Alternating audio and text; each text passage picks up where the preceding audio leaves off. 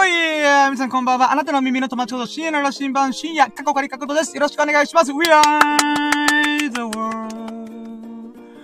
We are the world. あ、あ、あ、あ、リズムが取れないっつって。うん。はい、ということで始まりました。えー、ラッキーラジでございます。今回がシャープ112ということで112回目でございます。イェイで、現在の時刻が2022年3月19日土曜日の午前0時30分でございます。午前0時30分です。皆さんいかがお過ごしでしょうか？こんばんはということで、おばんどす、 Good midnight ということで、うーん。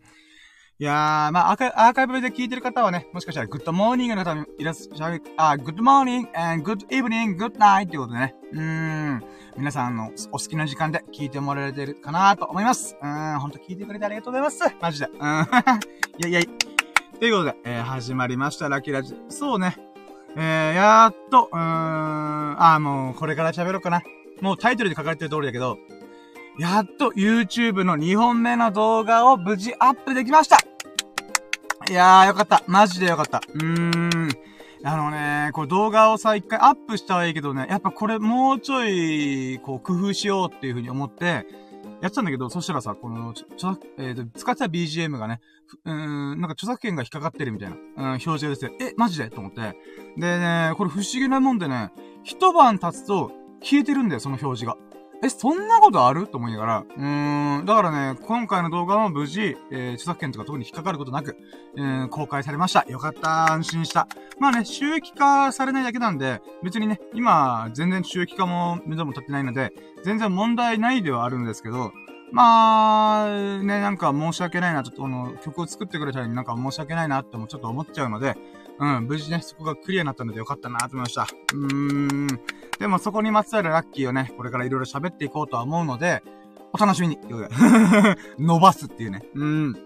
で、あとね、今日満月なんだよ。あースーパームーンではないかもしれないけど、うーん、月明かりがすごい綺麗なんだよ。もうね、夕方、日、日没ちょっとしたぐらいかなと思うぐらい明るいんよ。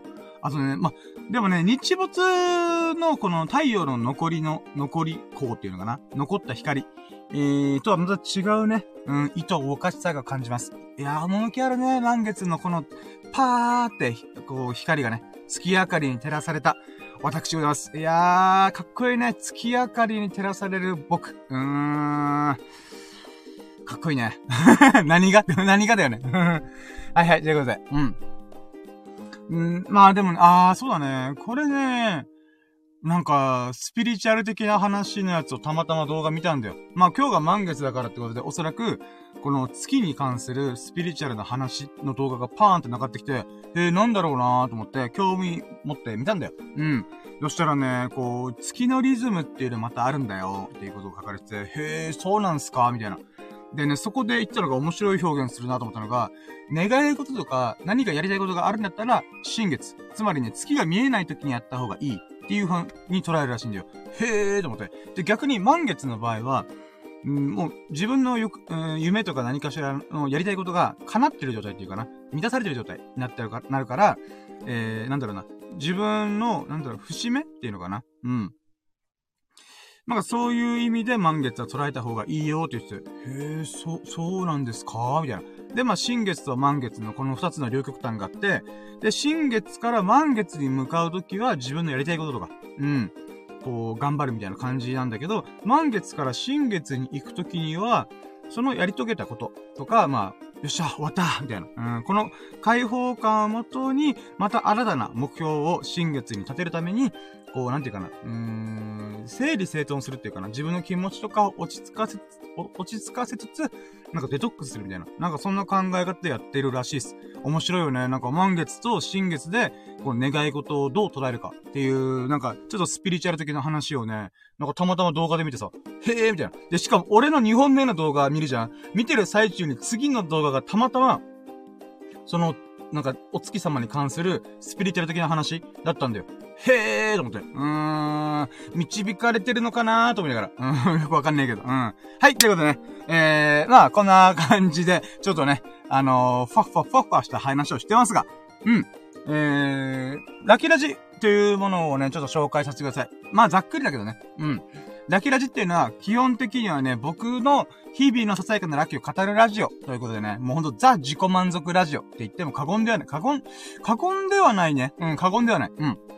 うん。で、その中でね、こう、一日のラッキーを振り返って、あ、あんなラッキーがあった、あ、こんなラッキーがあった、あー、ラッキー思い出したー、1ラッキー、2ラッキー、3ラッキー、4ラッキー、5ラッキー、イヤー、ふわーっていう、うん。まあそんな感じでやってるんですよ。で、その中で、さすがにね、数えるだけでちょっとつまんないなと思って、いくつかのコーナーがあるんだよね。それが1日のラッキーをパーセント化してみようとか、ラッキーパーセント、うん、っていうのがあったりとかね。うん、1日、今日1日振り返って、うーん、120%かな ?120% 高みたいな。とかね。うん、あったりとか、あとは、ラッキーカムトゥルーっていうコーナーもあって、それは、僕のラッキーラジオはこれまで過去と現在に対するラッキーにしか基本的にはフォーカスしてなかったんで、スポットライト当てなかったんで。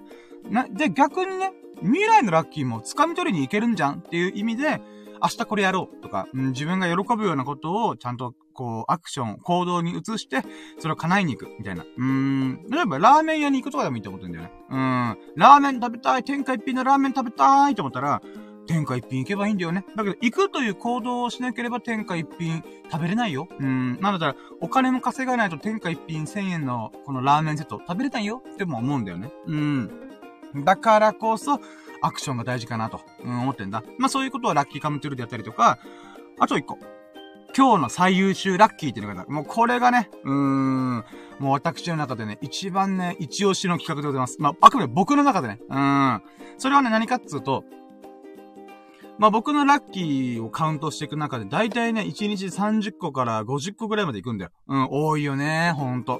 だから、50個ぐらいのやつもさ、結構絞って絞って50個にしてる部分もあるから、うーん、ほんとね、生きてるだけでもラッキーとか言い始めたら、もうとんでもない。100個じゃ収まらないだろうなと思ってるけど、ま、さすがにね、うん、喋る分では自分の中でこれ印象的だったなとか、あ、これ良かったな、喜ばしかったなとかいうものをなるべくピックアップしてる。うん。で、その中で30個、50個あるんだけども、その中からさらに一番喜ばしかったもの、一番嬉しかったものっていうものをピックアップして、それを今日の最優秀ラッキーっていう風に決めてるんだ。まあね、あまりにもね、こう、いいラッキーが重なった日とかは、うん、まあ、3個の最優秀ラッキーとかにしときましょうかね、みたいな。うん、一応3つ以内に絞るようにはしてる。うん。まあ、5個、5個、うん、なんだろうな、5個以上の、なんて言うんだろうな、最優秀ラッキーに匹敵するものがやっぱ1日では巻き起こらないから、まあ、もしかしたら、いずれ、いずれ10個の最優秀ラッキーが出てくる日もあるのかもしれない。うん、わかんないけど。うん。っていうことでね、うん、まあこういう風に最優秀ラッキーっていうのを決めてるんだ。で、それでね、まあ、オープニングトークではね、ちょっとでもラキラジこんな感じでやってますよっていうのを味見してもらいたいなデモンストレーションだなと思ってるのが、思ってやってるのが、前回収録した最優秀ラッキーを紹介するってことやってるんだよ。で、前回っていうのが、シャープ111ということで、まあ、111回目、お、1のゾロ目で、うん、1のゾロ目、あーなんかシンクロニシティ始まってるって思っちゃうような、まあ、1のゾロ目の回があったんだけど、まあ、それが前回。で、その前回の時に何を喋ったかっていうと、昨日とえー、今日の、あ、これ、これややこしいね。え、っとね、えー、水曜日と木曜日のラッキーを買ったんだよ。うん、喋ったんだ。うん、この子の子、この子だってさ、みたいな。うん。で、YouTube の動画編集大変だったみたいなこと、そんな話をしてたんだよ。で、その中で、まあ、水曜日と木曜日の最優秀ラッキーをこれから紹介しようと思います。まず1個目。水曜日の最優秀ラッキーは、えー、2本目の動画の編集が無事終わりましたイェイま、正確にはね、木曜日の夕方まで持ち越したんだけど、ま、とりあえず、昨日、あ、水曜日から動画の編集始めたから、まあ、それで無事、編集が終わったってことで、もう、よかったーと思って。うーん。で、今日のね、19時に、えー、公開しました。うん。一応何かしらミスったら怖いなとか、あと BGM の著作権関係もあったから、どうなんだろうなと思って、あと金曜日の夜が一番見られやすいっていうのもちょっとあったから、まあ、これは2年前ね、あの、挫折した時があったんだけど、その時に、あれなんかやっぱ金曜日土曜日の方がよく見られてんなっていうのもあったから、あ、じゃあ、僕は毎日作れないから、金曜日とか土曜日に持ってこうって合わせに行こうって思ったんだよね。うん。まあなのでちょうどいいやと思って、まあまあ、うーん、金曜日に公開設定、スケジュール設定して、アップ今日しました。うーん。でね、この編集がね、やっぱ大変だったんだよね、また今回も。今回の動画さ、1時間10分喋ったやつを40分ぐらいまで短縮する、30分削るっていう、なかなか難儀なことをした。で、しかもさ、僕の、もう聞いて聞いて、もう、これ、超大変だったってことをもう言わせて。うん。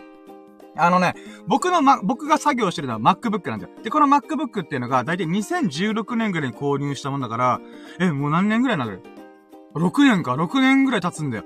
で、その時はさ、なるべくね、あの、スペックが高い状態でやったんだけど、やっぱもう6年も経つとさ、えー、最新のやつに比べたらやっぱ遅いわけよ。うん。で、それに対して今回ね、こう動画編集するんだけど、やっぱね、30分を超える動画ってべらぼうに重いんだよね。うーん。で、その動画を編集して、さらに1時間10分の動画。だからね、えっ、ー、と、もともと収録した瞬間のデータは 1.5GB だったんだけど、そっからね、音がずれてたんだよ。うん。この YouTube のライブ配信とか、ゲーム実況とかしてる人がよく使うソフトで、OBS っていうのがあるんだけど、あ、これ EF チャンネルさんが教えてもらったやつなんだよ。うん。で、このやつがね、収録するじゃん。それを通して、ちょっと録画、ちょっとやり、やり、やり方特殊だったけど、録画したんだよ。そしたらまさかの、時間が経てば経つほど、この音声がズレが激しいんだよ。うん。で、この前はね、40分収録して、まあ、だいたい25分ぐらいに収めたから、あんまズレ気にならなかったんだけど、今回1時間10分喋ったやつじゃん。だから、最後の10、1時間10分目ぐらいは、2秒ぐらいずれてんだよ。例えばこれパチパチパチパチとか、ありがとうございましたっていう風にこう身振り手振りのものと、口とか動きと、動きと音声が合ってないんだよ。え、え、えと思って。うん。で、そこから、その 1.5GB の、元々の動画データを、をいじって、えー、iMovie か。iMovie で、こう変換してね、音を合わせたんだよ。うん。まあ多少ね、少しでも、あ、音を合わそうと思って、やった結果、まあ無事良かったんだけど、その代わり容量が膨れ上がったんだよ。なんと、高画質バージョンだったら、1本の動画で 10GB 超えたんだよ。嘘だろうと思って。で、そこから、いや、これ低画質でもいけるんじゃねっていうことで調べたら出てきたから、あ、で、低画質でやろう。じゃあ何ギガいくんですかって言ったら、3.5ギガぐらいいった。あれ？なんで1.5ギガのデータが3.5ギガまで膨れ上がるんだろうっていう謎の現象が起きたけど、うん。だから iMovie がちょっとね、いろいろなんかデータをね、膨らましちゃう要素があるらしくて、まあ、そこの勉強になったよね。これ、まあ、これ、最終ラッキーの話が長くなっちゃうから、走るけど、まあそんな吸ったもんとかいっぱいあったんだよ。うん、編集作業中もいっぱいあったんだよ。で、さらにね、僕の中で、毎回動画を作るときに、一個でもいいから挑戦をするって決めてるんだよ。それはささやかなものでもいい。うん。それは演者として出るときの挑戦もあるけども、もう一個は編集する立場からの挑戦もやるって決めたんだ。うん。で、今回挑戦したのは、スライドを作る。スライドっていうのは、例えばニュースキャスターとかがさ、こう報道してるときにさ、右上とか左上にさ、この今、例えば、ウクライナ情勢について語ってますみたいな、出るじゃんあれを入れてみたいと思ったんだ。うん。で、それを入れるってやったんだけどさ、僕が使ってる編集ソフト、やっぱね、微妙な部分があって、フォトショップでね、スライド作って、それを後からはめて込んでいくって。まあ、ちょっと説明しづらいんだけど、特殊なやり方したんだよ。うん。で、さらにね、こう、テロップも、ちょっとまた、フォトショップで作るっていう難儀なことして、まあまあでもそれ、まあいいや、しょうがないしょうがない。もうフルテロップする気はないから、うん。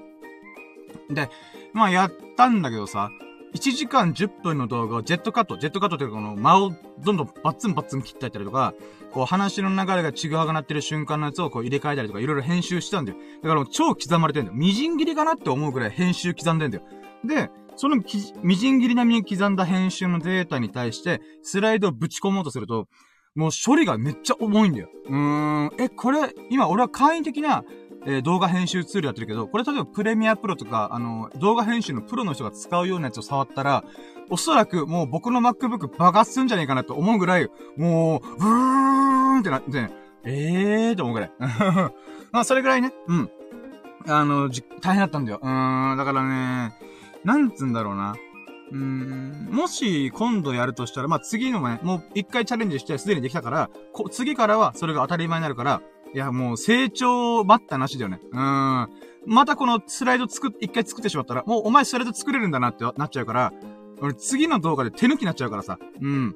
だから、それで少しでもね、こう、負荷をかけないように、事前にね、この、なんだろう、スライドを作っとくとか、テロップを軽く作っとくとか、なんかそういうね、前準備をしながら、ジェットカットしながら、こう、やっていくっていうのもまたありかなと思って。ちょっとこれはね、次の動画の編集、あ、次はちょっと散歩動画だから、ロケした動画だからちょっと関係ないんだけど、そうだね、うん、4本目、5本目の時に、またね、ちょっと新しいチャレンジをしながらも、今回のうん、今回挑戦したこともまたより良くしていこうかなと思いました。うん。まあ、そういうね、学びがいっぱいあった。気づきがいっぱいあった。うん。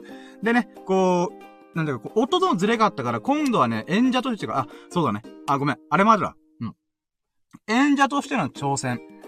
さ、えー、撮影者としての、つまりカメラマンとしての挑戦。あと、編集する立場としての挑戦。この3つの挑戦があるんだよな。で、カメラマンとしての調整としては、あのね、家の中で撮るときの動画っていうのは僕、OBS っていうのをかまして、え、iPhone ウェブカメラみたいな。まあ、ちょっとこれも説明めんどくさいな。次はね、音のズレとか音割れが気になったから、えー、iPhone で直接撮って、えー、やろうかなと思ってんだよな。うん、で、これはね、音割れの危険性があるからちょっと怖いなと思ってるんだけど、ちゃんと入念に事前チェックをして、ブルルルほいとかそういう音が割れるようなでっかい音、うん、を一回測って、あ、なるほどね、これぐらいだったら大丈夫かっていうのをちゃんとチェックした上で、動画を撮影しようかなと。うん。まあまあそういう、なんだろう、それすれば多分訪れとかないと思うから、うーん。あと、画質も多少良くなるのかなわかんねえんだけど。うん。まあそういう風にな、あのー、なん、あまあそういう風に、こう、三つの立場からのレベルアップ、成長というものを取り組んでいきたいなと思った最優秀ラッキーでございました。うーん。だから次はね、演者としての挑戦を、まあ散歩動画撮ったから、まあそれをまた新しいチャレンジしたし、で、撮影としてはね、この外で、えー、外で撮るっていうことがどういうことなのかっていうのもすげえ大変、分かったんで、今回。で、今回ね、あ、ごめん、は、これ、話、もう、あ、話、もう続けちゃう。えー、ね、このね、3本目の動画、散歩動画なんだけど、これまだ編集途中だから、とりあえずね、で、映像データ全部ぶち込んだんだよ。うん。タイムラインに全部ぶち込んで、で、そこからちょっと軽く聞いたんだけど、音割れまくってんだよ。あれなんでだろうと思ったら、理由はね、風が強かったんだよ。ええーと思って。だからね、このカメラマンとしての挑戦は、まあ、今回のお散歩動画もう撮っちゃったから、なんとか編集でごまかすけど、基本的には、音が割れないような仕組みとかを考えないといけない。うーん。だからそこがね、だからマイクの音量がでかすぎたのか、それともシンプルに風が強すぎて、そこでノイズが走ってるのかわかんねえんだけど、そこの部分をね、ちょっとちゃんとチェックした上で、もう一回撮り直し、あ、うん、そういうカメラマンとしてね、うん。この機材の設定とか、いうのをちょっと、次、まあ次だね。うん、4本目、5本目、6本目とか、またどっか散歩動画出かけるときとか、うん、とりあえず外で撮るときにはこういうことを考えないといけないんだなっていうのを改めて分かった。うん。で、あとは編集者としての目線としてはね、これどうしよっかなーって悩んでるのが、えー、いや、頭の中にさ、この映像の流れっていうのは多少考えてるんだよね。うん。だけどさ、この、ん、なんだろうな。うんなんかね、こう、うまくいくのかなっていう僕の想像してる流れがね。うん。っていうのもあるし、なんて言うんだろう。編集する上で、うん。なんだろう。うーん。これはね、どっちかっていうとね、なんかディレクター的な目線になるかもしれないけど、結構僕ぶっつけ本番でやらなきゃわかんねえって思っちゃう人から、やってみて考えるんだよね。ほんと走りながら考えるタイプだから、まあ、アホ、アホなんだよ、普通に。お、おバカな、おバカさんなんだよ。やってみて、あ、こういうことがあるのね、とか学びとか気づきをもとに、また次のチャレンジで、それを活かすみたいなことやっちゃ、やってるから、すげえこの成長速度が遅いんだよ。で、その中で思ったのが、ちゃんと事前に、これこれこうやってこうするっていう風に、なんだろう、例えば、始まりはここで撮って、じゃあ、これから散歩行こうと思いますとか、うーん。で、ゴール地点。うん。例えば今日は神社、今回神社に行ったんだけど、その神社に行くっていうのも、撮影しながら、あ、神社行こっか、みたいな。この、その場で考えちゃってるのがもうあかんかったなーと思って。うん、だからね、友人に協力してもらったカットもあるんだけど、これがね、本当は活かしたいんだよ。例えばさ、あの移動中、車でこう喋りながら、ワイワイしながらやった動画もあるんだけど、それすごい残したいんだよ。うん。だけど、これをね、差し込むとわけわかんなくなるなって思うから、今回の動画でそれは使えないんだよ。オープニングだけ使って、その、道中の、なんかたわいもない話のやつは、またね、せっかくね、友人とワイワイ喋ったから残したいんだよ。だけどね、これだけだと、また、使いようがねえなっていうのちょっと思ったりするから、もったいないなとか。だからこれがちゃんと事前にさ、自分の中で編集の、編集する前提で、あ、これ、この流れちょっとこの流れ、これ、ここバーってやっ、この散歩はこういうテーマで行くぜっていうのが事前にちゃんと考えてれば、うーん、ならなかっただろうなと思って。うーん、そこが残念なんだよね。まあまあごめん、ちょっと、ちょっとこれはね、うん、ディレクター的目線か。うん。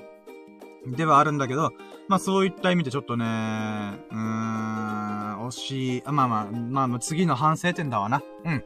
これ、もう俺、あ、びっくりした今。この最優秀ラッキーのオープニングトークで、もうすでに十数分この、えー、編集が終わった話をひたすら喋ってましたね。いや、ごめんなさい。はい。えー、続いて、2個目の最優秀ラッキー。2個目はねアイコンをリニューアルしました。イェイあのね、これはずーっとやりたいやりたいって思いながら、なかなかね、時間がなかったんだよ。うん、あ、動画もやらなきゃ、あ、撮影もしなきゃ、あ、収録もしなきゃ、あ、編集もしなきゃーっていうので、全然手が回ってなかったんだよ。うん。で、その中で、今回ね、うん、昨日のタイミング、えー、つまり木曜日のタイミング、木曜日の夜遅くかなのタイミングで、えー、無事アイコン周りとか、この YouTube のね、アカウント付近、あ、付近って言えば、あ、待って、今車が来た。あ、なんだ？違うか。うん、まあいいや。はい。えー、そう。YouTube、あと、あまあ、各種 SNS のアイコンだったりとか、このメインビジュアル、全部総特化しました。イェイということで、まあ、これはね、嬉しかった。嬉しかったっていうか、まあまあ、ラッキーである、喜びであった、やったねと思って。でもこれはね、僕の中で覚悟の表れなんだよ。決意の表れなんだよ。どういうことかっていうと、バッツリ顔出しします。アイコンをね、俺イラスト化しようかなと思ったんだけど、いやーと思って、自分の中でさ、こう、自分のこのさ、もうスキンヘッドでメガネかけてるっていう、このイラストが、なんかね、なんか違うなと思ったんだよね。うん。それどういうことかっていうとさ、まあ僕もデザイナーやってた時代があったから、いろんなイラストのタッチがわかるんだよ。うん。まあ、ちょっと口で説明するの難しいんだけど、シンプルなやつとか、あとはね、よく本とか広告とかによく流れてる、なんかシンプルな線画うん、でやってるやつが、いろんなタッチが考えられるんだよ。うん、絵画タッチとか水彩タッチとか。うん。だけど、僕のやってることってそれじゃなくないって思ったんだよ。どういうことかっていうと、あのね、これは、リスナーさんである、まあ、僕はリスナーさんの神々って呼んでるんだけど、ラキラジの神々である、女神様、ミココさんっていう方が、たまたまね、インスタライブ、インスタファンだっていうかもう、インスタライブに来てくれたんだよ。で、その時に言ったのが、スタンド FM っていう音声配信アプリで、言葉だけ聞いてるよりも、インスタライブで、この画面越しに、わ、わーわー言いながら、僕がテンパってる様子を見た方が面白いみたいな。まあ、テンパってるとは言ってなかったけど、まあ、の方が面白いって言ったんだよね。あ、そうなんだと思って。で、もう一個。友人のスサノくん、あ、このスタンド FM のさ、ラキラジのヘビーリスニングしてくれてる、友人であり、まあ、ヘビーリスナーのスサノーくんっていうのがいるんだよ。そのスサノーくんがずっと前から言ってたのが、いや、深夜は絶対顔出した方がいいってずっと言ったんだよね。うん。深夜は自分が思っている変な顔、変な顔ってなんだよって思いながら、うん。印象的な顔だよっていう風にずっと言ってたんだよね。え、そう？みたいな。うん、僕としては普通じゃね？って思ってたんだけど、スキンヘッドなんて僕からすると結構いるんだよね。街中歩いたら。だけど、いや、深夜は絶対顔出した方が面白いって言っちゃうんだよ、ずっと。だけど僕も怖い、怖いからさ、えー、顔出ししたらどうなるの？みたいな、うーん、っていうチキンプリを発揮したりとかしたんだけど、もう今回ね、顔出し、このライブ配信でししましたし、動画でももう出たてますし、あじゃあアイコンも実写化でいきましょうかっていうふうに思ったんだよね。うん。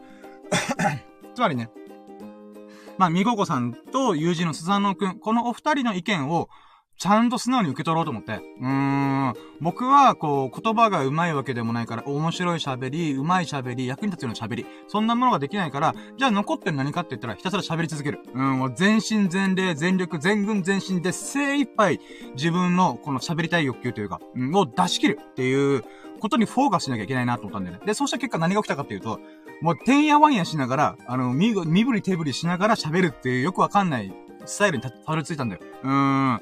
ってことはだ。うーん。その瞬間の一番僕がいい表情してるなって思うものをアイコンにした方がいいんじゃねえかなって思ったんだよね。うーん。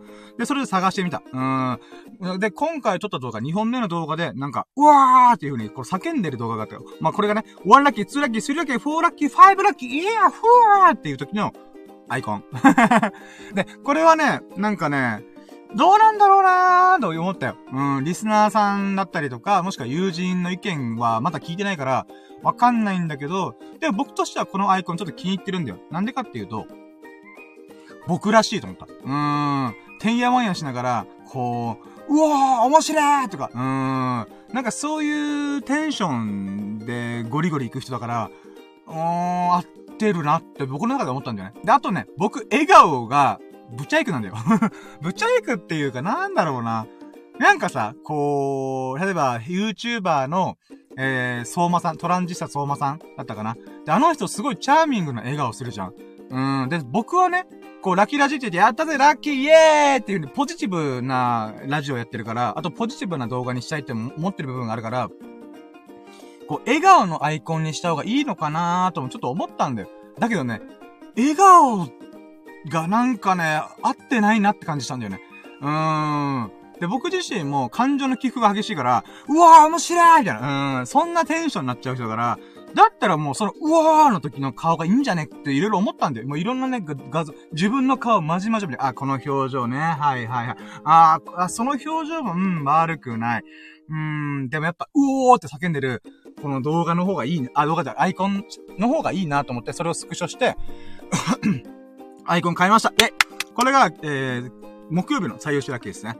でねこれはね、なんか僕の中ですごい勇気がいりましたよ。うん、まあ、動画ですでに顔出してるんだから関係ねえだろとはちょっと思うけども、やっぱね、アイコンを変えてるってさ、今までのリスナーさんは僕のおそらくカエルのアイコンで僕のと認識してるはずなんだよ。うん。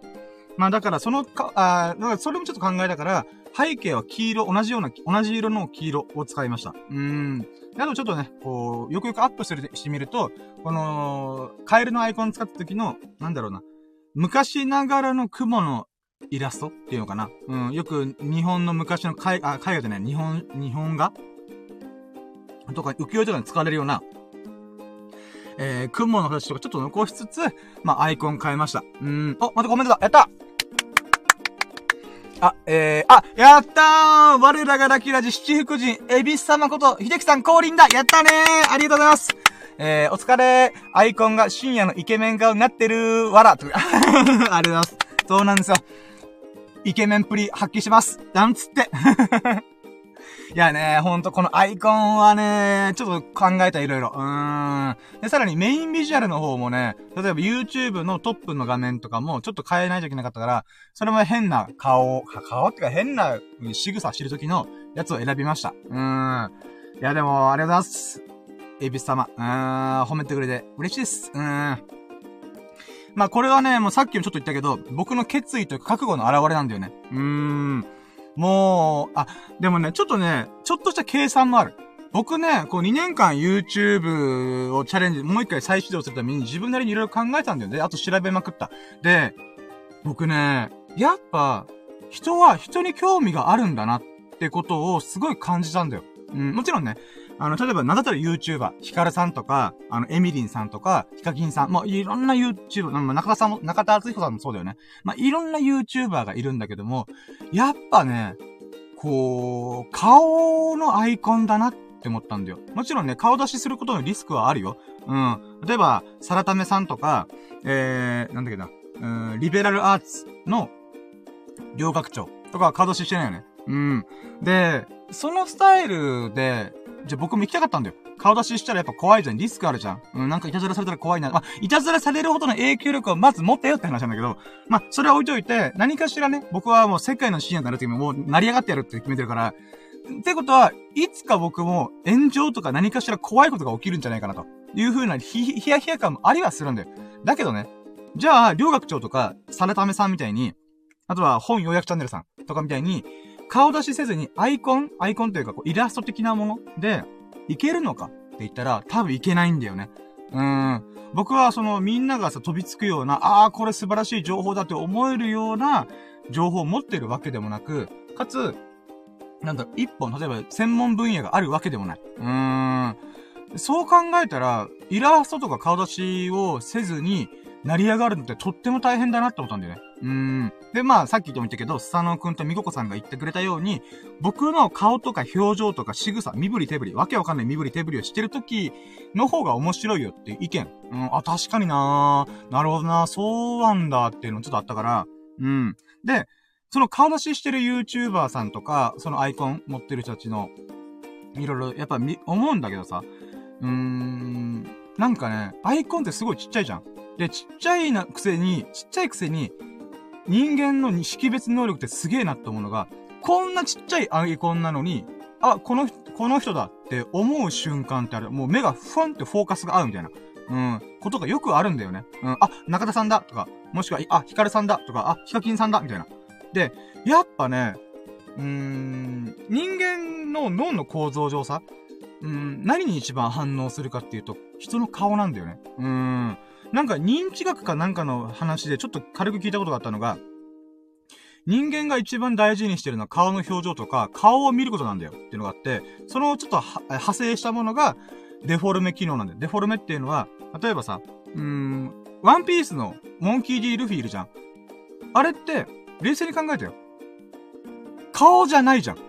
うん。僕らの顔と全く違う形じゃん。ルフィの顔があって、こう、なんていうの？うーん、なんか、鍵カッコ、鍵カッコ閉じみたいなの縦にして、で、そこの真ん中に黒丸くドンとあるみたいな。うん。で、に、しししし、みたいな。うん。こう、口がさ、ニコって笑って、なんかこう、縦のラインが入って、なんか、こう、笑ってるやつあるじゃん。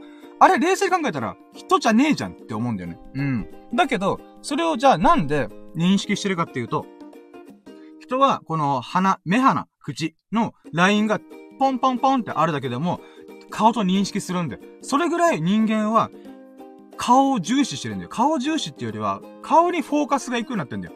まあ、そういう風に進化の、なんていうかな、えー、進化してきたらしい。うん。で、だからそういうこと考えたら、やっぱね、顔出ししなきゃいけないんじゃないかと思ったんだ。うーん。まあね、メガネかけてるからちょっと違うし、角度もちょっと変ちくりな角度してるから、ちょっと申し訳ないけども、これね、いつか真正面から撮ったやつを撮ろうとは思ってるけど、まあ今はこれで、うん、エヴァンゲリオンでいう、なんか、怒り言動総司令みたいな感じで、まだこれでいいみたいな。うん、まあ、うん、そうだ、うん、今はまだそれでいい、あ、今は、今はこれ、あ、ごめん、もう、格好つけようと思ったら覚えてない。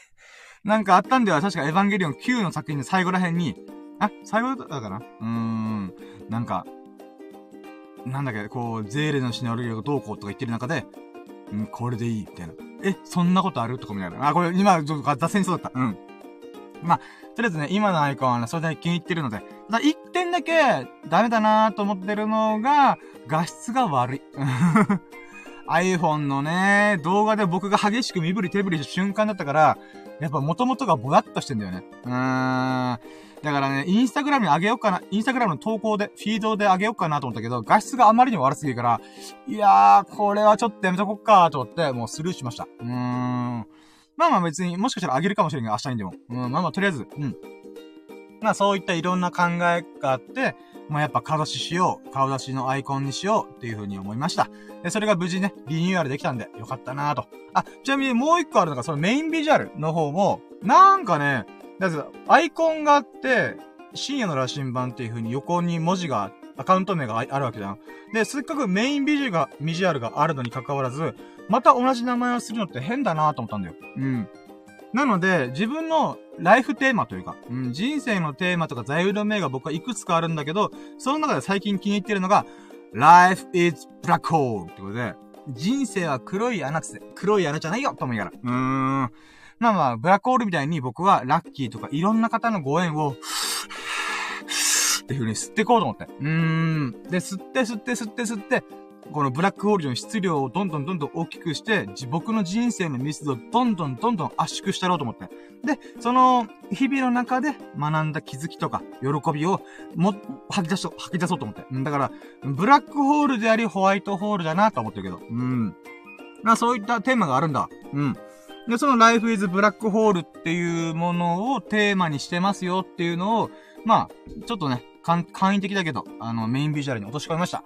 まあね、これ見てる人いるのかなとちょっと思いはするけど、まあ、とりあえずは、ないよりはいいだろうと思って。うん。で、またこれからやっていく中で、あ、このメインビジュアルにしようかって思う瞬間が来ると思うんで、まあ、その時まではこの Life is Black Hole っていうのをそのまま置いとこうかなと。まあ、そういった感じで、YouTube が無事リニューアルできました。動画もアップしたし、あと、これまでの動画も一回非公開にしたし、うん。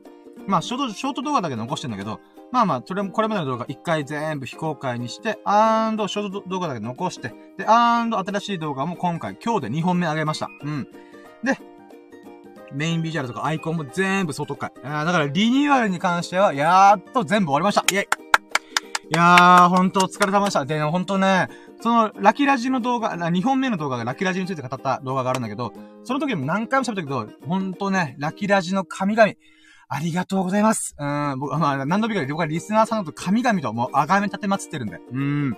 皆さんのおかげで僕は YouTube を再始動できました。胸を張って、よっしゃ、やったれみたいな。うーん、って、することができました。本当に、本当に。ありがとう、みんな。うーん。で、まあ、そうね。だからそう思ってから、い、えー、2週間ぐらい経って、やっと、えー、全部のリニューアル、再始動が済みました。で、やっとね、スタートラインに立ったので、これから、スタートダッシュ、スタートダッシュ、スタートダッシュっていうか、まあ、これからスタートラインをこう駆け出すわけだけど、うーん。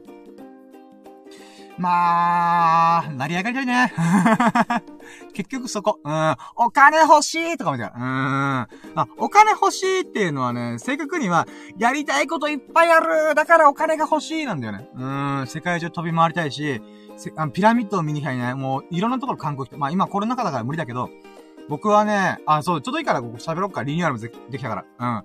あのね、何度も何度もいろんなところで言ってんだけど、僕の夢はね、世界中飛び交いながら、で、そこで、いろんな人に会いながら、いろんなところに行きながら、それを動画とかブログ、ラジオ、何でもいいからネットを通じて、それを発信していく。そしてそれで、それでお金を稼いで、もっともっといろんな人に会いに行く。いろんなところに行くっていうことをやりたいんだよ。うん。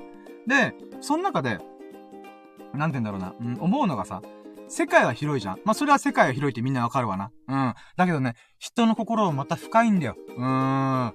人の心は深くて世界は広いんだよね。うん。だからこれすり鉢状だよね、すり鉢状。うん。あり地獄かなと思うようなすり鉢状の世界の中で、僕はね、人生を全力で謳歌するためにはね、このすり鉢状の深いところも行きつつ、広いところ、広くて浅いところも行きつつ、うーん、っていう風にね、こう、世界中を楽しみたいんだよ。うん。で、人、いろんな人と一緒に楽しみたいんだよね。うん、すごいざっくりして申し訳ない。ざっくりして申し訳ないんだけど、なんか知らんけど、ずーっと前からこれやりたいなと思ってたんだ。うん、で、そのためにやっぱお金が必要なんだよ。うん、で、お金を得るためには、やっぱりみんなの役に立たないと、みんなが、いい、みんなが欲しがるような価値を提供しないと話にならないから、そこの部分をね、今、頑張ってるって感じなんだよね。うーん。でさ、この、まあ、自己紹介動画でも喋ったけど、やっぱこれしたいんだよなと思うのが、ただ世界旅行に行く。ただ世界のいろんなところに行っていろんな人に会うっていうのは観光じゃん。そうじゃないんだよ、僕がやりたいのは。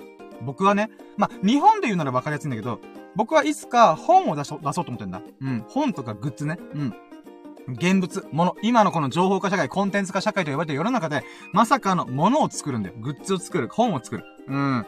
で、その中で、なんかね、どういうとかちょっとわかんないけど、とりあえずそれを買ってくれた人に僕が届けに行くってことをやりたいんだよ。うん。例えば北海道にいる〇〇さん、うん、えー、札幌にいる〇〇さんのところに、注文が来ました。で、注文が来たら、その人と連絡取って、なんだろうな、うーん、お邪魔していいですか？みたいな。動画撮りに行っていいですか？みたいな。うん、まあもしくは飲みに行きませんか？みたいな。うーん、お茶会でもいいですよ。食いってね。うん、まあそんな感じでもいいんだよ。で、それで了承を得た、得たら、レッツゴーだよ。うーん、飛行機飛び乗って、レッツゴーみたいな。うん、もう予約もせずに、その、その日で一番早く行ける便の飛び乗って、札幌行って、で、その人と会って、ああ、本当にありがとうございます。買ってくれて、応援してくれてありがとうございます。みたいな、うん、ことしたいんだよ。うん。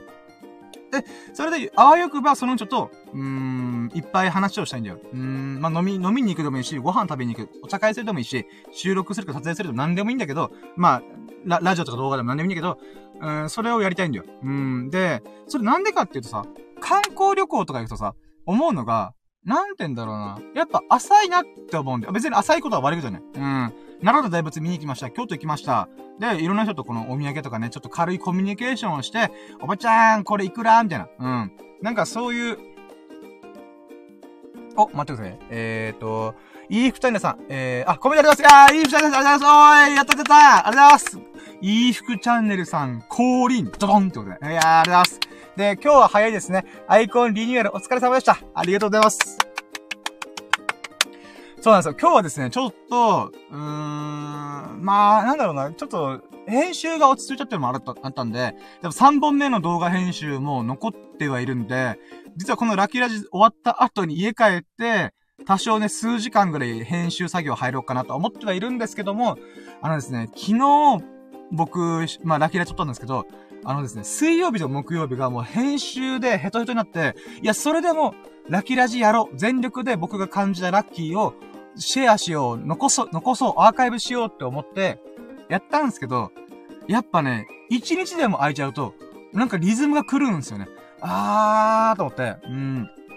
なので、僕これから3本目の散歩動画の編集をやった後にラキラジやると、おそらくまた、えー、1日空いちゃうなとかもあったんで、だったらもう、今早い時間でやっちゃって、後で家、家帰ってから、あの動画の編集やろうっていうふうに思ったんですよね。うーん。なのでちょっと今日はちょっと早めになっちゃいました。いや、でもその中、いい二人のさん来てくれたら嬉しい。ありがとうございます。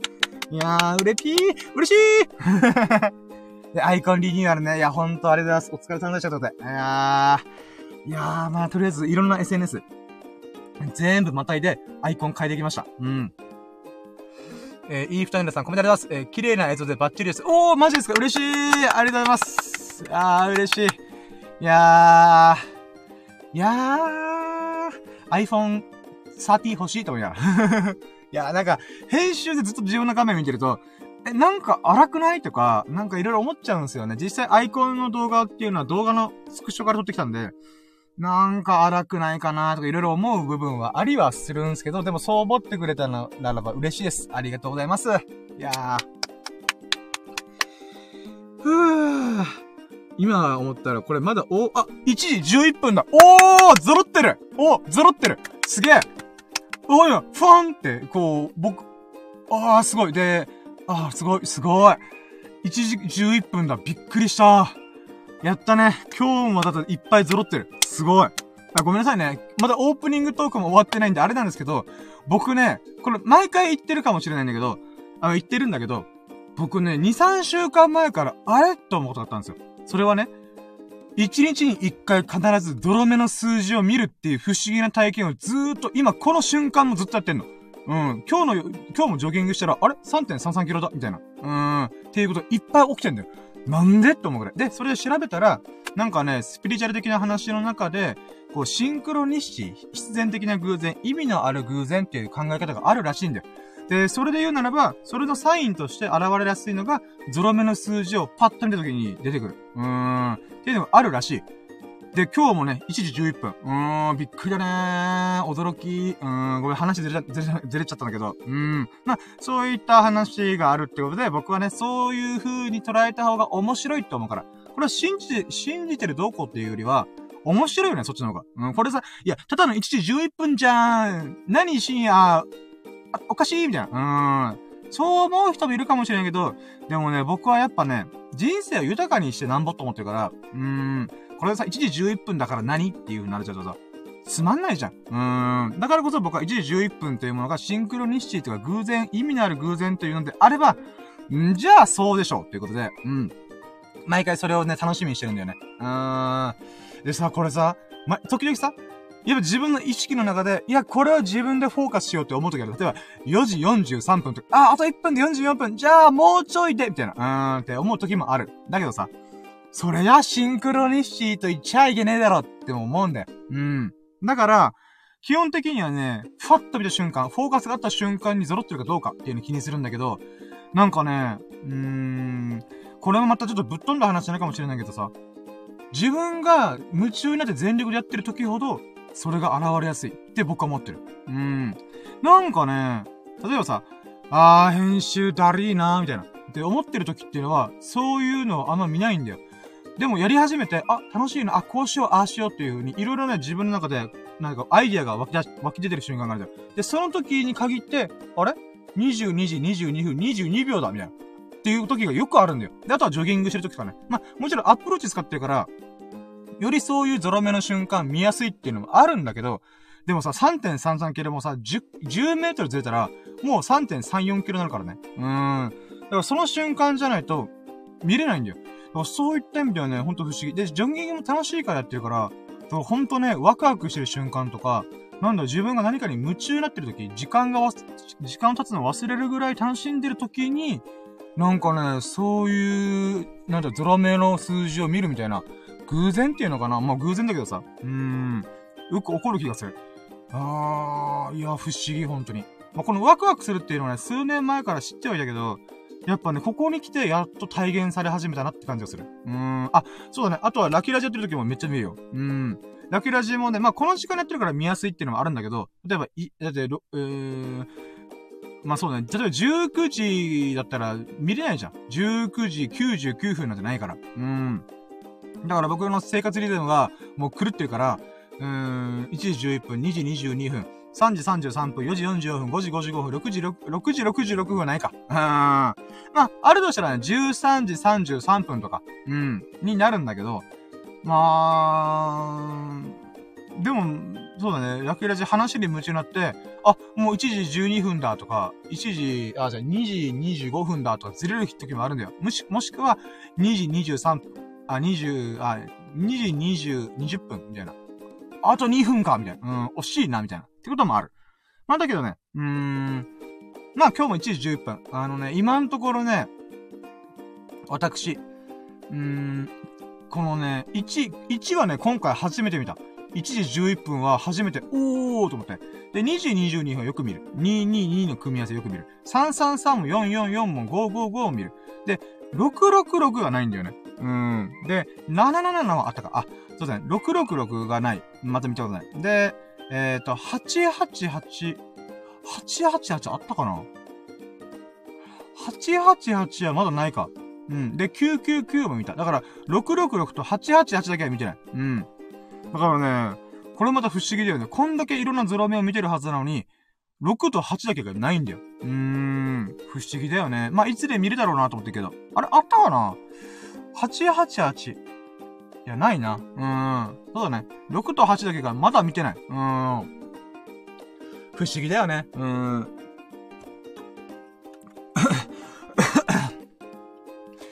ふぅ。あー、ちょっと待ってよ。どうしようかな。いやね、まだ、まだオープニングトークが終わってないっていうのが私びっくりなんですよね。で、そのタイミングでまさかの膀胱がパンパンになり始めるっていう。うーん。ちょっとね、うん、オープニングトークやる前に、おトイレ行っていいですか？すいません。うん。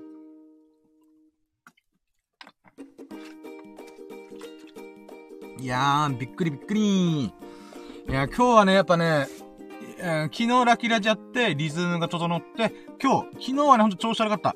え、今日はね、もう全力で喋ってるよ。うーん、だからね、ちょっとね、47分間、喋りっぱなしでオープニングトークがまだ終わらないっていう衝撃っぷりね。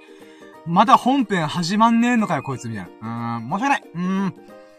これが This is me. これが This is ラキラジ。っていうことで、大変申し訳、ございませんが、うーん、これがラキラジでございます。はい。はい、ということで、ちょっとね、あの、ちょっとお手洗い行ってきますんで、えー、どうしようかな。えーと、1時、あと今半端な時間だな。5分後、1時、あ、じゃあ、多く見積もって1時25分まで、ちょっと休憩タイムに入ります。すいません。せっかく聞いてくれてると大変申し訳ございません。マジで申し訳ない。うん、でもね、生理現象。すいません。ということで、ちょっとせっかく聞いてくれる人がね、もしかしたら抜けちゃうかもしれないんだけど、まあ、すいません。うん。もしよろしければお待ちいただけます。幸いでございます。ということで、えー、じゃあ1時25分までちょっとおやす、お休みで、えー、あ、お休み休憩タイム、おトイレ、お手、おトイレタイムはい、行ってまいります。すいません。えーっと、ちょっと待って、一時、あ、コメントのとこ、みここさんに教えてもらったコメントの固定方法をやろう。1時25分頃までトイレ休憩行ってきます。トイレ、トイレ、トイレ休憩。行ってきます。あ、いい二人さん、行ってらっしゃい。あ、ありがとうございます。嬉しい。えー、トイレ休憩行ってきます。えー、っと、コメントがね、打ちづらいね。イェイ。あ、はい。ということで、ちょっとごめんなさい。これを固定して、コメント固定しての、はい、じゃあ、ミュートします。すいません。じゃあ、ちょっと25分までお待ちくださいませ。はーい。じゃあ、失礼します。はい。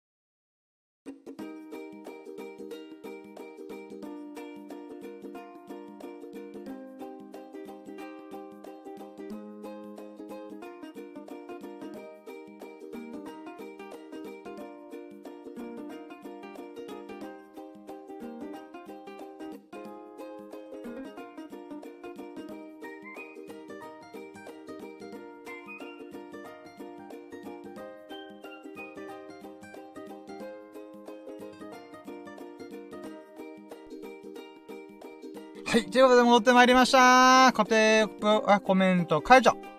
はい、ということで、あ、お待たせしました。いやー、無事トイレ行ってスッキリしてきました。いやーねジョギングしてきたからかな。うーん。めっちゃ喉乾いてて、それで水がば、ガバガバ飲んでたら、膀胱に水が溜まるっていうね。うーん、まあ、そりゃそうなんだけど。うーん。ふぅーえー、まさか50分目に、55分目にし、え ?55 分か。55分目にして、おトイレタイム入るとは思わんかったな。事前にね、トイレしたんですけどね。うん。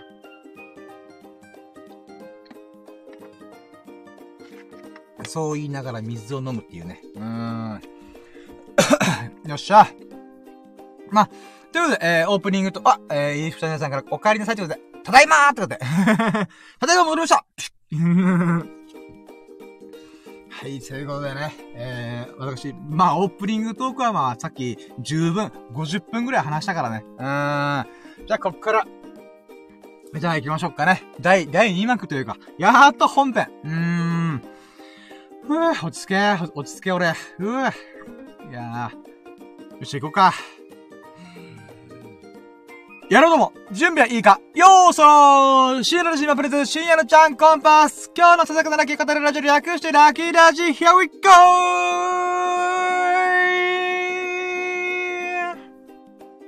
はい、と始まりました。ラッキーラジオでございます。あ、そっか。いや、今、しくったなと思ったのが、うーん、僕、チャンネル名、チャンネル名か。そうか、うん。アカウント名は変えてないんだけど、チャンネル名変えたんだよね、そういえば。わー、忘れてたー。だからこのオープニングがね、もう100回以上同じこと喋ってるから、毎回ね、ジャンコンパスとか言っちゃうんだよね。ジャンコンパスって何みたいな。まあ幸いにもこの、まだね、この後ろのね、画像がまだ変わってないから、あ、そっか、画像変わるの忘れてたなそうだそうだ。まあまあ、とりあえず しょっぱなから気落ちすんないと思うかもしれんけど。うーん。そうだよ、これ、お、始まりのやつも考えないとな。うーん。もうラキラジ Here we go! なっちゃうか。うん。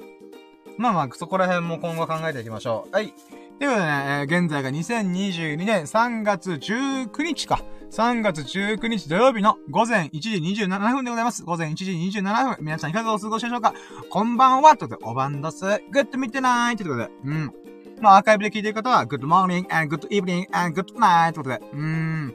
皆さんいかがお過ごしでしょうか？うん、元気に過ごしてもらってたです。で、元気がなかったら、ラッキーラジ聞いて つって、うん。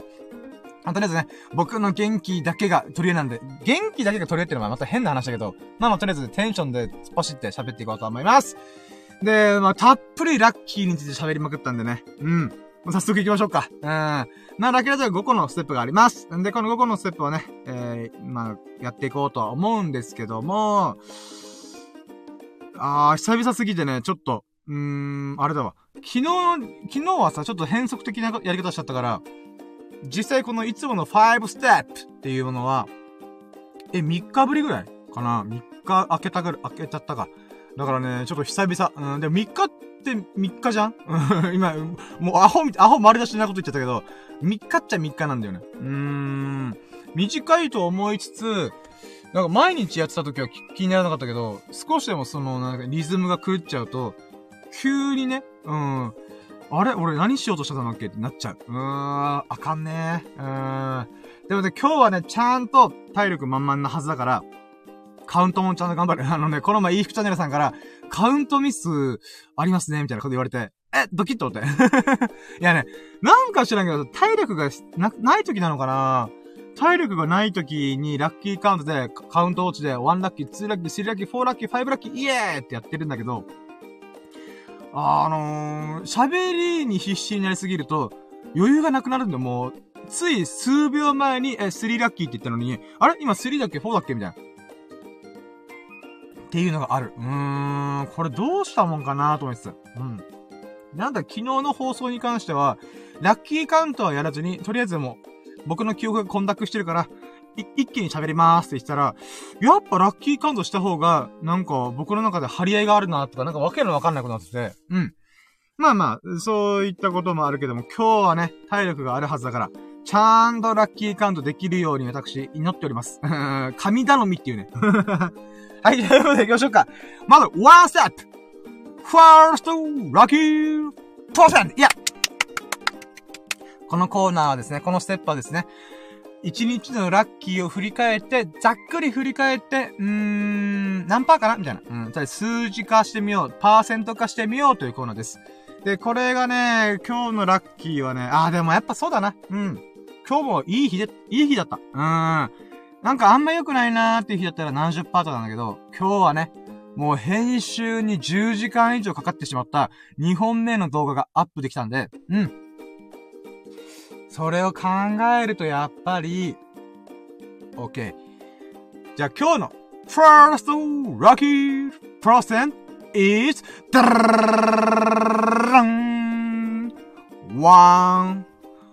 50%! Yeah! Yeah! 150%! うーん。ということで、お、コメントがある。お、えー、ゼロさん。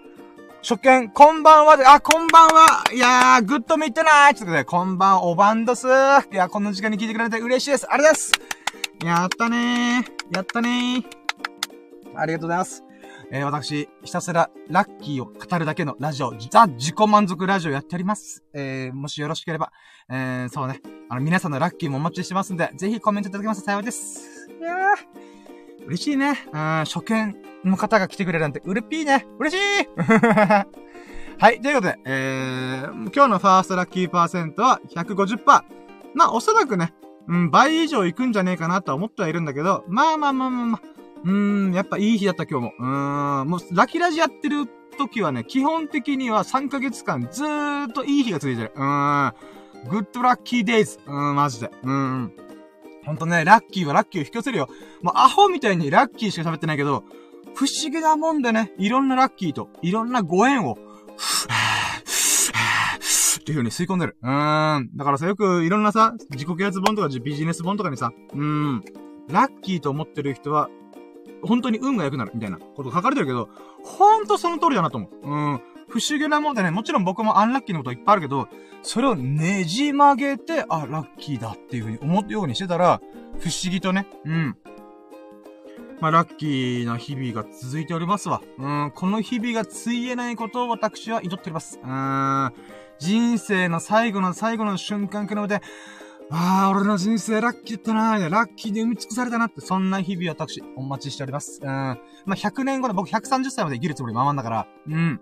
まあ、100年後のね、130歳になった瞬間に、ああ、俺の人生最高すぎるだろ、みたいな。うん、そんな、そんなね、うーん、こう、間際を、えー、うん、なくなる間際を過ごしたいなと思ってます。うん。はい、ということで、ファーストラッキーパーセントが150%でございます。イェイはい、では続いて、2ステップラッキーカウントイェイえー、ここが一番やりたかったところです。もう僕のラッキーラジのメイン企画、ここ。うーん。ひたすら今日のラッキーを振り返って、あ、あのラッキーがあった、あ、このラッキーがあった、あー、忘れてた、このラッキーやったじゃーんっていうの全部カウントしてって、1ラッキー、2ラッキー、3ラッキー、4ラッキー、5ラッキー、イエーふわーふわーっていう風にバイブス上がるためのコーナーでございます。イエーイ。で、ここで大事なところはね、これはね、もう何回も言ってるんだけど、ラッキーは忘れやすいってこと。うん、もっと言うならば、ポジティブな記憶っていうのは忘れやすいっていうのが、まあ人間の脳の構造上あるんだよね。あ、そうだよ。冷静に考えたら俺、ラキラジの概要に関しては、今回出した YouTube の動画であるから、そんな細かく喋らなくていいね。うん、気になる人はね、ぜひ YouTube の動画を見てくれ。宣伝、露骨な宣伝、PR します。プロモーションします。はい。けど、まあ、とりあえず、ざっくり言うと、人間の脳の構造上、ネガティブな記憶の方が鮮明に残りやすいっていうのがあるんだよ。なので、だったら意識的に、ポジティブな記憶を思い出そうじゃないか。そういう企画が、ラッキーカウントでございます。はい、ということで、じゃあ、今日のラッキーカウント行きましょうか。ちゃんとカウントミスしないので頑張るよ。でもね、ミスったらごめんなさい。はい。あ、待って、これ昨日のままじゃねえか、ままじゃねえかよ。ちょっと待ってくださいね。今、カウントウォッチをね、ぐるぐる回して、リセットします。えー、っと、OK。はい、じゃあ、まず行きましょうか。うん。まずは、ワンラッキーワンラッキーは、晴れてました 初手からささやかすぎんって思ったかもしれんけど、うーん。初手、晴れ。ワンラッキー目、晴れっていうね。うん、でもね、いや、昨日がさ、すげー雨降ったんだよ。うん、おそらくね、えー、僕の住んでる地域からこの雨雲が北上していって、今頃みんなが住んでるところが雨降ってんじゃないかな。で、僕のところはね、今日すげえ快晴、快、快晴ではないけど、まあ、あ、ごめん晴れっていうか曇り空か。雲があったな。だけどなんか、こう、どんよりした曇り空っていうよりは、ちょこちょこちょこちょこと太陽が見えてるような天気でございました。いやー、あんだけどしたらもう、昨日雷鳴ってたからね。怖い怖い怖い怖いと思ったけど、うん。まあ、その怖い中私ラキラジ収録してたからね。うん。いや、今日はラキラジやらないと俺マジであかんと思って、うん。車出してね、もうずぶ濡れなりながら、えー、車の中で収録しました。うん。んで、まあ、その反動でね、やっぱねこう、穏やかな天気っていいねーと思って。うん、なのでこれがワンラッキー。で、ツーラッキーは、ちょっと待って、あの、今日の朝の記憶を振り、振り返っております。今、あの、ググってます。自分の脳内ググり。うーん。確かね、起きました。で何したっけ俺。あれ？あー、でもね、これ、ちょっと、ささやかすぎるけど、もう一回似て、似て、ささやか、なんだけど、体の調子がすごい良かった。うーん。あのね、編集作業やってるとずーっと、この椅子に去ってっから、やばいんだよ、マジで。うん。で、さらに睡眠不足も起き始めるんだよね。なんだけど、昨日はね、無事編集も終わって、で、ラッキーラジオ1時間だけでもいいからやろうと思ってやって、で、そこから帰ったんだけどさ、だいたい寝たのが、うん、5時、6時ぐらいかな。うん、まあ多分5時ぐらいだった気がする。うろ覚えだけど。うん。で、まあその、あ、待って、ちょっと待って。鼻が、鼻が、鼻が、ちょっと待って。ちょっとごめんなさいね。汚いね。これも、またスサノ君に怒られるんじゃないかな。いや、深夜さ、ラジオ中に鼻噛むなよって言われそう。ごめんなさい。はい。えーとね。ちょっと待ってよ。このね、まあ体力全部使い切った後っていうのがね、反動がすごいんだよね。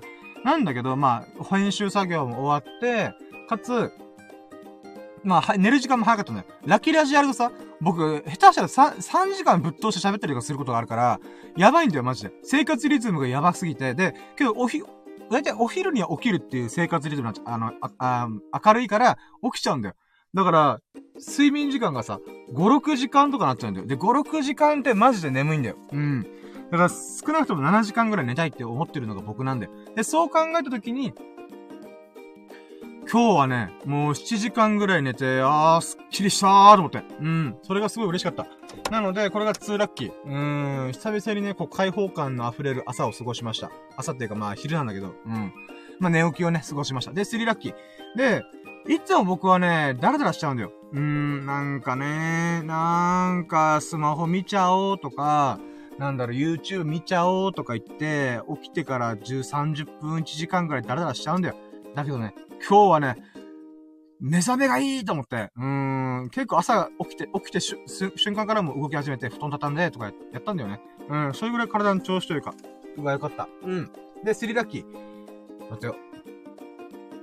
スリーラッキーは、僕の毎朝の日課。まず僕が何から始めるかっていうと、布団畳んだ後に、体重測りましたやいってことで、体重測りました。それが3ラッキー。で、体重測ってさ、昨日の体重が87.1キロなんだよね。うーん。で、87.1キロから今日の体重が87キロジャスでした。イェイということでね、0.1キロしか痩せませんでした。悲しい。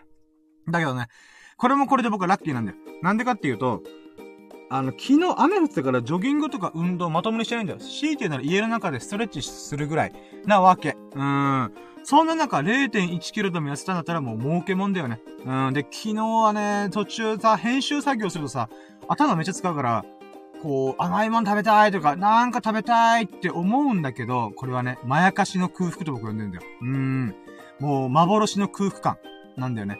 うん。だって、運動してる時でしたら僕は、一日一食生活。one day, one eat, one cheat ってことで、一日に一回しかご飯を食べないって最強のズルみたいな方法でダイエットしてるんだけど、それの、その瞬間でもさ、別に、一日一食でもいけてるんだよ。ってことはだ、編集作業なんて家にずっとこもって作業してるものに関しては、カロリーそんな使うはずがないんだよね。だからね、我慢しためっちゃ。んめっちゃお腹すいたなんか食べたいと思いつつも、いや、これはまやかしの空腹感だ。幻惑だぞ。みたいな。うーん、ま、幻だから絶対気にすんなと思いながら、頑張ってね、耐え忍んだ結果、0.1キロ痩せるとよ。うーん、頑張った俺。うーん、俺すごいマジで。うん。ということでこれが3ラッキーかな。うーん。で、やっとね、これでいいなと思って、昨日もちょっと喋ったけど、まあこれはカウン、ラッキーカウントしないんだけど、あと1キロ痩せたら、つまり86キロになったら僕はね、ダイエットを始めて20キロ痩せたくなる。やったね。あともうちょい。で、今月の目標体重が85キロジャスト。なんだけど、まあとりあえずね、あと1キロ痩せれば、えー、僕がダイエット始めてから20キロ痩せるっていう、まあ節目にもなるんだよね。で、さらに85キロっていうのも今月の体重目標でもあるから、まあどっちに転んでもね、うん。嬉しいっちゃ嬉しい目標なんだ、今。うん。でだ、こう、僕20キロ太ってたってことは、つまり106キロだったんだよね。106キロから現在3ヶ月半ぐらいです。うーん。あと半月で1キロやす、あ、2キロか。2キロ痩せれば、なんとかね、うーん、に、えー、20、いや、21キロか。うん、やってたことない。4ヶ月で20キロってやばくね？うーん。あともうちょいで標準体重来るよ。うーん。目標体重がね、標準体重のギリギリである75キロなんだよ。なので、今月の目標体重85キロクリアしたらば、あと残り10キロ。あー、もう誰にも太ってるなんて言わせないって言って。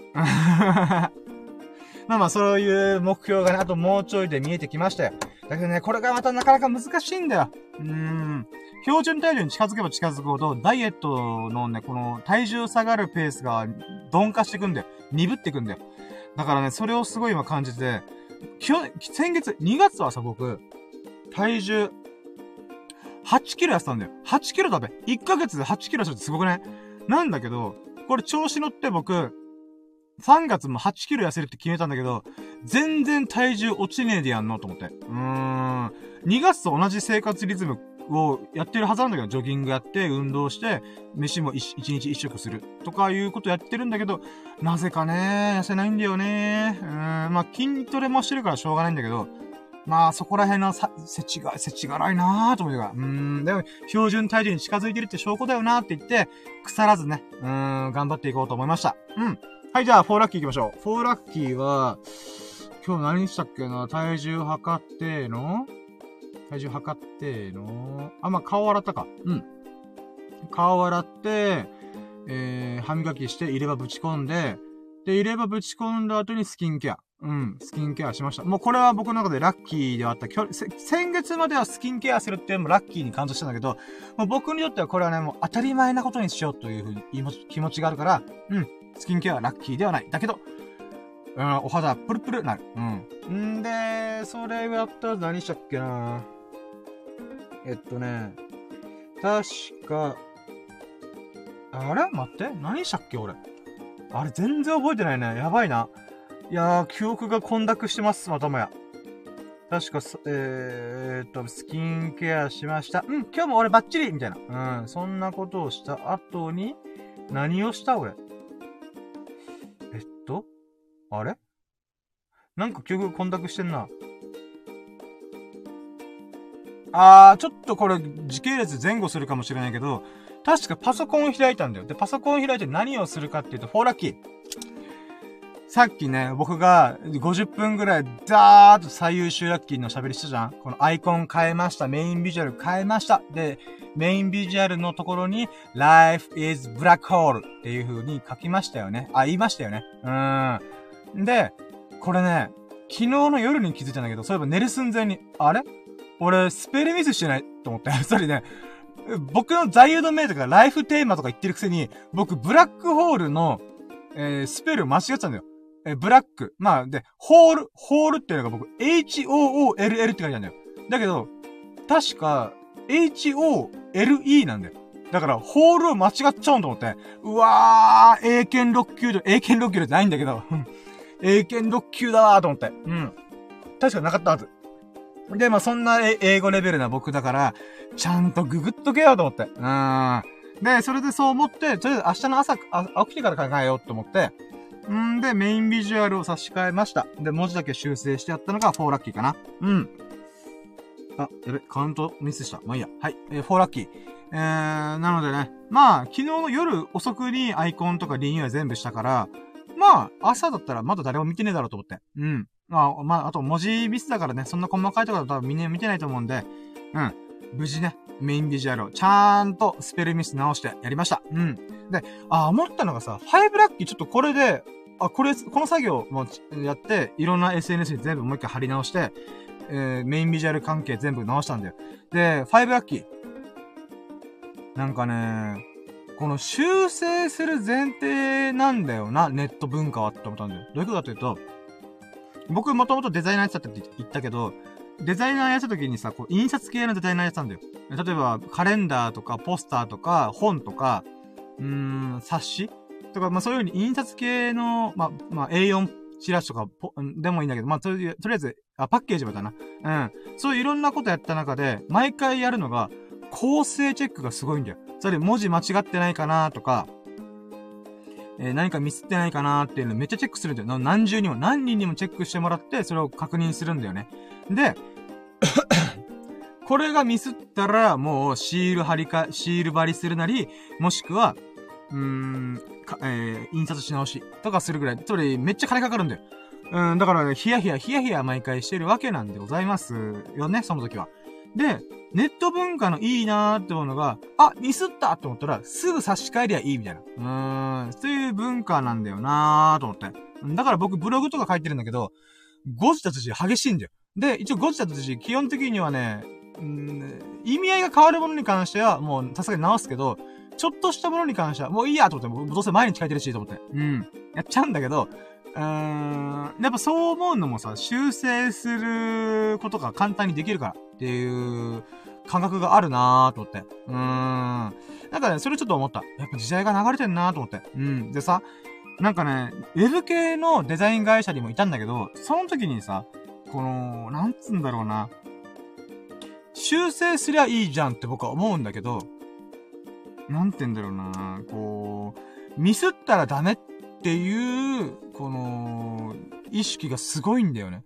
結局。結局ね。うん。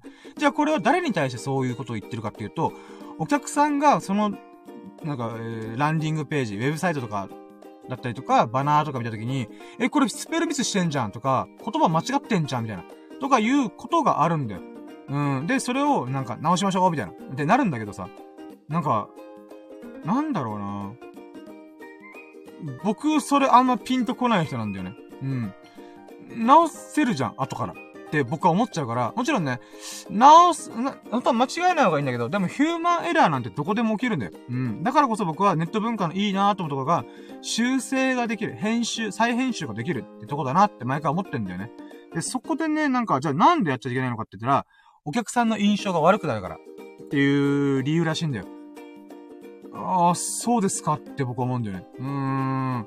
なんかね、ごめん、もうこれは僕デザイナー業業界からも足洗ってるから、ぶっちゃけるけど、あのね、直せんじゃんって本当に思うんだよね。後から直せんじゃんってめっちゃ思うんだよね。で、それで、か、えー、なんていうか、このクライアントの印象が悪くなるからっていうのが、なんかね、え？な、なんだろう？なんて言うんだろうな？なんか、うーん、なんか古い価値観の中にいないって僕は思っちゃうんだよね。うーん。もちろんこれがね、例えば動画、YouTube の動画に関しては確か後から編集できないんだよ。うん。確かその部分をカットすることはできるんだけど、一回動画出しちゃったら、もうその動画後から編集するっていうのは無理なんだよね。うん。だからあと、ウェブ広告、バナーとかに関しても、一回出稿するじゃん。で、あ、ミスってましたーってなったら、じゃあもう一回、あの、入稿すればいいんじゃん。もう一回、あの、なんていうか、ん、データを、画像データを渡して、それをもう一回配信すればいいね。広告配信すればいいんじゃんって思うんだけど、これに関してはちょっとね、あれなんだよ。うーん、確かに あかんなと思うのが、例えばさ、YouTube の場合は、動画がバズったと、バズったとしよう。もう1万回、2万回とか、もう数万回、100万回いったーみたいな。ってなったとしよう。その場合って、その動画消したくないよねって思うんだよね。それ、その動画が評価されたっていうもの自体も、この、例えばどっかの誤字脱、誤字脱字とかミスがあった瞬間に、それを消すっていうのは、やっぱ、もったいないってなっちゃうんだよね。うん、そんなささやかなミスぐらいより、ミスよりも、いっぱいみんなが見てくれてるっていう評価が紐づいてる方がいいって判断するじゃん。誰、誰しもが。うーん。うーん、でもさ、なんだろうな。でもそんな動画ですらさ、結局コメント欄とかで、あのー、なんだ、例えば中田敦彦さんとかが、この、ジョジョ、ジョジョ3部で、アブドゥールのことを、アブドゥールってキャラクターがいるんだけど、それが、あの、黒人というか、褐色の肌の人なんだよね、キャラクターなんだよ。で、その時に、インド人って言っちゃったんだよね。だからインド人じゃなくて、せっかくにエジプト人なんだよ。で、そのコメントは、その修正、ここミスってましたっていうことを言うんだけどさ、それでいいんだよなって僕思うんだよね。うん。本当は確か修正した方がいいけど、でもさ、もう取り、取った、取ったやつをもう一回なんか、同じテンション喋るって難しいから、多、多少のミスに関してはコメント欄でカバーするみたいな。っていう、カルチャーの方が僕健全な気がするんだよなーって思うんだよね。うん。それ完璧を花から作ろうって考え方自体が、すでにもうなんか、うん、ダメな気が、ダメっていうか、なんだろうな、古いんじゃないって思うんだよね。うーん。あくまで僕の一意見ね。もうデザイナー業界から足を洗って僕の一意見なんだけども、うーん。なんか、なんだろうな。うーん、ヒューマンエラーに対して、なんだろうな、そこまでやんやや言うの、どうなんだろうってやっぱ思っちゃうんだよね。あ、で、こあ、今喋って思ったわ。あー、これもあるな、僕の思想の中に。僕の思想の中でさ、シックスラッキー、今はちょっとあふ、あの連想したやつがあって、僕はね、やっぱやりながら考えるっていうのが正解なんじゃないかなと思って。まあもちろん僕がバカだから、やってみないとわかんない。やってみてから学ぶことを気づくことがいっぱいあるから、その状態で、この誰かに教えて、教えをこうとかの方が正しいんじゃないかなって僕は毎回思うんだよ。例えば、いい服チャンネルさん、うん、に、僕は YouTube のライブ配信の動画、OBS でソフトとか教えてもらったんだけど、で、いい服チャンネルさんすごい優しいから、こう、いつかコラボしましょうとか、もしくはこう、レクチャーしますよって言ってくれるんだよね。でも僕は今一旦それをちょっと待ってもらってるんだよね。なんでかっていうと、自分自身がライブ配信を一回やらないと、てか、数回やらないと、あ、そっか、このパターンがあんのか、とか、あ、このミスがあんな、とか、そういうのを自分で痛い思いしないとわかんないんだよ。うん。だけど、その代わり、いい服チャンネルさんにレクチャーを受けてもらう、あ、させ、あ、してもらうときには、僕はいくつかの課題、うん、例えば今回は、一個でっかいやつがあったのが、これ OBS を使って動画を収録すると、それ配信だから収録をしてみると、音のズレがある。で、この場合って、ライブ配信の場合どうなるんだろうなっていうことを、ま、えっと、聞いてみたいなと思ってんだよね。うん。つまり、でもこれはまだ1個しかないから、いくつかの要素が溜まったら、あと自分自身がライブ配信とかやって、経験を積んだ上で、5個ぐらい、5個以上かなまあ5個、10個ぐらいの、なんだろう、えーと、まあ、気づき？うん、ここどうした方がいいかなっていう部分を、なんで、やった、えー、やらないとわかん、あ、えー、えー、待って、ちょっと、言語ができてないわ。ごめんなさい。うん。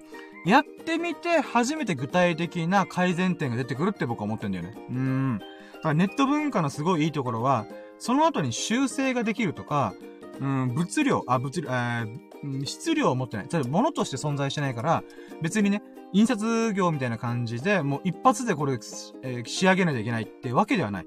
だったらば、やりながら考えるっていうのが、今現代の、うん、思想なんじゃないかなと思うんだよね。うーん。なんか、で、あ、また僕自身もバカだから、やってみないとわかんない。えー、っていう感覚も強いからこそ、なんかね、この時代が到来して本当に良かったなと思ってる。うーん。やっぱね、最初から完璧求めるっていうこと自体が、今までがおかしかったんじゃねって僕は思う。印刷業と。まあ、しょうがないんだけどさ。うん。めっちゃ金金がかかるから。うん。だからね、こう、今みたいにこう、ディスプレイで何でもこう、データとしてね、送り合る時代っていうのはね、とってもいい時代だなって改めて思ったっていうのがシックスラッキーです。はい。いや、ほんとね、僕時代、この時代に生まれてよかったなと。なんだろう、もうちょっと未来に生まれたかったなと思う部分もあるけども、でも今ここで生まれたんだからこそ、今の時代のいいところっていうのをね、もういっぱい享受したいなと思ってる。うーん。まあ、とりあえずそれが6ラッキーだわな。で、セブンラッキー。セブンラッキーは、そのブラックホールのスペルを間違ってるっていうところで修正して、で、その後、あ、ストレッチ。ストレッチしました。これがセブンラッキー。イェイストレッチはね、やっぱ晴れてる日にさ、こう、外に出て、こう、5分、あ、違うな。まずストレッチ5分ぐらいやったんだよ、軽くね。うん。で、まあ気持ちいいなーと思って、あー、セロトニンが、幸福ホルモンが、ドバドバ、ドバドバ出てるな、みたいな。うん。っていうことを感じながら、私、ストレッチしておりました。でね、これはもう、まあ、いろんなとこ行ってるからちょっとね、もう、また同じ話って思うかもしれないけど、これはね、うーん、太陽の光を浴びながら、ストレッチをする。つまり、朝の早朝にね、早朝にラジオ体操してるおじいちゃんおばあちゃん、散歩してるおじいちゃんおばあちゃんっていうのは、非常にリリーかなってるんだよって話ですね。うん。朝の5分だけでもいいから、太陽の光浴びながら体操をする。体をほぐす。っていうことをやるだけでも、全然一日の、この、なんだ気持ちよさが違う。うん、気持ちいいねーと思いながら、あと体がね、もうスムーズに動く。うん、やっぱバキバキ、バキバキって最初に鳴らすから、そのおかげでね、やっぱね、一日過ごす中で、気持ちよく、よく過ごせるんだよね。やっぱ最初のスタートダッシュ大事だよ。うん。YouTube と同じだよ。YouTube も所属、所属が大事ってよく言われてるんだよ。うん。まあ、あくまで僕は PayPay の YouTube やってるから、全然あれだけど、この名だたる YouTuber さんがみんな言うのが、YouTube は所属が大事。うん。後から伸びるパターンもあるんだけど、YouTube のアルゴリズム上、どうやら、最初にアップして、例えば今日の金曜日の、えー、19時、夜7時からアップしました。で、そっからみんながどれだけ見たかっていうことが、とっても大事らしいんだよ。で、そしたら、いろんなところに、あ、この動画評価されてんだな、あ、みんなが見てるな、ってことだったら、ふわーっていろんなところで見せるんだよね。うん。そういう仕組みがあるらしい。で、これはね、別に他の SNS も同じなんだよ。他の SNS もさ、例えば半年前とか1ヶ月前のいい投稿があったとしても、それはうん、後から伸びたとしても、評価されないんだよね。つまり、いろ、いろんな人の、なんだろう、えー、タイムラインに表示しないようになってるんだよね。これはやっぱね、なんだろう、SNS とか、うん、ネットメディアの、まあ、アルゴリズム大原則らしい。うん。しょっぱな、えー、配信して、発信してから、1日2日でどれくらい伸びるかっていうのがとっても大事らしい。うーん。だからこれは、あれで、ラジオ体操と一緒だなと思う。一日の始まりに、ちゃんと体操をして、うん、気持ちいいね。よし、体もスムーズにいく。 Let's go みたいな。うん、初速が大事なんだよ、本当に。うん、だから一日の始まりに、スパーンってスタートダッシュ決めれると、その後、夜まで全力で、いろんなことができるよっていうことだね。うん、っていうことは、これが seven lucky です。で、 eight lucky。eight lucky は、その流れで、うーん、筋トレと、筋トレした。うん、これが eight lucky。これはね、僕はね、朝の習慣は5分だけでストレッチ終わらそうと思ってんだけど、今回はね、昨日雨が降ってて、あと、一昨日は動画の編集とか立て込んで、できなかったん、ジョギングができなかったんだよ。うん。なので、ジョギングができない時って何が起きるかっていうと筋トレしてないんだよね。うん。なので、あ、ここでちょっと筋トレしとこう。今日もね、バタバタしそうだから、筋トレしとこうと思って、そこからプラス10分、うん、やりました。エクササイズしながら、簡易的な筋トレね。うん、やりました。これが8ラッキーです。そうね。うん。こんなもんかな。なので合計15分ぐらいかな。うん、入念なストレッチ、えー、エクササイズ、筋トレをしました。で、9ラッキー、えーと、家の中に戻って、何したっけなあー、うん、あ、あ、うん、多分。あ、多分これだわ。9ラッキーは、皿洗いしましたイェイイェーイ皿洗いがないラッキーイェイ僕の中でね、皿洗いっていうのは趣味です。うーん、楽しいね。うーん。まあ、もともとはね、数ヶ月前まではさ、うーん、皿洗い大っ嫌いだなーと思ったんだ。うーん、30年間皿洗い大っ嫌いだなーと思った。だけどね、ここに来てね、あれ、皿洗い楽しいんじゃね？っていうふうに思った。うーん。それなんでかっていうとね、こう、もともとね、皿洗いをちゃんとやろうって思ったのが、あ、人間やめてんなって思ったからなんだよね。どういうことかというと、あのね、きっかけはね、惣菜、スーパーで買ってきた惣菜を、確か、レンチンしようと思った。あの、温めた上で、これカリッとしたいなと思って、トースターで焼いたんだよ。うん。で、チーンってなって、で、その時にさ、こう、トースターの下に油がいかないようにアルミホイルを下に敷いたんだよ。で、アルミホイル敷くじゃん？で、その上に素材乗せるじゃん？で、トースターでチーンってするわけじゃん？で、それで取りましたと。で、その時に、あれ？これ、お皿使わなくても、そのままアルミホイルをお皿にして食べればいいんじゃね？って思ったんだ。うん。で、その通りにしたんだよ。で、待って。ふぅ、ゲップしそうだった。うん、危ね。うん。そう、アルミホイルを皿にした結果、何が起きたかっていうと、私、あ、人間やめたなって思ったんだ。うーん。その瞬間に、皿洗いちゃんとしようと思ったんだ。うん。じゃあ、皿洗いをしたくなか、あ、がめんどくさかったから、お皿を汚さなければいいんだって発想したんだよね。だからアルミホイルに行き着いた。だけどね、あかんぜよと思った。アルミホイルをお皿にするのはなんか人間やめとるぜよと思って。うん。なのでね、ちゃんとアルミホイルで温めたらお皿に盛り付ける。うん、お皿の上で食べるっていうのをね、しようと思った。だから皿洗いしようと思った。で、その中で、やってみたらね、あれ？面白いなと思って。うん、いい感じにね、この食器棚に入れる感じとか、あまあ、水切り台の中に乗っけるとかね。うん。で、いかに早く皿洗い終わらせられるかとか、あとはまあ、10分、20分皿洗いしてる中で、動画を見ながらね、例えば中田敦彦の YouTube 見ながら、えー、今こうなってんだねとか、うん。あれ？意外とやれることいっぱいあんじゃんっていうふうに思ったんだよね。で、そこから私、皿洗い楽しくなりました。ということで、ナイナッキ、皿洗いしました。イェーイ楽しかったささやかすぎんって思うよね。皿洗いラッキーにカウントするんですねって思った。そこのあなた。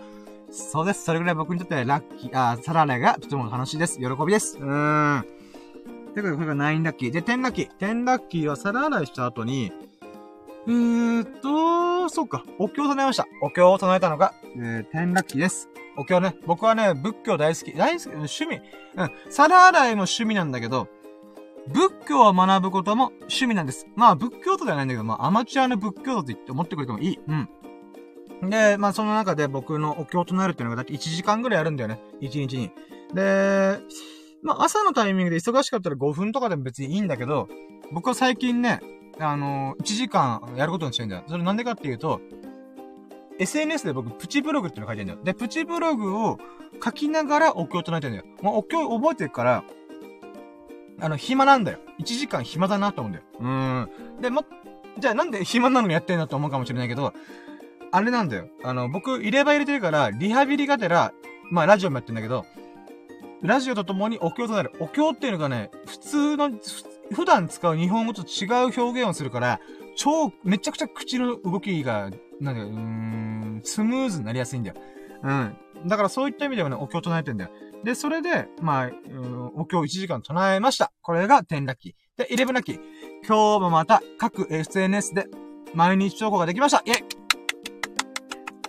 これが11ラッキーです。そうだね、11ラッキーだね。うん。うんで、まあ、インスタグラムとか、まあ、アカウントが一回吹っ飛んだインスタグラムでございますが、うん、もう一回リスタート、リスタートだ、リニューアルだと思ってやっております。で、アイコンも変えたしね、うん。ただ、ツイッターとかグラビティ、ノートとか、あとは、まあ、まあ、そこら辺の、うん、SNS の総とっかえして、今日また毎日投稿できました。イエーイ。うーんでだ。ここからが問題。うーん、これ喋るかどうかどうしようかなと思ってるけど、喋っちゃう。12ラッキー。今回書いたプチブログの内容を毎回このラッキーの流れで喋ってるんだよ。で、今回書いたのが、幾清掃もの、深き夜を乗り越えて。っていうタイトルだったんだよね。急に何言ってんのこいつと思った。幾清掃。幾清掃っていうのは、えー、な、えー、年月が何年も経ってる、みたいな。うん。で、深き夜っていうのは僕が深夜の羅針盤っていうのがもともと、まあ、今、後ろに深夜のジャンクコンパスっていう、この、なんていうかな、サムネイルがあるんだけど、まあ、深き夜と書いて深夜。で、そこから転じて、僕は自分の名前を深夜にしました。うん。カタカナで深夜。うーん。なんで？と思うんだけど、とりあえずね、僕はね、もともとラジオやるときとか、動画やるときとも、なんか深夜ラジオのテンションで、もう、すべてさらけ出すみたいな、なんかそういうテンションでやりたいなっていうふうに思ったんだよ。なんかそこから始まってこのアカウント作って結構気に入ったんだよね。うん。で、結構ね、これ後からいろいろ結びつくんだけども、例えば、夜明け。つまり、深い夜の次っていうのが夜明けじゃん。朝日が昇ってくるじゃん。あ、そっかーと思って。僕はもともと夜の、夜が大好き人間だから深く夜っていうのも気に入ってたんだけど、しか、しあ深夜っていうのが気に入った、気に入ってたんだけども、そっか。深夜を乗り越えたら、深き夜を乗り越えたら、夜明けが来るじゃないか。っていうことで、うん、ちょこちょここの例えするんだよ。つまり、深き夜を乗り越えて、人生の夜明けを迎えに行く。みたいな表現をよくするんだよ、僕は。うん。まあ、自分のアカウント名と紐づいてるから、めっちゃいいなと。あと僕の名前は深夜の羅針盤っていうのも、自分の人生の羅針盤、コンパスが欲しいっていうところから始まってるから、だからね、羅針盤を見せた瞬間僕は、まあ、夜明けを迎えるわけじゃん。成功した瞬間に夜明けを迎えるわけだ。うん。まあそういった意味でタイトルに、育成層もの、深き夜を乗り越えてっていうことをしたんだよ。で、これ何か喋ったかと。で、今回のどあ写真っていうのは、あの、夜明けの写真なんだよ。もうほんとね、僕の iPhone X がね、やっぱカメラの機能が弱いから、あの、画質悪いんだけども、まあ夜明け夜明けの、ちょっと薄暗い中での夜明けの写真を撮ったやつを、今回加工してアップしました。うん。で、何を書いたかっていうことなんだけど、これね、ちょっと待って、水も。久々にね、1600文字超えした。うん。いや、最近はさ、プチブログつって、1000文字ブログ、1000文字前後のブログにするようにしてんだよ。うん。なぜなら動画とかラジオの方を全力でやろうと思ってるから。でも、まあ、ブログも楽しいからなーと思って。自分が考えてることを整理整頓できるから、これはこれでやりたいなって思った中、プチブログという形で、1000文字以内で、まあ、1000文字以内というか1000文字前後ぐらいでやってこうって思ったんだよね。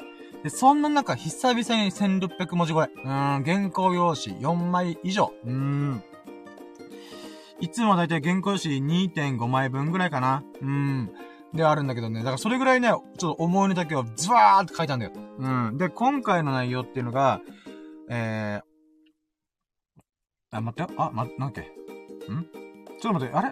俺、あ、始まりの部分なんで書いたっけな？あ、そうか。ごめん、ごめん。あ、そうか、そうか。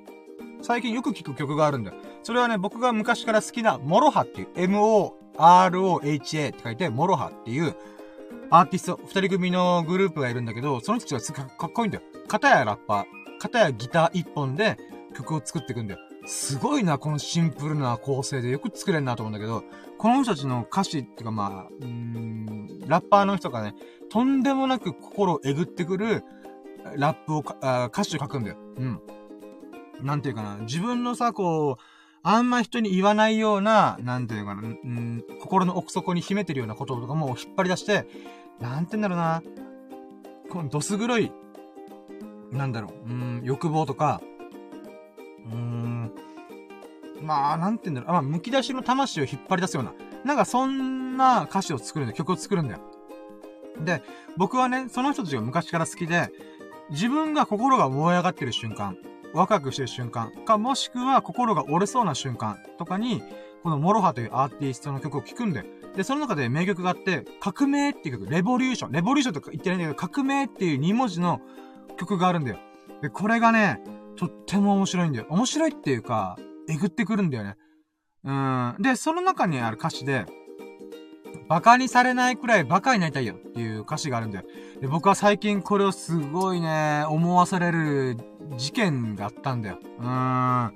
それはね、まあ僕がね、うん、あ、まあでも、あ、まあちょっと待ってよ。でも、一応、あー、待ってよ。ごめん。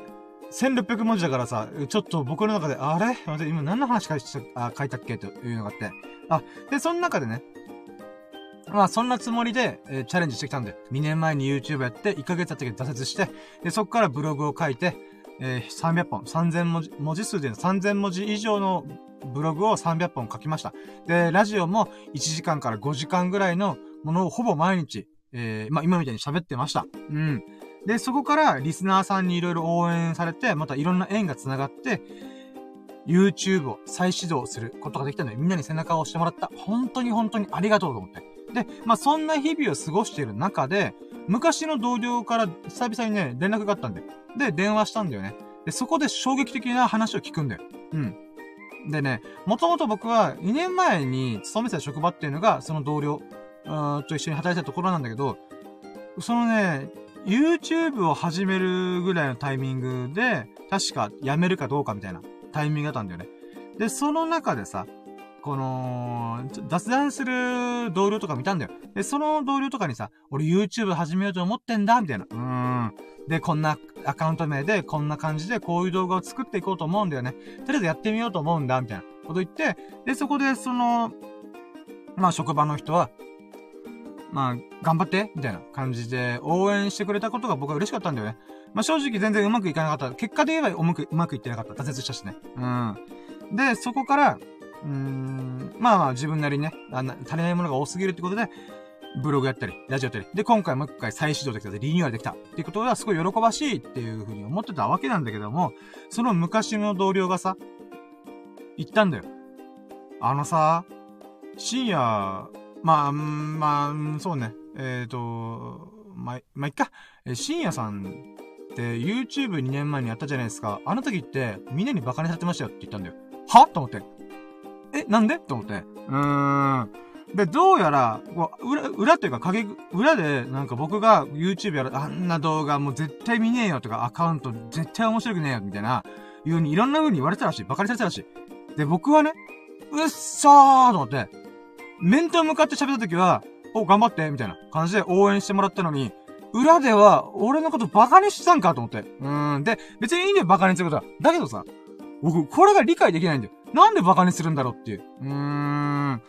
なん、だって僕の活動がさ、今みたいにこのラジオやったりとか、YouTube やったりとか、インスタやったり、Twitter やったり、まあ何でもいいけどややってるわけで、世の中に発信してないから、お、なんか自分の考え方とか何、何でもいいからそれで出す、出す、出す、みたいな。うん。アウトプットするんじゃんみたいな。で、やってるわけじゃん。で、その活動がさ、誰の迷惑だったのと思うんだよ。犯罪したわけじゃないんだよ。法治国だぞ、ここって僕は思うんだよね。その中で、なんで馬鹿にされる言われがあるんだろうとかね。もう、どうしてなんでってめっちゃ思ったんだよね。うん。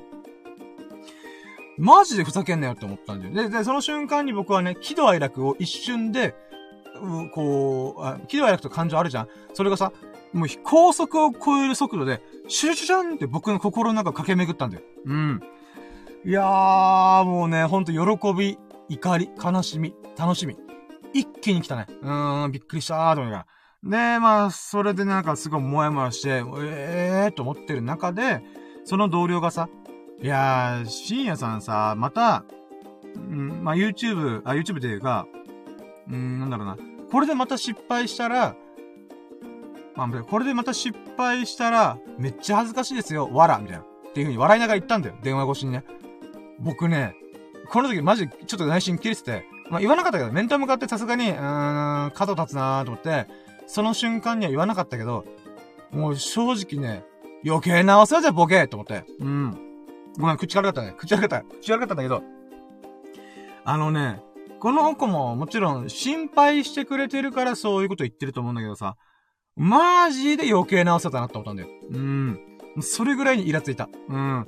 まあでもね、まあまあまあ、しょうがないしょうがないと思いながら。うん。でね、なんかね、うん、まあ思いの丈を書いたんだけど、あのね、ほんとね、恥ずかしいって何って思うんだよね。そんなもん2年前に本気で YouTube やろう、本気で SNS をやろうって思った瞬間からとっくに捨てたらこっちだと思って。うーん。で、今ではさ、顔出ししてんだよ。うん。顔出しして動画撮って、で、アイコンも変えて、もうリスク100も承知だ。だけど、そのリスクに飛び込まないと、俺は、人生多分切り開けないって思ったんだよ。うーん。で、かつみんな、みんなっていうか、まあ、見てくれた人が、まあ、友人とかもね、深夜は顔出しながら喋ってる方が絶対面白いよみたいなこと言ってくれるから、じゃあもうそれで行くしかないと思ったんで、もうこれ以上やってもやっぱね、頭良くねえから、もうパッション、情熱だけで、もうテンションだけでなんとかこう自分の人生こじ開けるしかねえなって思ったんだよ。だからやった。顔出しやったんだけど、でもね、その姿勢、その、その僕の様子を見てさ、恥ずかしいって思ったらもうどうぞ馬鹿にしてくれって僕は思うんだよ。うん。もうそれぐらいね、僕はもうガン決まってんの。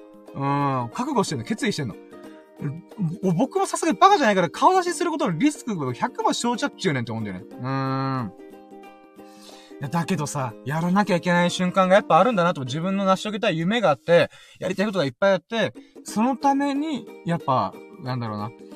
やらず、やら、や、やりたいんだっていうふうに思うからね。だからそういった意味でも、まあその姿勢を馬鹿にするんだったらもうそれはしょうがないと思うから、甘んじて受けるけども、でもね、なんつうんだろう。うーん。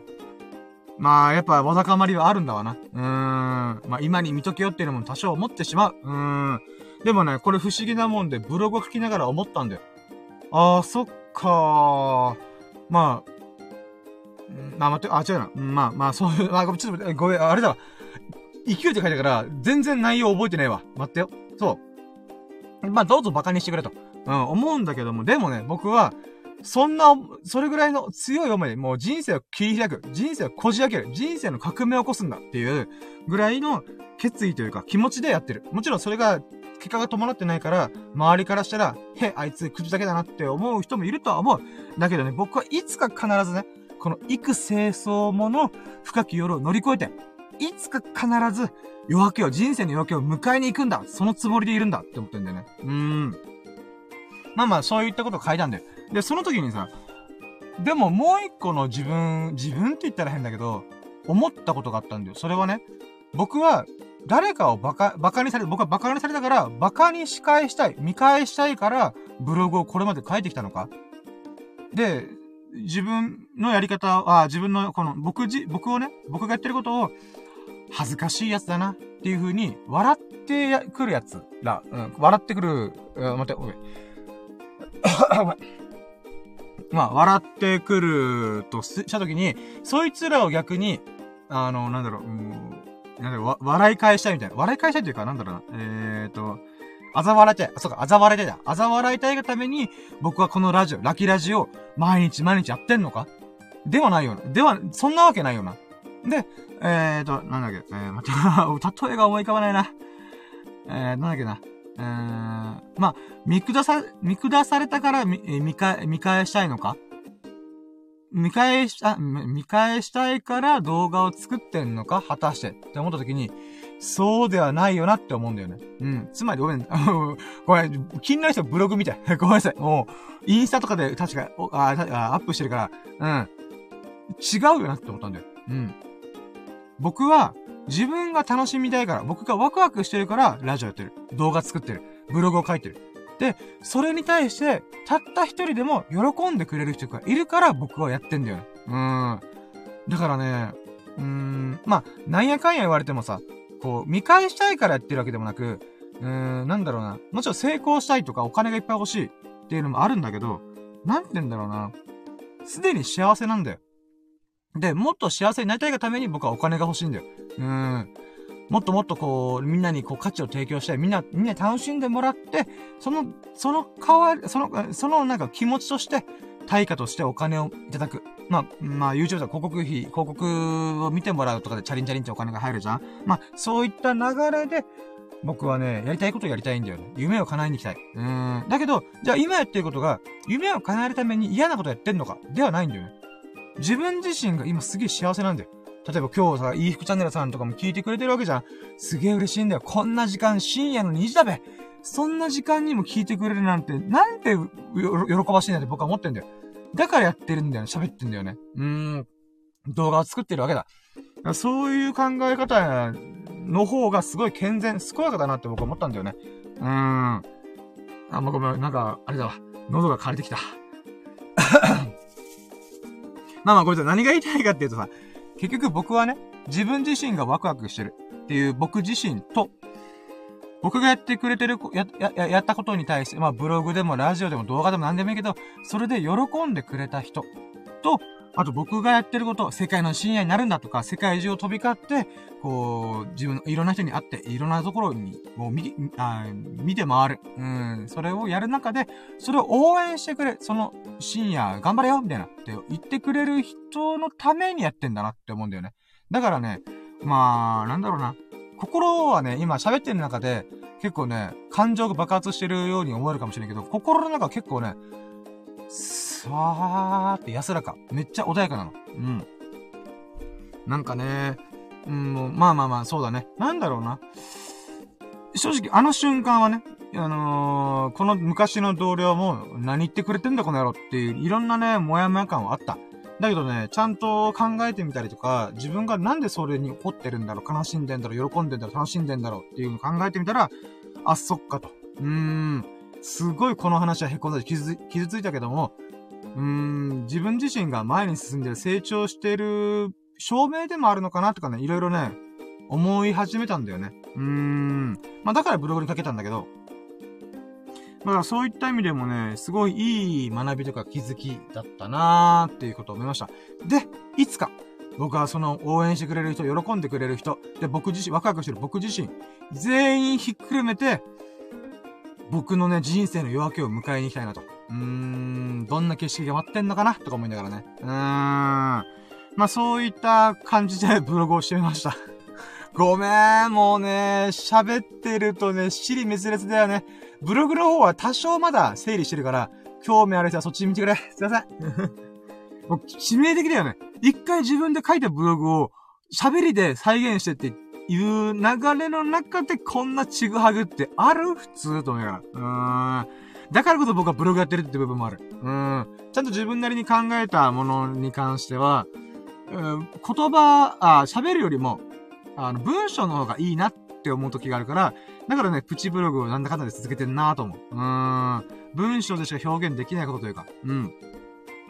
まあそういったものがあるかな。あ、まあ文章の方が伝わりやすいっていう表現方法を選んでるって感じかな。うーん。うん。あー、お水が美味しい。はい、ということで、これが長々と喋っちゃいましたが、これが12ラッキーでございます。うん。で、13ラッキー。13ラッキーは、プチブログを書き終わって、で、結局2時間ぐらいお経となりながら文章を書いたんで、もうそれぐらいね、やっぱ、こう、心の中でこれを書きたいっていう衝動があったんだよね。うーん。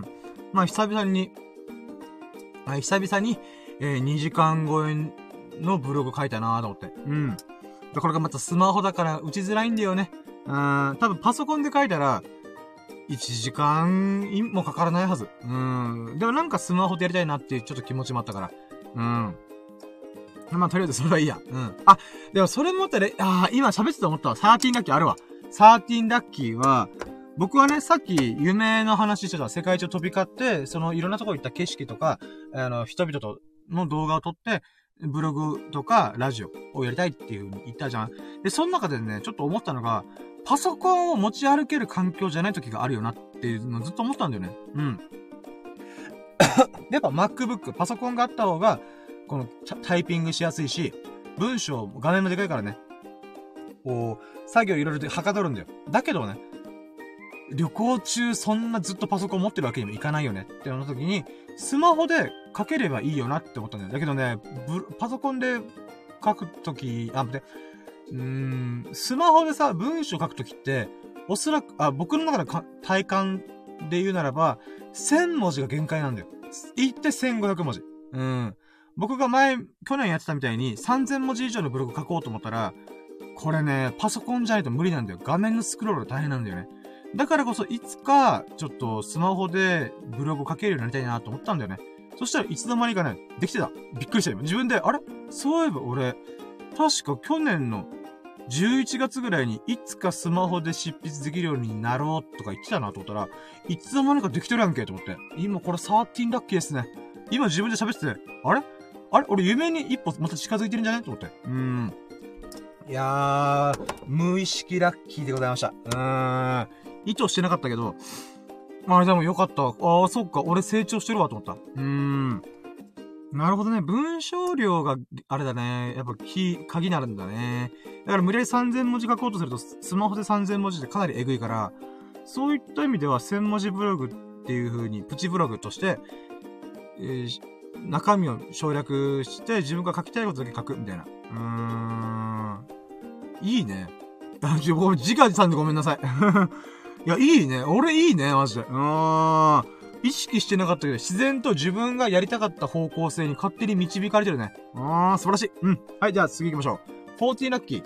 14ラッキーはね、ブログ書きました。その後何したっけなあ、そっか。確か、確かね。あ、飯食いました。あー、待って。うん。で、はい、14ラッキー。14ラッキーは、24時間断食が無事開けましたイェイまあ、冒頭でもちょこちょこ言ってますけど、僕はね、24時間断食、プチ断食ってやってました。まあ、簡単に言うと、1日1回しかご飯を食べないっていう生活をずっと繰り返してます。で、まあ、今で1、2ヶ月ぐらい経ったかな。うん。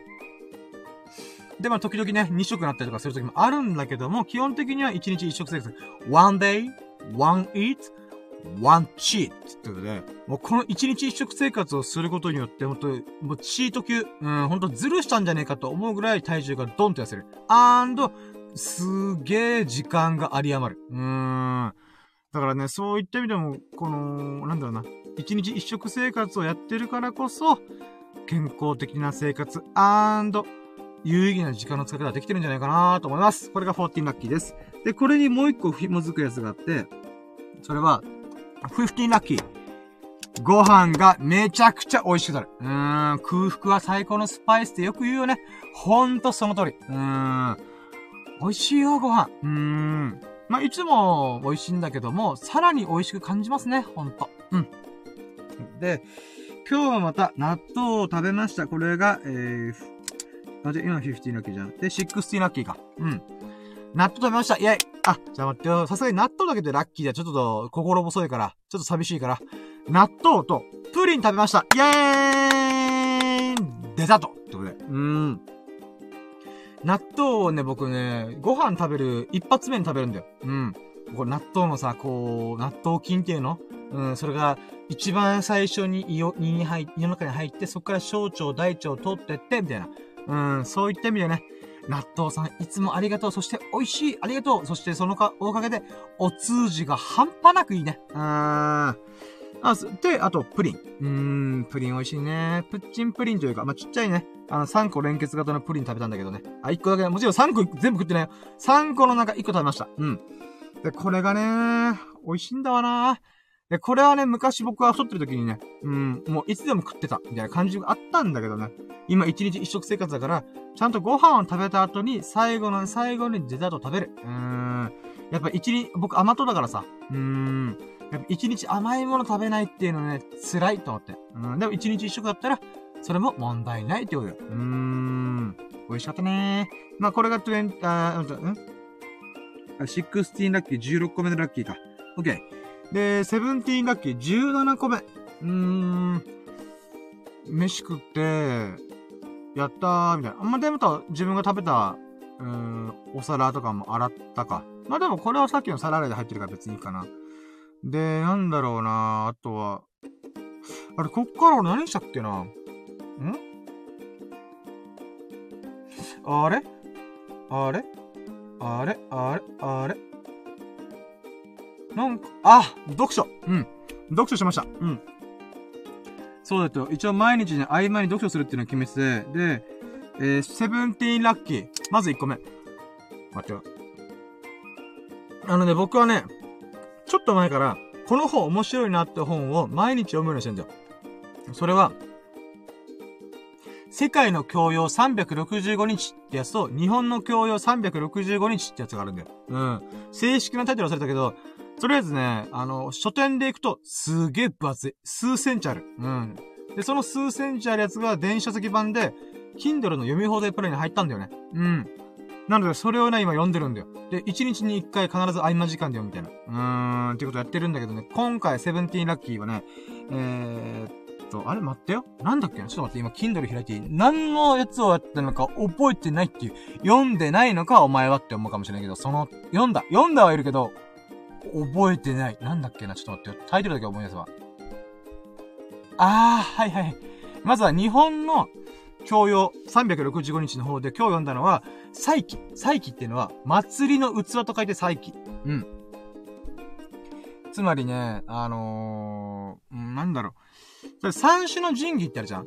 天皇家が持ってると言われてる、確か草、草薙の剣だったっけな？あと、八田の鏡。あと、勾玉。うん。っていうのが神器。つまり、これは、うん、儀式を取り行うときに使われる祭器なんだよね。祭りの器と書いてある。うん。で、その祭器に関しての、ちょっとした話っていうのが書かれてたんだよね。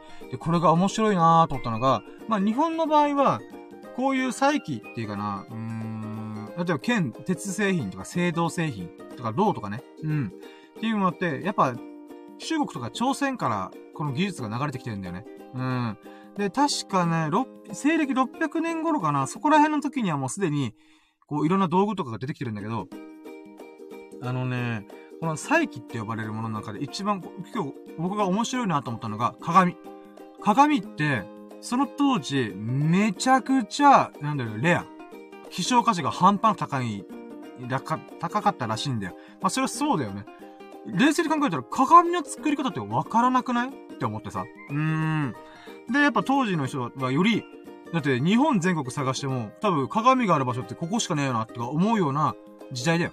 で、その時にやっぱ鏡見た人は、そこに神聖な、うーん、感覚を持ち得たらしいんだよね。うーん。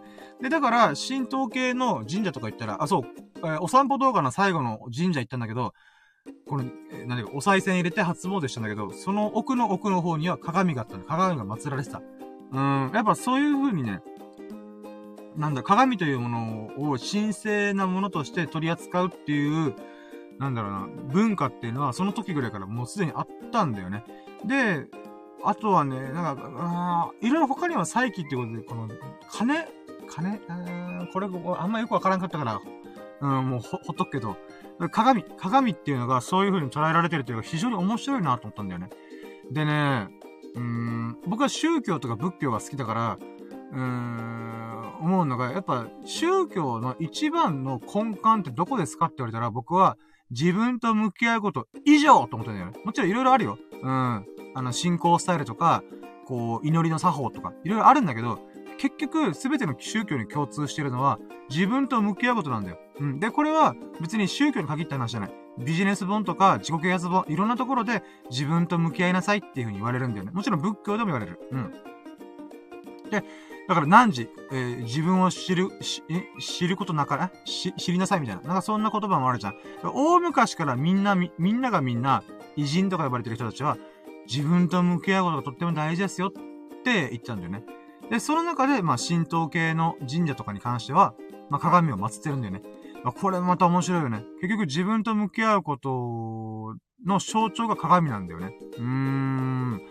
だからそのなんかね、歴史、日本に入ってきた歴史をちょっと、こう、ちょろって書かれてたから、へー、面白いなーと思って、ね。そんなことを今日は読みました。はい。で、18ラッキー。18ラッキーは、じゃあ今度世界版、グローバル、グローバルインテリジェンスってことで。うん。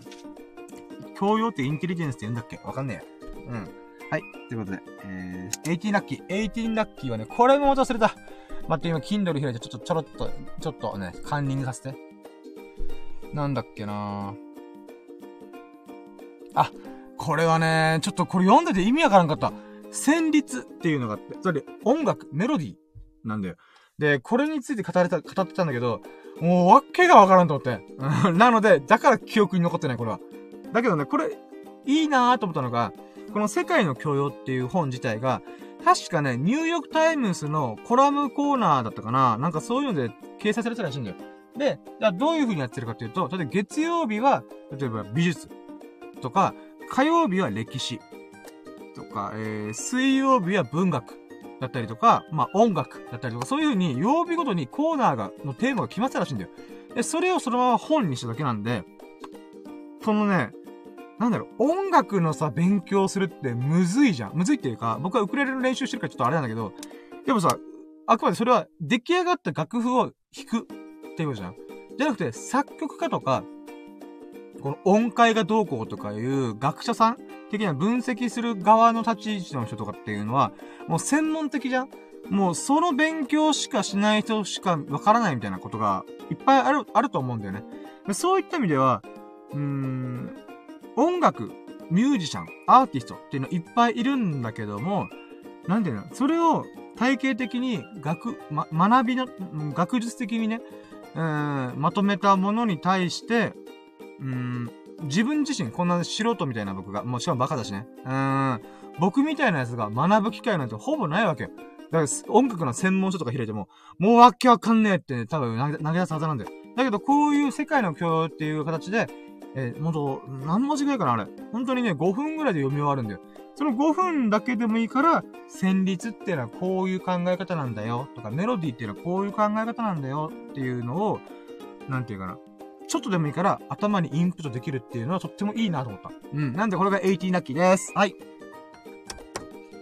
で、19ラッキーは何があったかな？えーっとね、ちょっと待ってよ。もう、カンニングさせて。えー、今日の to do リストになんか書いてた気がする。あ、でも、ほぼ言ってるわ。あ、言ってるな。あ、じゃあ違う。待ってよ、これは？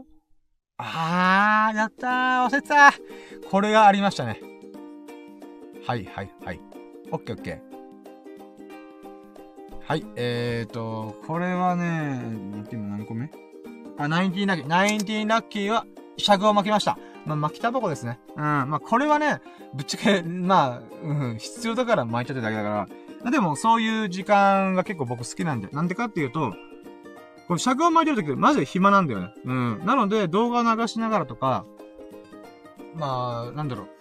ラジオ聞きながら。ラジオって、まあ動画だな。うん。あ映画とか見ながらやったりとかするんだけど、まあ、とりあえずそういう時間が強制的に空くから、まあ、シャグ巻くこともラッキーだなと思って、これが19ラッキーです。で、20ラッキー。でね、今回シャグ巻いてる時にさ、うーん、見てたのが、なんだよ、中田敦彦の YouTube 大学とかじゃないんだよ。曲なんだよ。一曲だけずっとリピートしてたんだよ。これが20ラッキー。それをね、さっき言ったけど、モロハというアーティストの四文銭っていう曲があるんだよ。で、昔からファンだから、まあ、最近ちょっとあんまね、チェックしてなかったけど、この四文銭っていうのがすごいいいんだよ。うん、例えばさ、このモロハというアーティストは昔から、前からずっとフジロックに出たいっていう風にずっと言ってたんだよ。で、この四文銭のプロモーション、あ、プロモーション、えっと、MV、ミュージックビデオが、まさに2016年、フジロックフェスティバルに出演した時の動画なんだよ。えーと思、だからその時見た瞬間は、すげえ感動したーと思ったんだけど、でもステージがちっちゃいんだよ。うん。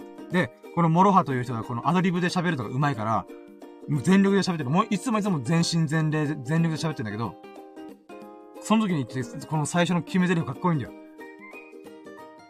メインステージへようこそって言うんだよ。うーん。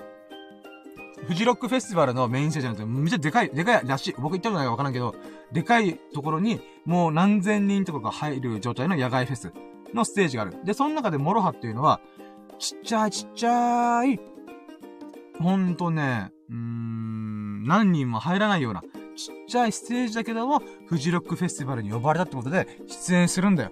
で、そこで、メインステージへようこそっていうのってすごいじゃんこれなんでかっていうと、あ、まあ、だから、うん、今腹がくって言いました。えー、ん、うん、あなたにとってのメインステージになれるように一生懸命頑張りますんで、お付けくださいみたいな、そんなこと言うんだよ。痺れるね。うーん、そうなんだよ。メインステージがどうかは、フェス側が決めるんじゃねえよ。俺の心が決めるんだよって僕思うよね、ほんと。うーん、そうだよって思って。だからメインステージさ、海外のアーティスト呼んで、こう、みんながわーわーわーわーやってると。まあ、それもそれで楽しいし、素晴らしいこと、いいことであるんだけど、ちっちゃくても、場所がちっちゃくても、あなたにとってのメインステージ、僕にとってのメインステージは、モロハなんだって思ったら、もうそこがメインステージなんだよ。うーん。フジロックフェスティバルでいくらかかるかわからんけど、まあ、1万以上すんのかな、チケット代。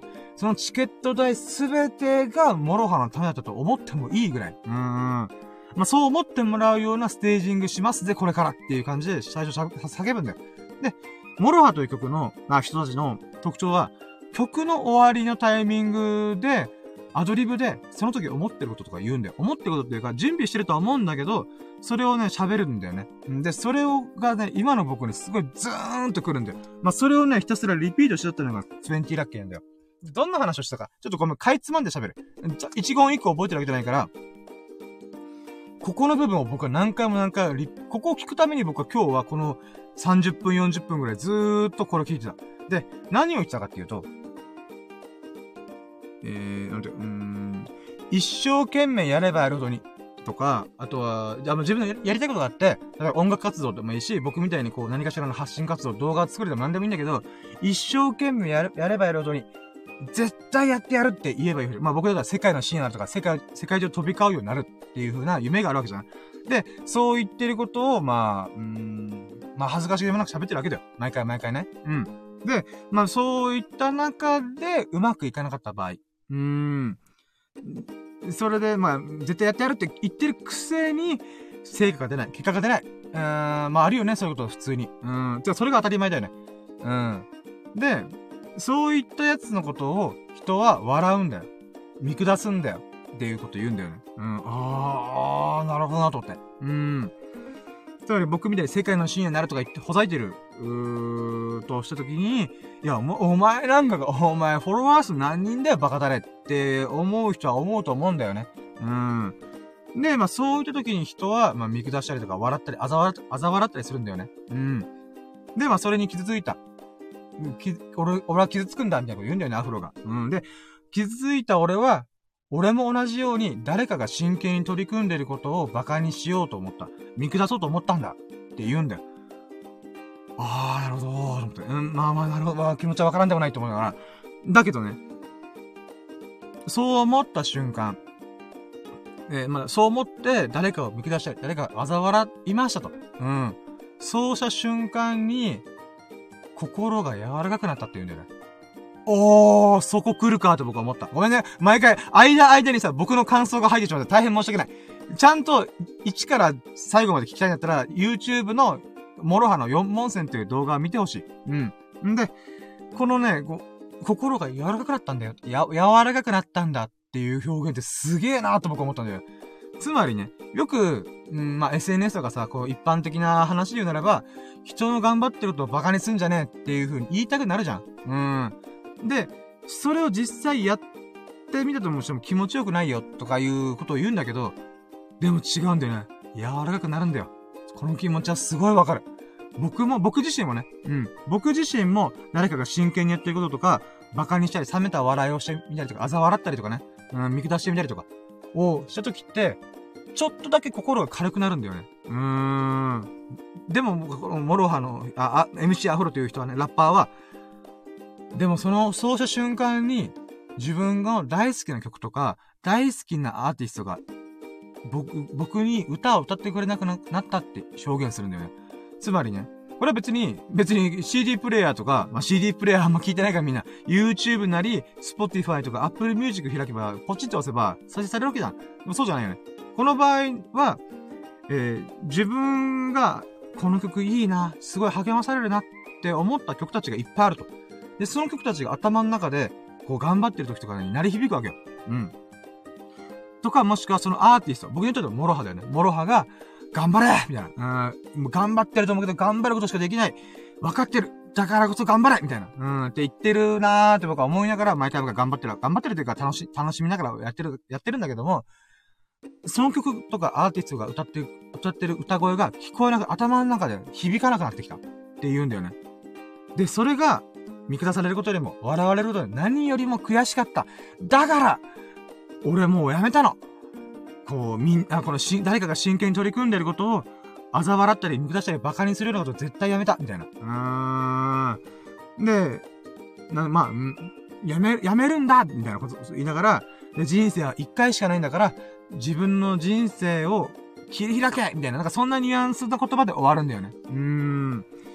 だからね、なんかここの部分がね、今の僕にすごいグってくるんだよね。うーん。まあ、さっきのちょっとプチブログの内容を紹介したってこ、内容にすごい関わってはいるんだけども、なんて言うんだろうな。うーん。もちろんね、僕のことを嘲笑ったり見下したりすることにはもう構わないと思ってる。うん、しょうがない。うーん。で、傷つくことは傷つく。だけど、結局僕はね、自分自身が楽しいからやってるって部分もあるし、自分のの発信したこと、アウトプットしたことが誰かの喜びになってくれてるってことがとっても嬉しいから、で、さらにいろんな人に応援してもらう。もうそれだけで僕は十分だと思って、幸せだと思ってるから、より幸せなもの、幸せになるために、こう、成り上がって、成功して、で、みんなと一緒に見たことない景色を見てみたいっていう風に思ってるんだよね。うん。まあまあ、それはそれで置いといて、じゃあこの曲で僕が思ってるのは、自分自身も心が折れそうな時に、誰かの真剣、誰かが真剣に取り組んでることを馬鹿にしよう、馬鹿にしたりとか、恥ずかしいなって笑ったり、笑ったりすることもなく、なんかあいつ痛いなとか、そういう風なことは絶対思わないにしようと思ったんだ。それは、心がや、確かに柔らかくなるんだ。うーん。心が軽くなるんだ。だけどね、前には進まないんだなって思うんだよね。うーん。だからね、この曲自体はね、2016年だから6年前には知ってるんだよね。うん。6年前、7、あ、5年前かな。ね、知ってはいた。だけどね、やっぱ今、改めて聞くと、やっぱそうだよなーって本当に思う。それはやっぱそう思う、自分自身がね、こう、なんだろう。うん、成長したなって思うんだよね。つまり、この MC アフロという人が言ってることを実感を持って、なんだ、自分の中でこう身に染めるっていうフェーズに今入ったんだなって思ったんだよね。うーん。この2年、2年前から YouTube だってやって挫折して、で、ブログやったりとか、ラジオやったりとか、グッズ作ってみたり、イラスト描いてみたりとか、うーん、写真撮ってみたりとか、いろいろやってきたけども、その中でやっぱり全然成果につながらない。これ手応えないなーとか、自分の中でなんか思うんだよね。うん。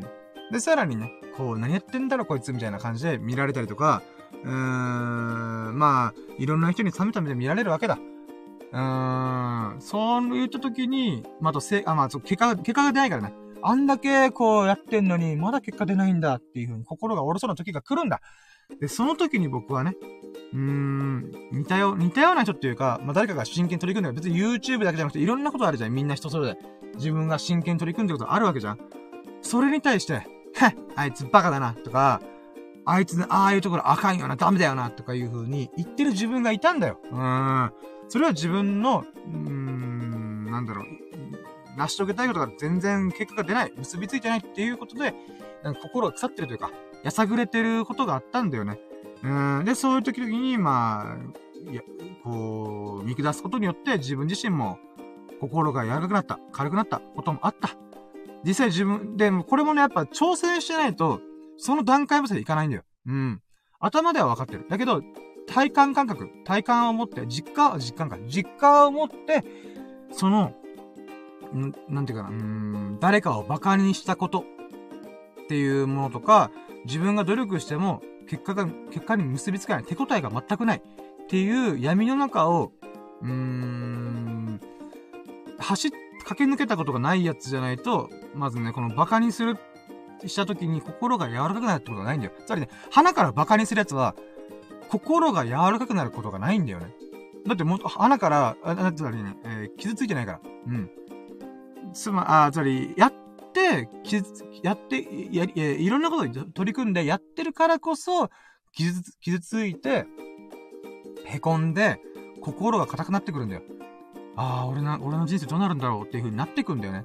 で、そういった時に硬くなったからこそ人を馬鹿にすることによって、柔らかくなるんだよ。うん。だけどそうなってくると前に進まなくなるんだよね。うーん。で、もうこの部分の、このなんていうかな、うん、曲が終わったと後の MC というか、曲、えー、曲じゃないけど、この MC アフロのメッセージがね、もうドーンってきて、もうモグロ福蔵ばりにドーンってきて、うーん、そうだよな、そうだよな、そうだよな、と思って。うーん、だからそれをずーっと、40分ぐらいリピートしてました。鬼リピート。うーん、ヘビーローテーションでございます。うん。まあそういったことをね、ちょっとね、じーんと身に染みながら。でも僕はこのモロハの言ってることが、ちゃんと自分で理解できて、共感できるぐらい前に進んだ。成長したんだなってことも改めて思った。で、そっから次のステップで、結果を出す。もうこれしかない。残ってるのもこれしかない。うん、誰かが真剣にしてるともう馬鹿にすることも絶対ない。うん、そのメンタル、マインドセットはもうすでに手に入れた。うーん。まあ、さっき言った、なんていうかな、昔の職場の同僚に関しては、その子もいろいろ頑張ってるんだけども、結局、うん、そういう恥ずかしいとか、うん、言ってるから、やっぱ過去の僕を見てるような気分にはなるんだよね。うん。で、そう思ってるとやっぱ僕も成長してるんだよ。うーん。誰かを馬鹿にすることもなくなったし、で、自分のやりたいことも定まったし、もう俺はここ世界の死になるんだ。世界中を飛び交って、いろんな人と会っていろんなとこ見に行くんだっていう風なものも決まったと。うーん。で、残すところ。この、モロのメッセージの中で唯一残ってるのは、結果を出す。うーん。この結果を出すってことがね、とっても大事だと思うんだよね、本当に。うーん。だからね、そのためにどうすればいいかっていうのは、まだ、うん、闇の中だけど。うん。まあでも、とりあえず、うん、こっからが長いんだろうな。こっからがしんどいんだろうな。でも思うけど、まあ、って思うんだけどね。うん。でも、応援してくれる人もいるし、自分自身もやりたいと思ってるし、ワクワクしてるし、もうやったるしかないと。うん、自分の人生をこう全力で切り開く。人生の夜明けを迎えに行くぞと。うん、思いましたね、ほんと。うん。まあ、これをね、改めて自分自身で思ったってことが、ラッキーでございました。はい。ということで、これが20ラッキーですね。はーい。うーん。あー、水が美味しいね。うん。はい、では続いて、えっ、ー、と、21ラッキー、シャグも巻き終わって、さあ、ここから何をするっていう時間に、僕の努力してること、頑張ってること、取り組んでることの一個である、2本目の YouTube 再始動して、リニューアルして、2本目の動画が無事アップされました。これが21ラッキー。イェイまあこれはね、ちょうど尺も終わって、モロハの曲も終わって、あ、7時、夜の7時過ぎてる、19時になったって思ったんで、まあ、見たわけだ。自分の動画を。うーん。んで、えー、っと、あ、あれ？マッチョあれ？ん？ん？記憶が定かじゃないけど、なんかね、確かすでに1いいねがついてた気がする。あれ？気のせいかな？あれ？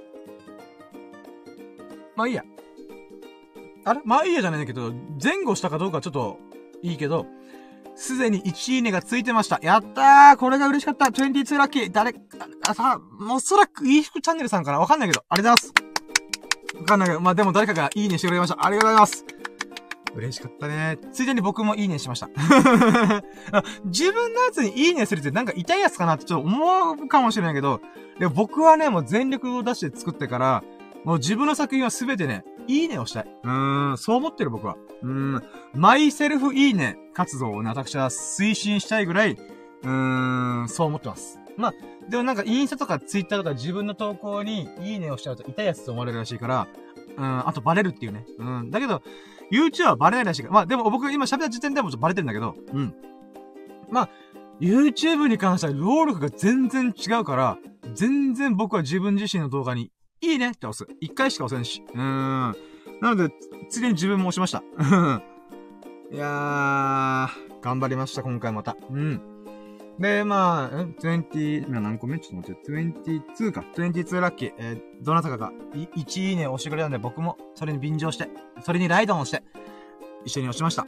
うーん。で、23ラッキーはね、改めて自分自身の動画を40、40分ぐらいかなを、じーっと見てました。うん、スマホを横に置いて、40分の動画をひたすら何もせずにじーっと見てました。うん。これが23ラッキーですね。んだよね。うん。で、これね、な、な、で、結局ね、僕ね、何もせずにずーっと見てたんだよ。なんでかっていうと、ま次、ま編集がうまくいったかな？とか、YouTube で見るとどんな感じになるんだろうな？とか、そういう気づきとか学び、振り返りを込めて、まあ見てるわけだよ。うん。でさ、思った俺。俺面白いと思った。どこまでポジティブよ、お前、みたいな。でね、まあ、えー、ちょっとりあえず、23ラッキーはちゃんと自分で見直して40分フルでちゃんと頭からケツまで見切って、あ、こんな感じなんだね。うんうん、なるほどなるほど。いろいろ学びとか気づきもあるんだけども、やっぱ改めて思った24ラッキー。俺面白い。え えー、ドン引かないでーと思うけど、うーん、俺自分で自分を笑ってた。こいつ何言ってんだろうって思いながら、笑ってた。うーん。だからね、嬉しかったよ。うん、喜ばしかった。うーん。まあもちろんね、だって自分が好きなこと喋ってんだから、それはそうなんだよ。だって自分が好きなの喋ってんだから、自分が見たらそれ面白いと思うよね、と思って。うーん。いやー、もうなんかちょっとね、自己満足すぎんとは思うけど、うーん。いや、でもまあまあ、面白かった。うーん。変なポーズするわな、俺と思った。しか、なんかね、自分、じ、ほんと、ほんと、これ、自画自賛タイム。24ラッキー紹介してる間、ちょっと自画自賛タイム許して。あのね、変な動きよくするんだよ。あ、なんか、オシリスの天空竜とか、ラーの抑止、え、え、抑止竜、オベリスクの巨神兵とかなんか、そんなことでね、あの、やってたんだけど、あの瞬間ってさ、事前に考えてないんだよ。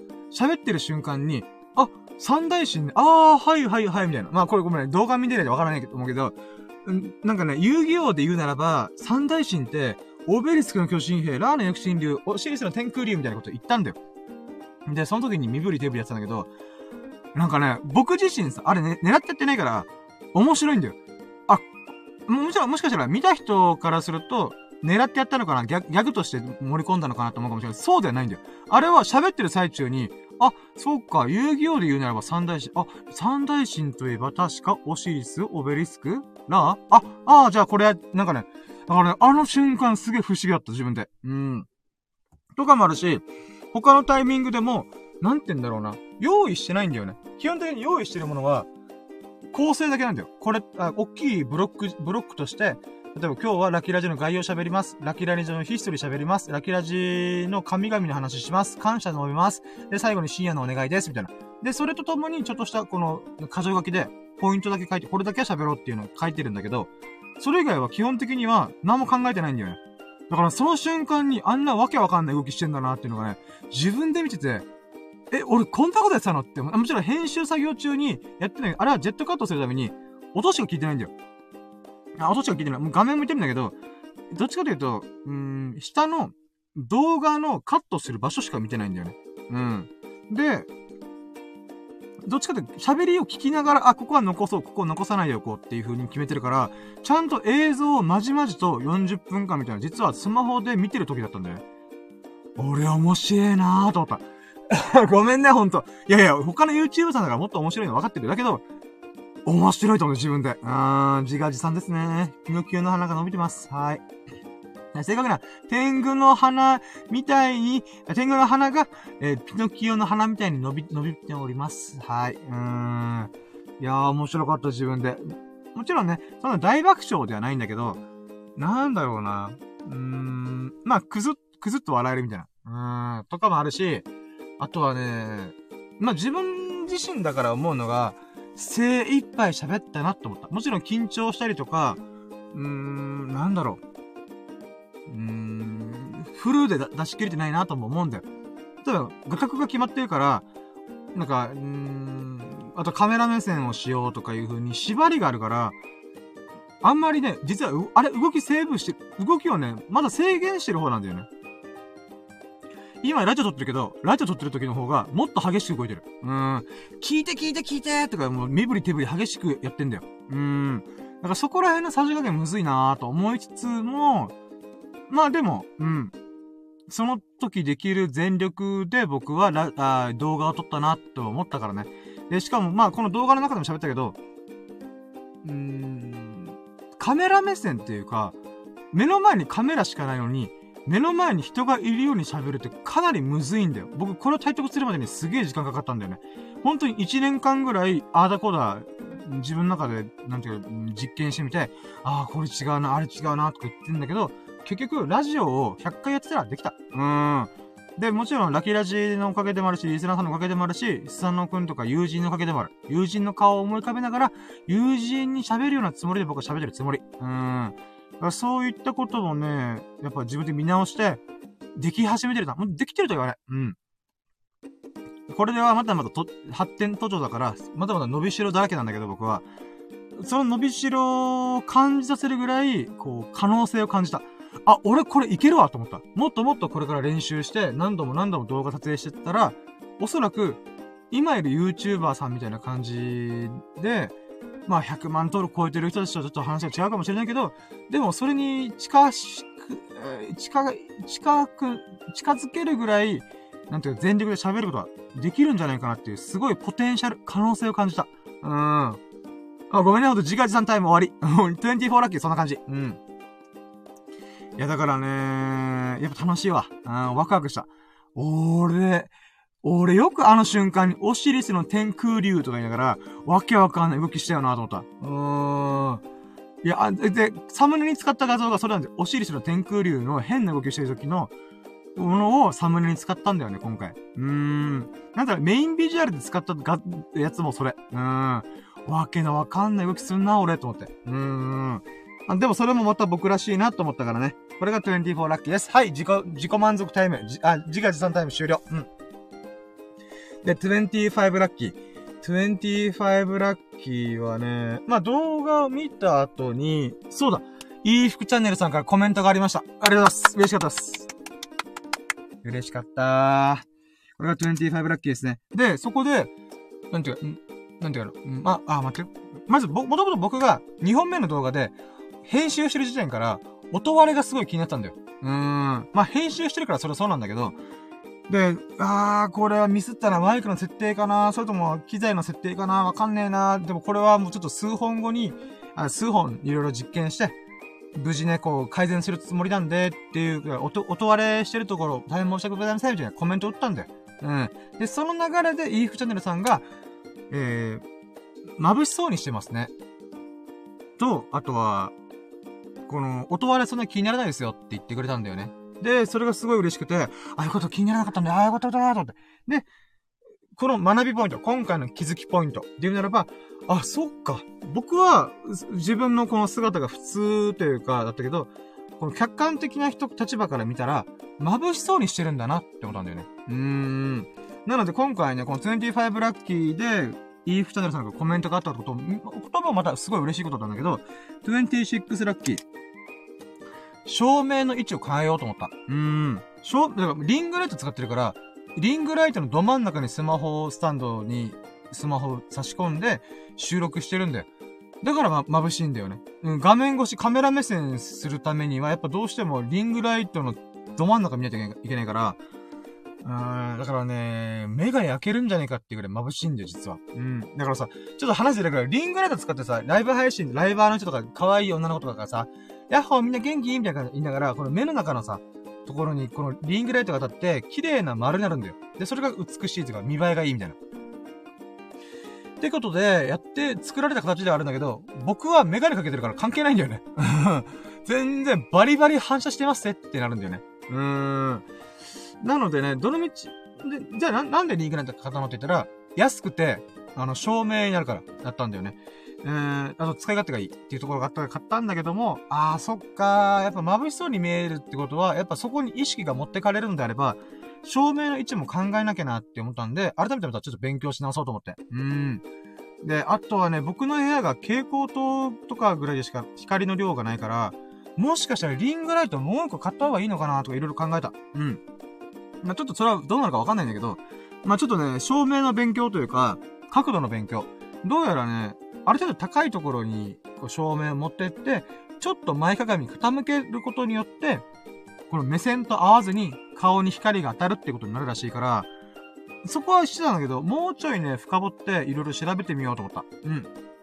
なので、イーフチャンネルさんからね、あの、素晴らしい、こう、ご意見というか、ご指摘をいただいたんで、ね、本当にありがとうございます。これが20、え ?26 ラッキーだよね。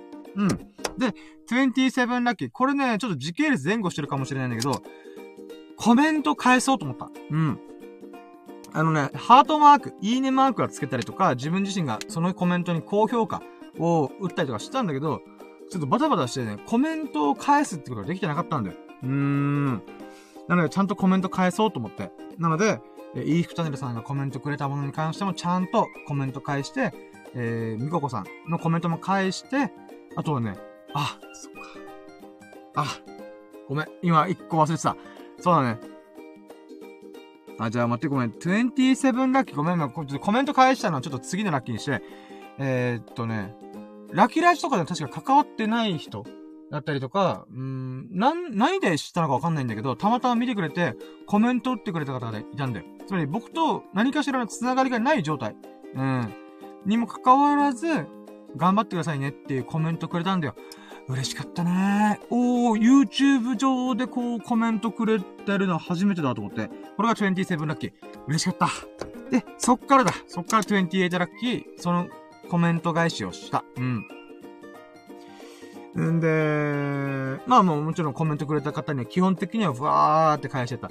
でね、僕ほんとね、人見知りコミュ障ネクラだから、なんかね、人とこの文章でコミュニケーションするときって、なんかね、やっぱ苦手意識があるんだよね。うん。でもね、やっぱコメントくれた人にはちゃんと丁寧に返したいという気持ちもあったから、時間が今回あったから、うん。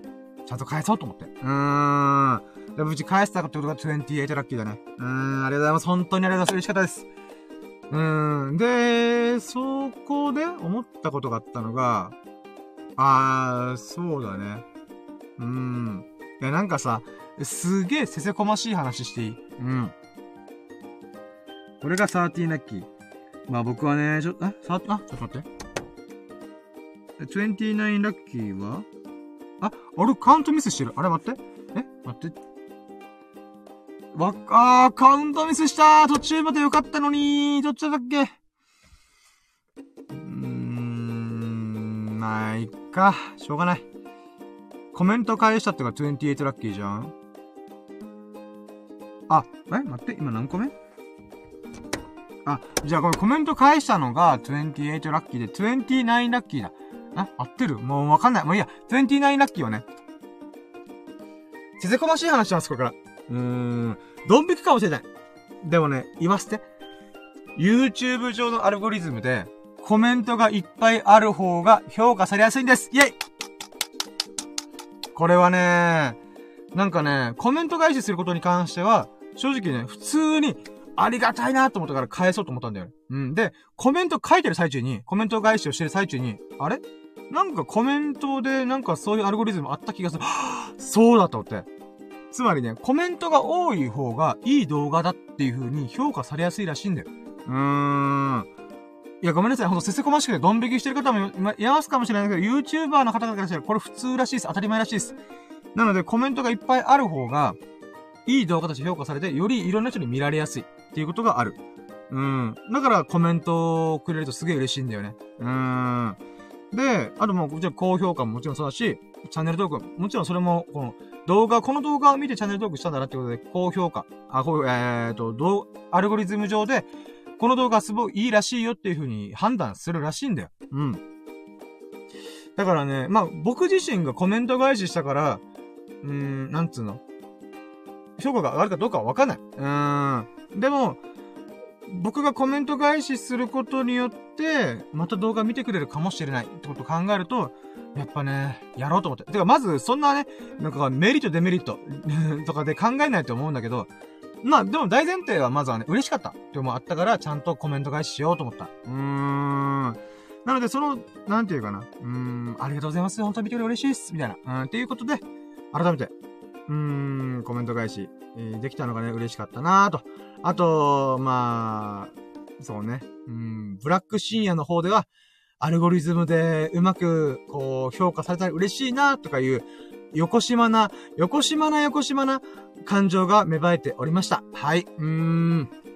まあ、こういうことを喋っちゃうから僕ダメなんだけどね。もう、もうさらけ出しすぎだよね。恥ずか、お恥ずかしながらさらけ出しております。はい。はい。で、 thirteen lucky。thirteen lucky は、何したっけなあー、そうだ。うん。これも大事だと思ったのがあったんだ。それは、各 SNS でシェアしました。はい、これが thirteen lucky。うーん。各 SNS、つまり Twitter、Instagram、ノートで、自分がこんな動画作ってますよみんな見てーっていう風にシェアをする。えー、っていうことをやりました。うん。でね。もちろん、これ、僕はね、どのフォロワーも全くいないし、かつ、インスタグラムに関しては、この前インスタグラムのアカウントが不具合で吹っ飛んで、えー、ゼロからのスタートなんだよ。だから、誰もフォロー、なんかもうほんと一桁台なんだよ、フォロワーさんが。うん。だけどもね、こう、見てくれる人がいるっていうのもあるし、あとはツイッターとかノートとかね。うん、使えるもん何でも使えと思って。うーん。まあそういった意味で、えー、SNS のシェアをいっぱいしました。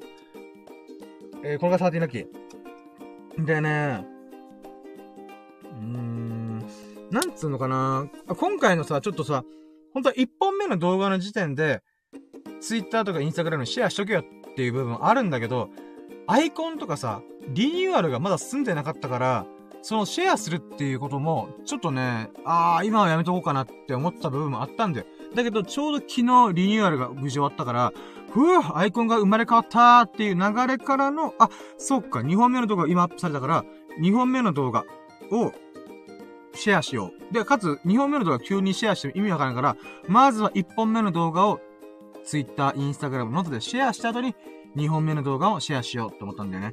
うーん。でね、なんでこれを急にシェアしようとか言ってるかっていうと、これまた YouTube のアルゴリズムみたいで、あのね、初速がいい動画っていうのは、まあ、評価されやすい。まあ、ちょっとさっき散歩の話、あ、散歩じゃない。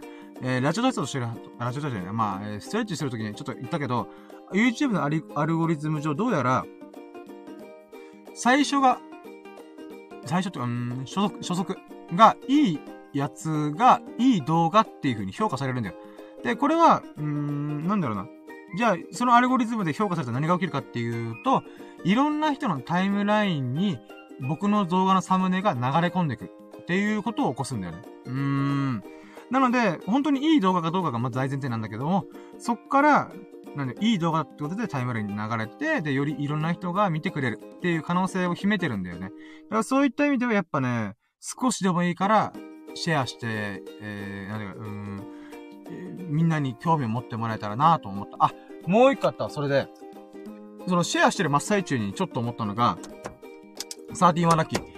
やっぱ顔出ししてよかったと思った。うん。顔出しして、えー、アイコンとか全部総特化して、で、動画のサムネも顔出ししてる。うーん、っていうのがとってもいいなと思った。まあ、自家自産で大変申し訳ないんだけど、これはね、僕の顔がイケメンだ、イケメンではない。イケメンだ、ごめん、イケメンだからとか言うとしたけど、イケメンではない。ブチャイクなんだけど、えー、私、えー、まあ、なんだろう、まあ、特徴的、印象的な顔をしてるってことで、まあ、友人とかに言われてはいるんですけども、でね、思ったわけよ。これやっぱカードししといてよかったなって思ったんだ。まあ、あ、ごめん、どういうことかっていうとね、さっきちょっと、またその時、あ最優秀ラッキーの喋りとかも言ったと思うけど、人間っていうのは、基本的には顔にすごいフォーカスするっていう性質を持ってるんだよね。うん。例えば漫画のキャラクターとかそうなんだけど、だって、えっ、ー、と、目、鼻、口を線で、線とか点で書いても、これは顔だなっていう風に認識するわけじゃん。それぐらい人間っていうのは、人の顔の表情とかをよく見るだよね。うーん。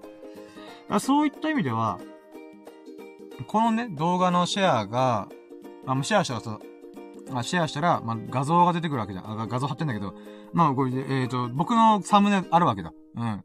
サムネを見るわけだよね。で、その時は別に興味を持ってなかったとしても、こんな顔のやつなんだなっていう風に印象づいてくれるんじゃないかなと思ったんだよね。うーん。もちろんカエルの顔っていうのも、カエルのアイコン使ってたから、カエルのアイコンっていうのもかなり、なんていうかみんな食いついてくれたっていう部分もあったんだけど、んまあでも、なんていうのかな。うーん。動画の中も僕はこんな顔してるし、サムネイルもアイコンも全部この顔をしてたら、なんつうんだろうな。うーん。例えば、インスタグラムとかツイッターに流れてきました。うん、まあでも興味ねえから見ねえわってなりましたと。まあそれはしゃあないよね。だけど、たまたまその流れで YouTube を眺めてる中で、わけのわかんねえメガネのスキンヘッドが現れ、あ、そういえばこの前このサムネ見たな、見かけたなって思ってくれたならば、ちょっと興味持ってくれるんじゃないかなって思うんだよね。うんつまり、まずは認知をそういんだけど、僕という存在を知ってもらう、僕という顔を知ってもらうっていう意味でも、やっぱり顔出ししてよかったなと思った。うーん。まあ、スキンヘッドでこんなね、あの、よくわかんない顔つきしてるから、まあ、そういったところで食いついてもらえたらな、興味を持ってもらえたらな、っていうふう、いう、淡い希望とどす黒い欲望を感じました。はい。これが13ラッキーです。ふぅー。132ラッキーなんかあったかなシェアして、その中で、あー、そうだね。132ラッキー。あのね、僕はね、この YouTube とか動画を作るとか編集する、撮影するとかの学びとか気づきをメモ帳に箇条書きで書いてるんだよ。で、今はね、ちょっと箇条書きで書きすぎてまとめきれてないんだけども、例えば撮影するときの注意点とかコツ？うん。とか編集のコツ。とか今度これやってみようとか、いうの書いてるんだけども、その中で新しく加わったものがあった。それは、YouTube にアップするときのコツ。コツっていうか注意点。ここ、ここ頑張ろうぜ、ベイビーみたいな。うん、っていうところを書いたんだ。で、その中で今回やっぱシェアをする。うん。とか、サムネ頑張る。とか、あとは、チャプター機能使う。時間割り作る。えー、つまり、この話をしてるときは何分に喋ってるよというところの、をチャプターって言うんだけど、そのチャプターもちゃんと組み込もうっていうふうに思った。うん。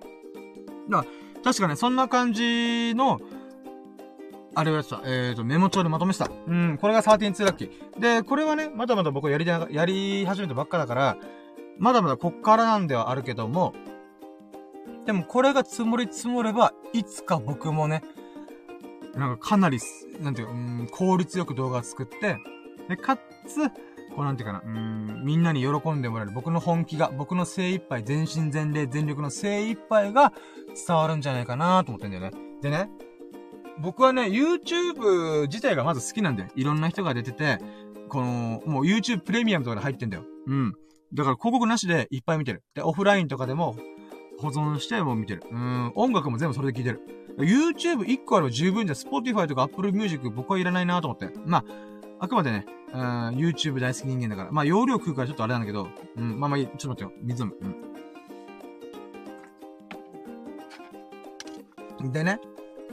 いや、YouTube 大好き。まず YouTube 自体大好きな僕からするとね。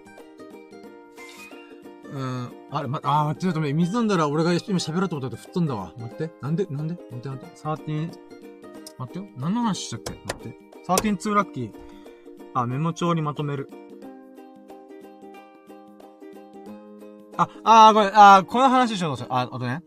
あ、ごめん、じゃあちょっとこれ、あの、またラッキーに増やすわ。ちょっと待ってよ。サーティン3ラッキー。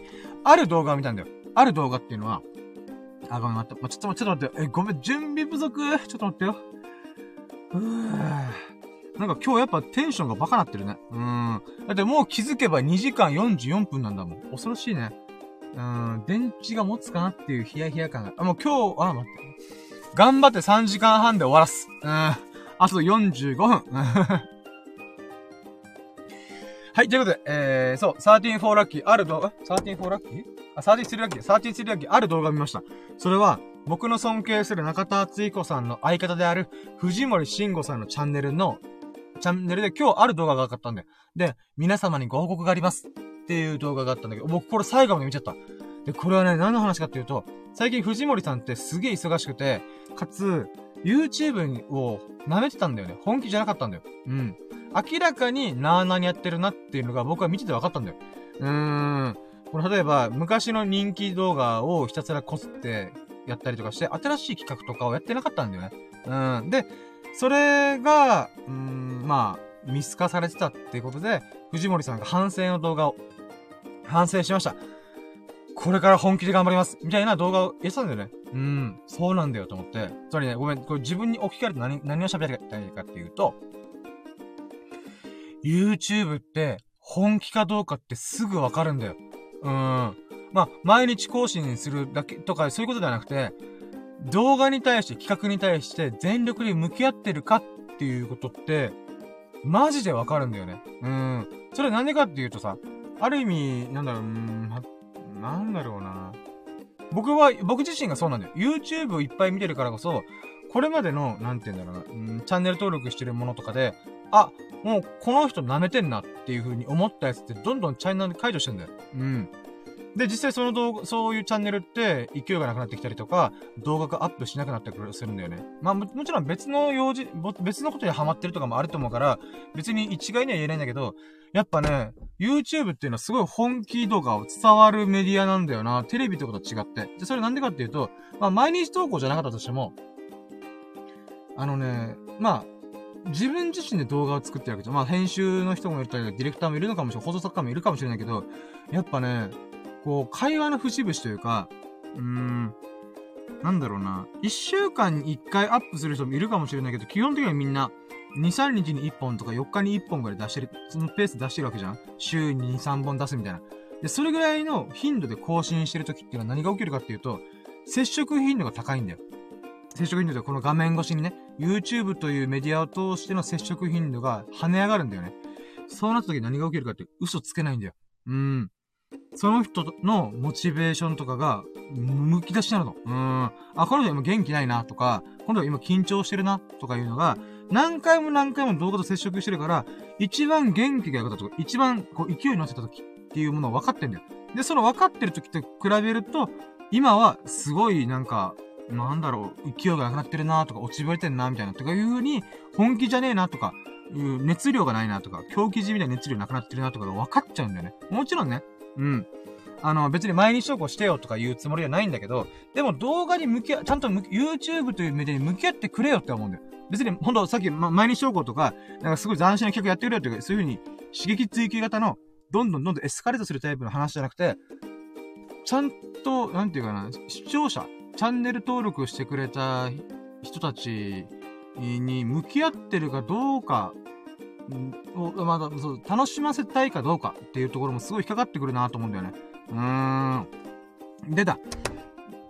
だから、この動画を見て、改めて、ねもちろん、全然レベル違うよ。うん、向こうの月とすっぽん、月とすっぽん以上の格差があるんだけども、うーん、なんだろう。うーん。だからこそ僕自身がね、このさっき言ったメモ帳の話から発展してるんだけど、メモ帳とかで自分の、あ、ここはこうしようとか、学びとか気づきを、箇条書きでもいいから、端書きでもいいから、とりあえず、こう、書いていくことによって、うーん、成長していけるともあるし、僕自身が精一杯やってるっていう証明でもあるなって思ったんだよね。なんか伝わるかな？なんか、むしろね、僕の動画がいい動画かどうかも言ったら YouTube が画質も悪いし、照明も悪いし、表情も硬いし、喋りも下手だし、あ、下手だし、喋りも上手くないと。面白くもない。うん。そういった中で、じゃあ、残されたものって結局何かって言ったら、全身全霊、全力、全軍全身。自分ができる、その時点でできる精一杯のことを叩き込むだけしか僕はできないなと思ったんで、僕自身がね。うん。だから藤森さんみたいに顔がイケメンとか、喋りが上手いとか、テンションが面白いとか、なんか、そういうものとか、まあ、あと中田敦彦さんみたいに情報の整理とか、分かりやすく喋るとか、ぶっ通して喋れるとか、なんかそういういろんな武器があるわけじゃん。やっぱ芸能人っていうか、タレントさんっていうのは。うーん。だからそういった意味ではもう僕はそんな武器一個持ってないから、じゃあできることは何かって言ったら、誰でもできることを誰よりもやる。それしかないなって思った。うーん。だからね、そこを、誰よりもやるっていうのはまた難しいけどね。でも少なくとも一個、一本一本のものとか、自分が発信するものに関しては、一回も手を抜かないようにしようと思った。うん。だからね、ある意味、僕が今活動している中で軸になってるのが3つある3本柱があって、それは、プチブログと、あと写真を撮るってことじゃんで、ラッキーラジ。うん。今みたいにこの全力で喋ってます。で、あと動画。この3つを一応軸に活動していこうと思ってるんだけどね。うんで、まあ、まあ、割りれば YouTube4、ラキラジ4、で、プチブログ2ぐらいかな。うん、の割合ではあるんだけど、で、このラキラジもそうなんだけど、うん、動画もそうなんだけど、やっぱ、その瞬間全力で喋るとか、もし体調が悪いとか、なんか今日調子悪い。まあ、昨日すげえ調子悪かったんだよ、ラキラジ。なんか今日変な感じみたいな。やったんだけど、でもそれでも1時間は喋って収録したんだよ、配信したんだよね。うーん。だからそこの瞬間っていうのが少しでも、なんていうかな、うーん、気を緩めたら、僕の成長は止まるなとか、なんかそういうことをすごい感じた。うーん。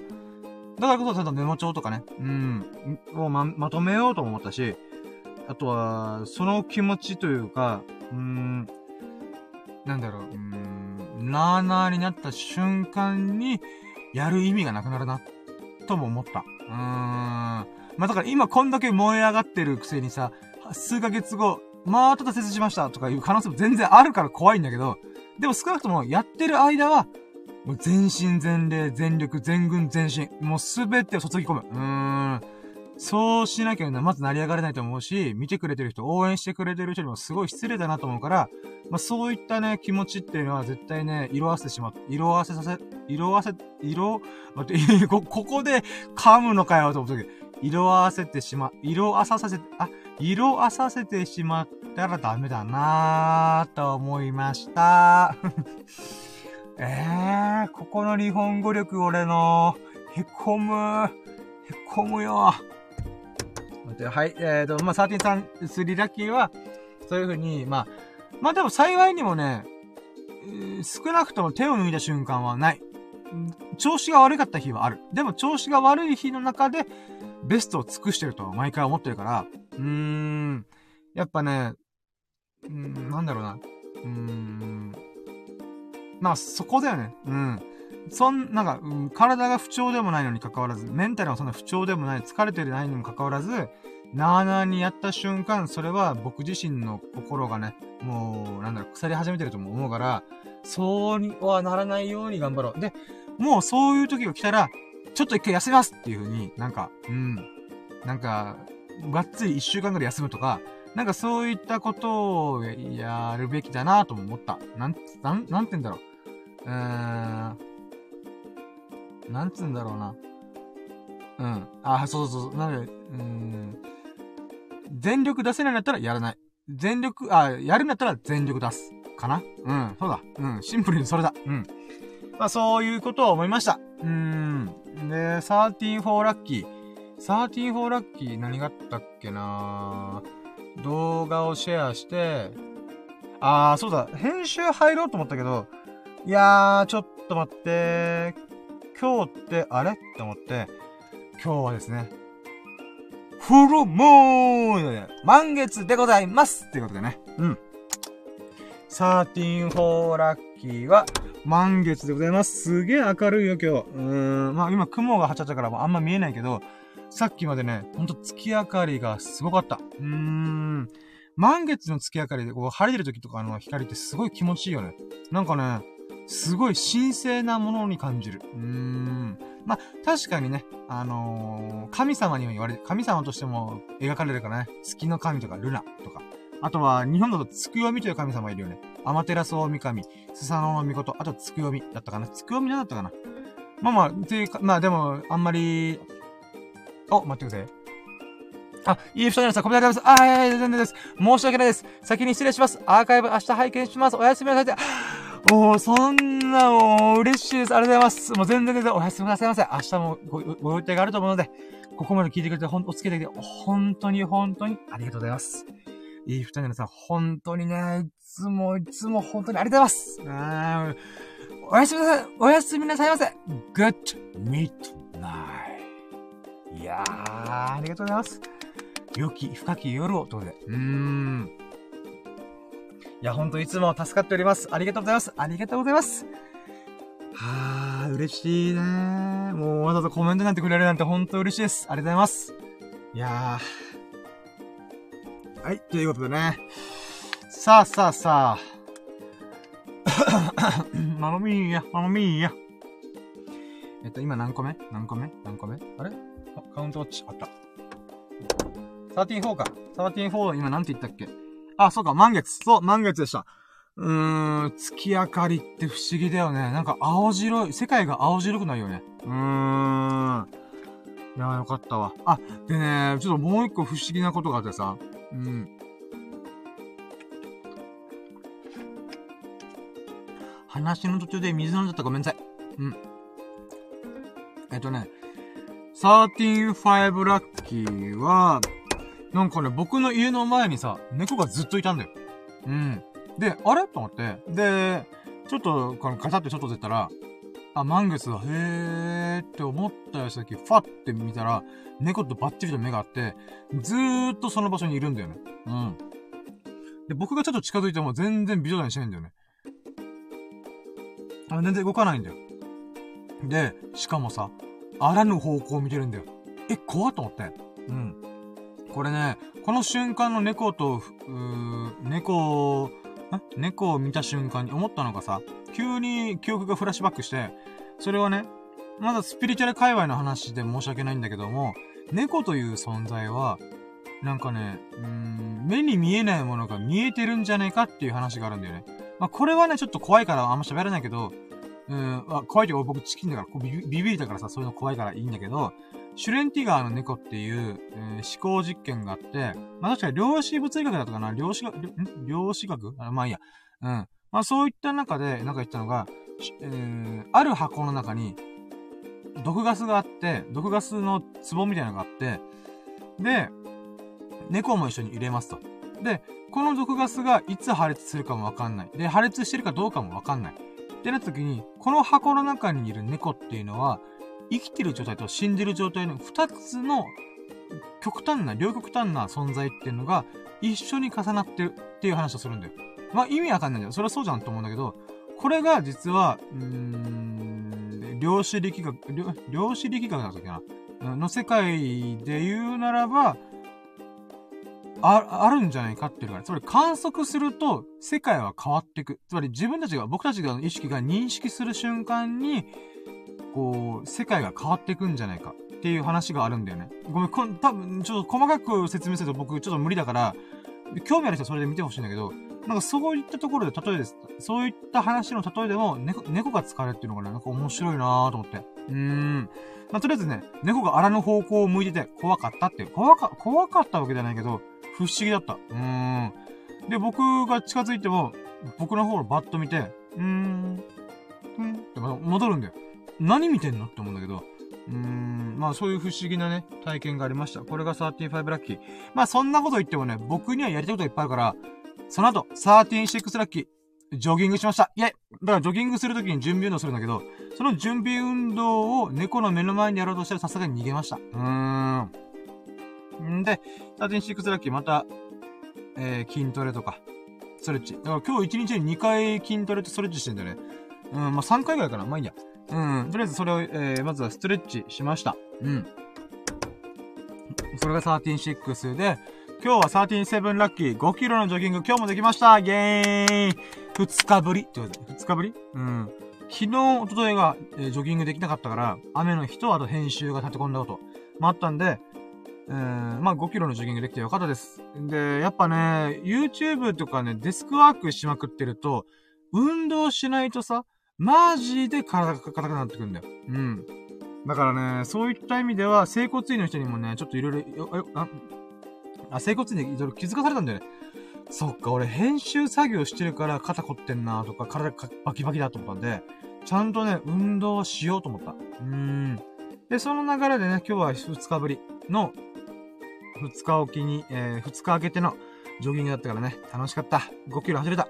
で、13、8ラッキー、38個目。38個目は、僕は毎回5キロのジョギング走るんだけども、まあ時間がもったいないからってことで、このキロ数、走る距離を伸ばすのではなく、5キロをいかに早く走れるかっていうのを考えてるんだよね。もちろんね、無理はしないからこそ、無理はししたしたら怪我するから、こう、5キロ、うん、5キロをね、だいたい50分ぐらいで走ってんだよ。めっちゃゆっくりだ。これ、えっ、ー、とね、一般の人はさ、1キロ走るのに、だいたい、うーん、早い人で5分。まあ、それなりの人で7分とか8分ぐらいなんだよ。うん。なんだけど、僕はね、スロージョギングというか、まあ、運動が苦手だからゆっくり走ってるんだよ。だから、1キロ10分で走ってるんだよ。長いっつって。うーん。ゆっくりすぎる。っていうことはあるんだけど、まあでもしょうがない。これはこれ、ここから一歩一歩やっていこうと思ってるから、なので、僕の今の目標は、1キロを9分で走るっていうのを考えてるんだ。9分を切る。つまりね、えー、5キロを45分以内に走り切る。っていうのを目指してるんだよ。でもこれがなかなか難しいんだよ。体調が悪かったりとか、あんまね、こう、なんだろう、うーん、疲れてるなーと思った時とかは、やっぱ10分超えたり11分超えたりするんだよ。なので、なあ、なんとか、こう、タイム縮み、縮めたいなと思ってるわけでございます。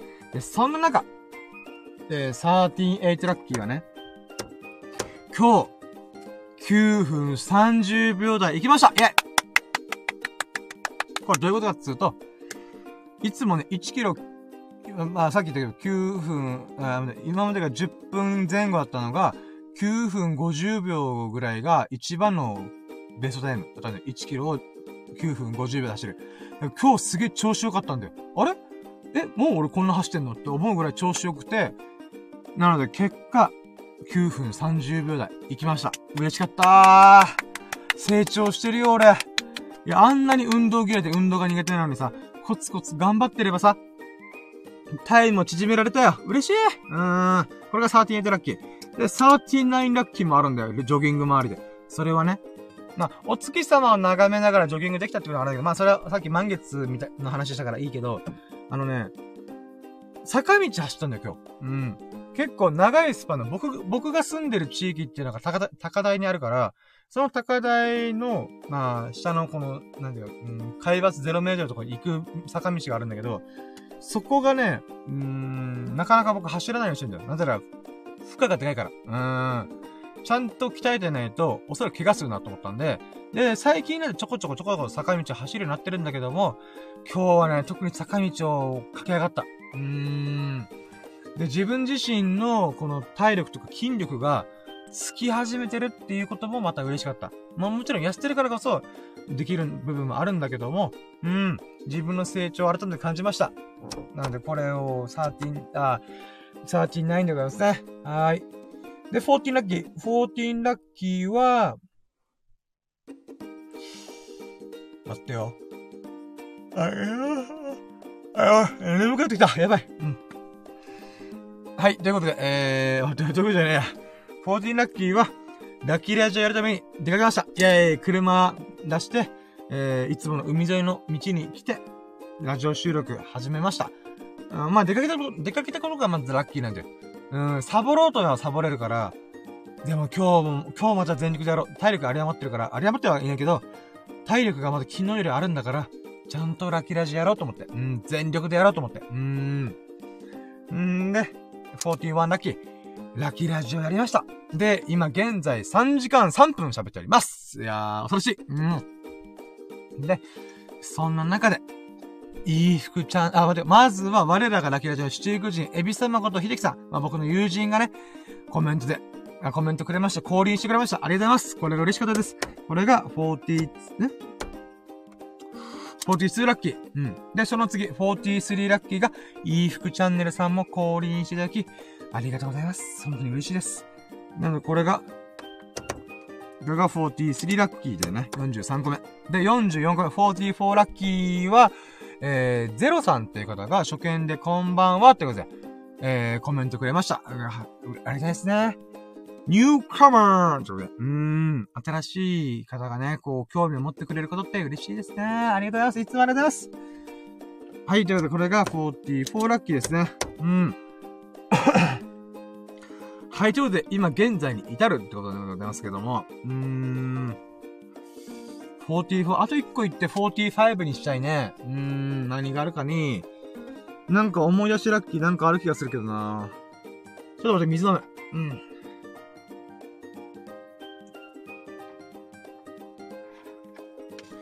何があったかねあと一個行きたいけど、なんかもう出し切って感が半端ねえんだよな。あと一個何があるかなうん、ジョギングも話したしな。ラキラジもやった。ゴールデンルーティーンも全部終わった。まあ本の話もしたわな。で、編集の動画の話したりとか、あとは YouTube のコメント返しとか、うーん、シェアした話もしたわな。あれ？うん、プチブログの話もしたわな。あれ？出し切りすぎてね？待って。な、あったか？なんか、なんか、あと一個ぐらい多分何か抜けてるやつがある気がする。なんか、なんか抜けてるぞ。うん？あれ？うーん、ご飯の話もしたよね。プリンの話もしたわな。あれ？あと一個なんか出したいぞ。ひねり出せ。さあ、僕は今までこういうピンチを何度も何度も切り抜けてきた。俺ならできる。俺ならできる。うーん、絶対思い出せる。何かしらが絶対あるさ。うーん。こう、印象深かった。喜ばしかったラッキーって必ずあるはず。う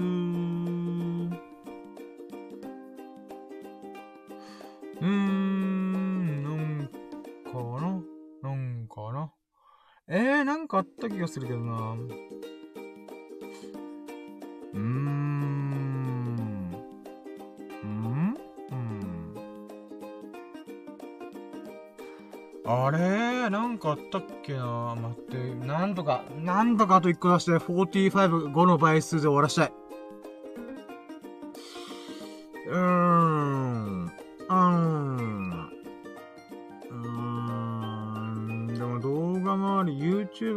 か見たかな？うーん。なんだろう。あれ？うわー、あ、違うよ。俺コメント、あ、違う、コメントじゃねえ。あれだ、メモ帳に書いてるわ。あ、そうだ、これなんかでやろうって思ったやつがありました。あ、そっか、ヒントが。あー、はいはいはい。オッケーオッケーオッケー。ありました、ありました。はい、ということで、えー、待ってよ。オッケー、えーと、新しい動画のアイディアが思い浮かびました。2個。2個浮かんだことが、えー、45ラッキーです。イエーやっと出した。そうだった。メモ帳残しとくべきだね。いやー、よかったよかった。はい、ってこと、どういうことかというと、僕はね、ん今、えー、1本目の自己紹介動画をアップして、で、2本目の、えー、ラッキーラジオについての動画を今日アップしました。で、散歩動画っていうものが、今編集中で、できれば土曜日、もしくは日曜日に出したいなと思ってはいる。で、だけど、4本目がないんだわ。え、一応ね、動画のストックじゃないけど、いつか出したいなと思ってるのは、僕がラキラジ100回目記念の時に、インスタライブ配信をした、したんだよ。うん。で、その時の動画を、いい服チャンネルさんがダウンロードしてくれて、まあ、僕のアカウントがさ、インスタの服より吹っ飛んだから、おー、よかったーと思って。なので、いい服チャンネルさんからもらった、えー、4時間超えの動画データがあるんだわな。うん。でも、これを Z カットするなり、編集するのって、えぐいぐらい時間かかるんだよ。だから、これちょっと4本目辛いんですけどって思ったんだよ。なので、新しい動画を撮影しなきゃいけないんだよ。うん、4本目、5本目の動画。で、それどうしよっかなーと思ったんだよね。散歩動画この、今回やるから、結局何かしら喋りの動画がメインになるから僕は。うーん。なんかあるかなまあ昔書いたブログを読み直すみたいな動画をやってもいいんだけど、なんかそれってどうなんだろうなーって思っちゃったんだよね。うん。で、今回の動画がね、あ、これ面白そうと思ったのが、まず誕生日占いの本の動画を作る。うん。これね、まあ、ごめんね、あの、スピリチュアルな話とかで、なんか、なんかこいつやっぱ頭ぶっ飛んでんじゃね？っていう風にちょっとヒヤヒヤした人がとごめんだけど、でもそうじゃないんだよ。あのね、この誕生日占いを信じてる信じないとか、もうこの通りにするとかそういうことではなくて、あくまでエンターテイメントとして面白かったんだよ。これね、こう、僕の友人のさっきで、エビス様。エビス様と一緒に、こう、過ごしてるときに、この誕生日占いの本を僕が最近 Kindle の Amazon 読み放題でダウンロードしたんだよ。で、それで、試しに自分のものを見てみたら、あのね、うーん、7月5日のページ見たら、7割ぐらい当たってた。びっくりした。え、7割当たるのと思って。で、この誕生日占いという本って似たようなものいくつかあるんだけど、その中で、この本めっちゃ当たってないって思ったんだよ。うん。で、あれこれすごい面白いかもって思ったんで、エビス様と一緒にいるときに、え、エビス様の誕生日っていつでしたっけ？あ、はいはい、オッケーです。あ、じゃあこの時ちょっと言っていいですか？みたいな。うーん、って言ったら、合ってるみたいな。うーん、7割ぐらい合ってんじゃね？これっていう。で、しかも僕のやつも聞かせたんですよ。僕のやつはこんな感じらしいんですよ。これ合ってると思いませんって言ったら、いや、マジで合ってると思うみたいな。ただあとその、エビス様から見ても、僕の占いっていう、僕の、僕の誕生日占いの部分っていうのが、合ってんだよね。客観的に見ても、主観的に見ても、合ってるっていう風になったんだよね。え、この本やばくね？って思ったんだよ。うん。なので、まあもちろんね、なんか、別の人をやってみるとちょっと違うかも、みたいな。ってなったんだけど、でもね、今のところサンプル数3、4人のうち、3人は合ってんだよ。7割ぐらい。あ、これな、ああくまで6、7割ぐらいね。うん。だけど、え、誕生日占い面白いじゃんと思って。で、僕もいくつかね、こう、読み放題プランがあったから、やったから、誕生日占いとか似たようなもの見たんだよ。でもね、やっぱ今回、その、エビス様と一緒に見たやつの方が、精度が高いんだよ。あー、じゃあこれ面白いなと思って。うん。なので何をしたいかっていうと、これで動画作る。うーん。あ、これ、まあ、こ、うん、つまり、なんか本の紹介チャンネルみたいな感じになるけども、僕自身のこのページを開いて、で、そこの部分で、これこれこう書かれてて、で、ここはね、僕合ってると思う。で、さらに、エビ様、近、近しい友人も、ここは合ってるよっていう風に言った。っていうことを言いながら、なんていうかな、うーん、な例えば、例えば誕生日数みたいなのがあるじゃん。1から9の数字があって、例えばさ、えー、僕が32歳で1990年生まれなんだよ。それで、1990じゃん。だから、1たす9たす9っていう風に、こう、数字を誕生日ごとにこう、カウントしていくんだよ。足していく。数字一桁ずつ足していく。で、最終的に31になるんだよ、僕は。うん。なので、その31を3と1に分けて、足す、あ足すんだよね。そしたら、4になるんだよ。つまり僕の誕生日数っていうの、誕生月数っていうのかな？が4になる。で、4の人は、こう、こういう特性がありますよとか、うん、らしい。うん。だからそういうことを紹介したりとか、あとはね、この本が結構面白いのが、あなたの前世はこんな人生歩んでたはずですっていう風に、結構、ピンポイントすぎるエピソード喋るんだよ。うん、あ、書かれてるんだよね。で、僕の場合はね、なんか面白いなと思ったのが、なんかね、ヨーロッパを旅した旅、あ、旅、ヨーロッパを旅した人です、みたいな。ピンポイントすぎんの思って。そんなことあると思うから。うーん。まあ、なのでね、なんかちょっとそういう、この本の構成も面白いんだわな。うーん。なのでちょっとそれを、動画にしてみようかなと思った。そのアイデアが一個と、もう一個が、僕の音の墓参り。うん。まあ、音の墓参りのものに関しては、えー、動画撮影しちゃいけないってなったから、別にいいんだけど、墓参りをするっていうことの大事さを語ってみてもいいかなって思ったんだ。うん。墓参りってさ、みんなさ、えー、いいよ、忙しいし疲れたから、みたいな。っていうパターン多いと思う。あと遠いところにあるとかね。でもね、墓参りは僕はした方がいいと思う。うん。だから、別に強制はしない。だけど、した方がより人生豊かなるよって思ってる。うん。どういうことかというと、まあ僕はね、周りの、なんか、肉親が結構なくなってるんだよね。うん。あやべえ、電池の残り20%。で、その中で、まあ、おとんが高校の時亡くなったりとか、今、おじいちゃんおばあちゃん、父方母方のおじいちゃんおばあちゃんも、ばあちゃん一人しか残ってないみたいな。うーん。で、この前、この前で友人もね、近しい友人亡くなったりとか、そういうこともあったし、あとは僕が尊敬するアーティストとかも若くして亡くなったりとかもしてた。うん。だそういった意味で、人が亡くなるってどういうことなんだよって考える機会が多かったんだよね。で、さらに、おとんのお墓もあるから、まあ、墓参りにちょこちょこ行くんだわな。で、その時にやっぱ、うーん、墓参りの本質って、自分と向き合うことだよなって思ったんだよね。うーん。この亡くなったおとんに対して、僕が生前ね、僕に見せてくれてたおとんの姿、形、えー、考え方、振る舞いをイメージして、そのおとんに向かって喋ってるような感覚になるわけだ。うん。でもこれって結局何してるかっていうと、自分自身と向き合ってるんだよなって思うんだよね。うん。ある意味スピリチュアルな動向ではなくて、シンプルに人間はイメージの動物だから、そのイメージをもとに自分と向き合ってるんだなっって思うんだよね。うん。だからこそ、この、まあ、うん、まあ、いろんな宗教とか、えー、哲学とか、うーん、ビジネス本、自己啓発本に書かれてる。それ全て共通してる。何時自分を知りなさいっていう部分だよね。うん、自分を知ることによって、より人生は豊かに生きれるよと。うん。まあそういった意味でもね、墓参りっていうのはある意味そのツールとしての一個、手段としての一個になるんじゃないかなって僕は思ってんだ。うん。もちろんね、墓参りなんてって思う人は別の方法で自己、あ自分と向き合えばいいだけだから、別にいいんだけど まあそういった、なんていうのは、うーん、えー、きっかけの一個にしてくれればいいかなと思いました。うん。なんでこういう動画をね、ちょっと撮ってみようと思ったんだよね。いやー、なのでね、そういった意味でも、うーん、まあ、いいアイディア。45ラッキー出たんじゃないかなと思いました。イェイ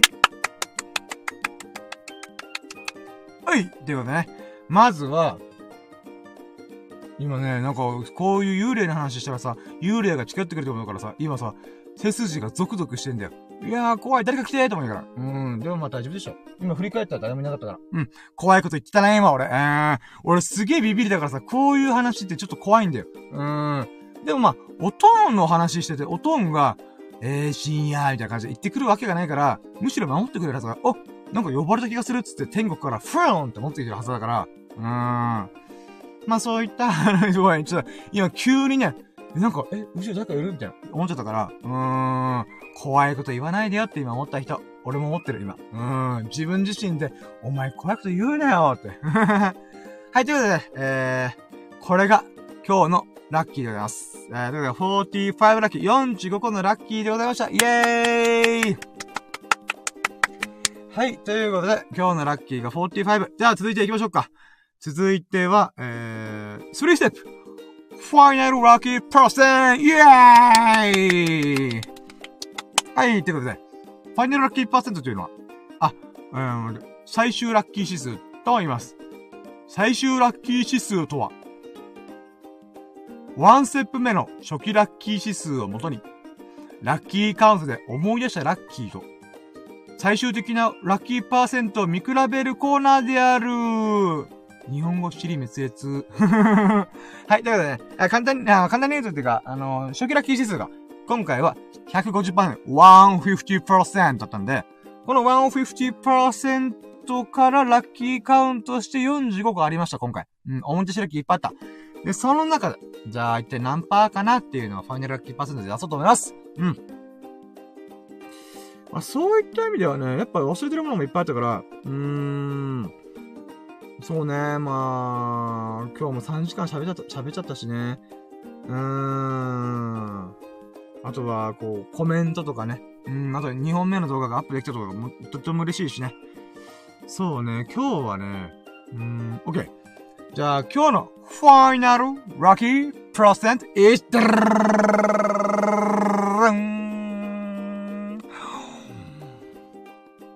350%! いや !350% ってことで。うーん。やっぱ、それぐらいいくよね。倍超え、倍超え。うーん。うん、まあまあまあ、そうね。元からちょっと150%として高かったから、まあ350%ぐらい。さて、そしてここで、皆さんに思った方もいると思います。数字ガバガバじゃねって。うーん。自自作自演じゃねとか自己満足じゃねって思ったそこのあなた。そうでしょ。そう思うと思う。でもね、僕、これには理由があってね。ここで大事ながい、このファイナルラッキーパーセントの意味を、仕組みを喋ろうと思うんだけど、じゃあ僕が今150%から350%ガバガバじゃねみたいな、うんって思ったらそこのあなた。それでいいんです。なんでかっていうと、ラッキーは主観だから。うん。主観的、主観ってのは客観的主観的の主観ね。うん。つまりね、ラッキーっていうのは、僕の心が決めてるんだよってことなんだよね。あなたの心が決めてるんだよって思うんだよ。もちろんね、宝くじが当たるとか、災害に遭うとか、そういうもうみんながわかりや、みんながわかりやすいのラッキーとかアンラッキーとかっていうのもある。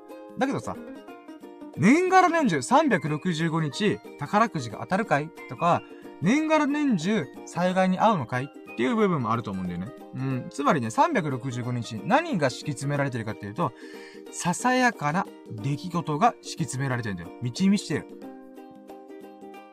つまりね、ラッキーなのかアンラッキーなのかようわからんこれっていう出来事ばかりが敷き詰められてるわけだ。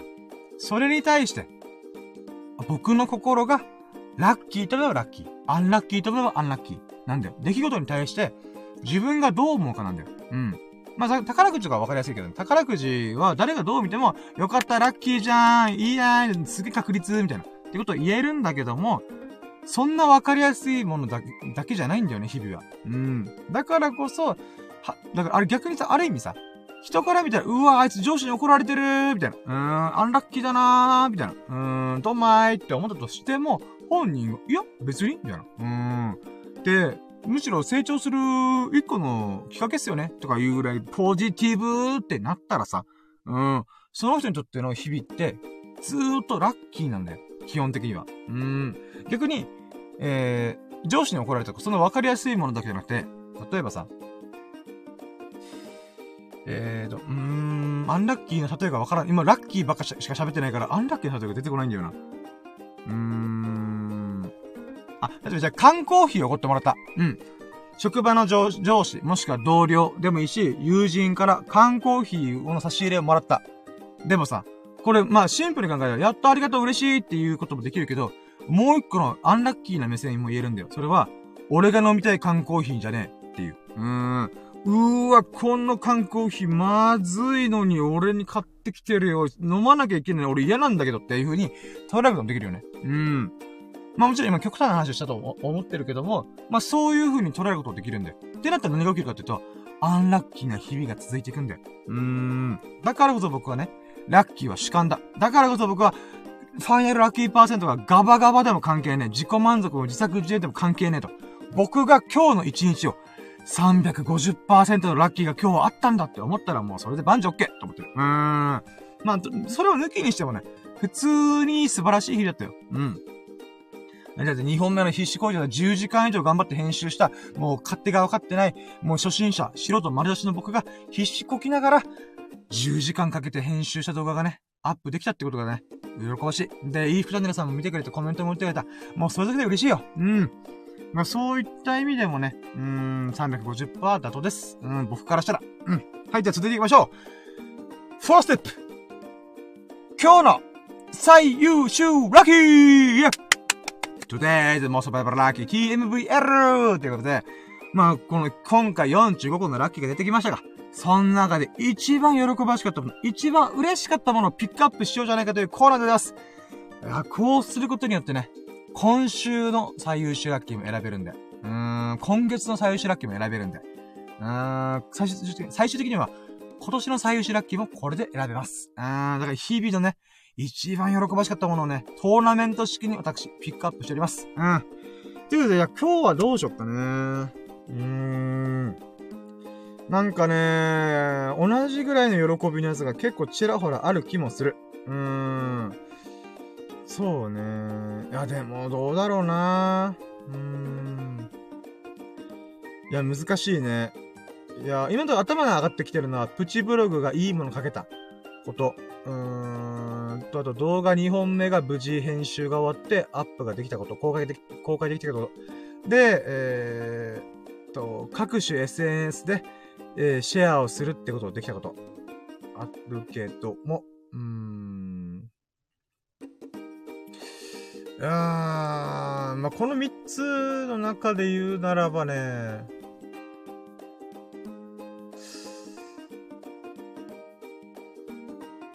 あー、オッケー、わかった。はい、じゃあ行きましょう。今日の最優秀ラッキーは、ダララン10時間の編集かけて、やっと2本目の動画がアップできたこと、あ、できて、あ、できて、ゆう、あ、顔だ、あ、待って、うーん、待ってよ。あ、各種 SNS で顔出しの状態でシェアできたこと、もう一緒にした、ま、まとめたまとめた。もう一個にした。二個のラッキーをガッチャンコした。うん。はい、ということでね。これはね、ちょっと後で文章まとめるんだけど、これはね、やっぱ2本目の動画アップできたことはとっても嬉しいんだよ。うん。で、ただ、うん、なんていうかな。うーん、動画アップするだけで終わらなかったってことが嬉しかった。うん。ちゃんと SNS とか各種、えー、Twitter、Instagram、え、ノート。この3つのプラットフォームで自分なりに動画をシェアして、うん、少しでも広まればな、と思って、えー、努力、努力っていうか取り組んだこと。うん。で、もちろんね、あの、僕はもうほんともう底辺、底辺、底辺インフルエンサー中の底辺インフルエンサー中の底辺インフルエンサーみたいな。うーん。それ何もやってないみたいな。立場なんだけども、そのな、そんな僕でもね、うーん。まあ、シェアしても誰も見ないんだろうなっていうのもちょっとあったんだけども、でもね、あ、これは、そう、シェアして見てもらう、見てもらわないだけの話じゃないって思ったんだよ。どういうことかというと、僕顔出ししたんだよね。アイコンもリニューアルして、僕の、えー、えー、エビス様曰くイケメンな顔、うん、を、バッチリくっきり出したわけだ。うん。で、その中で、そっか、これは、僕の顔を覚えてもらうっていう方法もできるなと思ったんだ。うん。人間って、まあこれちょこちょこ今日の話いっぱい出てくるけど、人間っていうのは顔にフォーカス当てる力がとっても強いんだよ。こんなちっちゃいアイコンでも、あ、この顔だって思った瞬間に、ファンって覚えるっていうか、認識するんだよ。だからこそね、この、僕の顔を SNS 上にいっぱいシェアする。どういうことだもんけ？まあ、それでもね、自分の動画のサムネイルに関しては僕がちゃんと出て、あ出てっていうか、この動画の中で変な振る舞いしてるなって時をスクショして、それでサムネ作ってるんだけども、それをね、コツコツコツコツ投稿することによって、インスタ、ツイッター、ノート。それで僕の顔を覚えてもらったら、その時たまたま YouTube 見てる時に、タイムラインの時に、なんかサムネがね、僕のいろんな動画がフォーンって上がってきたら、あ、なんかこの顔見たことあんなみたいな。そう思ってくれたらめっけもんだよね。うん。だからその時を気長に待ちます。待ちわびます。うん。まあ、そういった意味でもね、シェアするってことにね、意味合いが持たせることができたんで、顔出ししたことがね、ほんと良かったなと思ってます。うーん。この2年前に YouTube やった時、イラストでやってたんだけど、このイラストってやっぱパンチ弱いんだよね、結局。めっちゃ上手いイラストとか、味のあるイラストとかじゃないと、あとね、あ、まあ、でも、うん、方がいいとは思うんだけど、やっぱ人間の顔にフォーカス力に乗っかった方が、ライドンした方がいいなぁとも今更ながら思う。うん。だからね、まあ動画の中身自体も僕の顔が前面に出てるから、うーん、そういった意味ではやっぱり、うん、顔を覚えてもらうっていうのがとっても大事なんじゃないかなーっていうのを、いう気づきとか学びもありました。なので今日の最優秀ラッキーは、2本目の動画が無事、無事アップできて、で、さらにシェアすることによって僕の顔を覚えてもらえるんじゃないかなっていう気づきがあった、学びがあったことでございます。えいはい、ということでね。じゃ続いて、5ステップラッキーカムスルーラッキーカムイェイこれどんなコーナーかっていうと、今現在、1ステップ目から4ステップまでは、過去から現在、今現在にかけてのラッキーを語った。で、こっから未来のラッキーを掴み取りに行こうと思っております。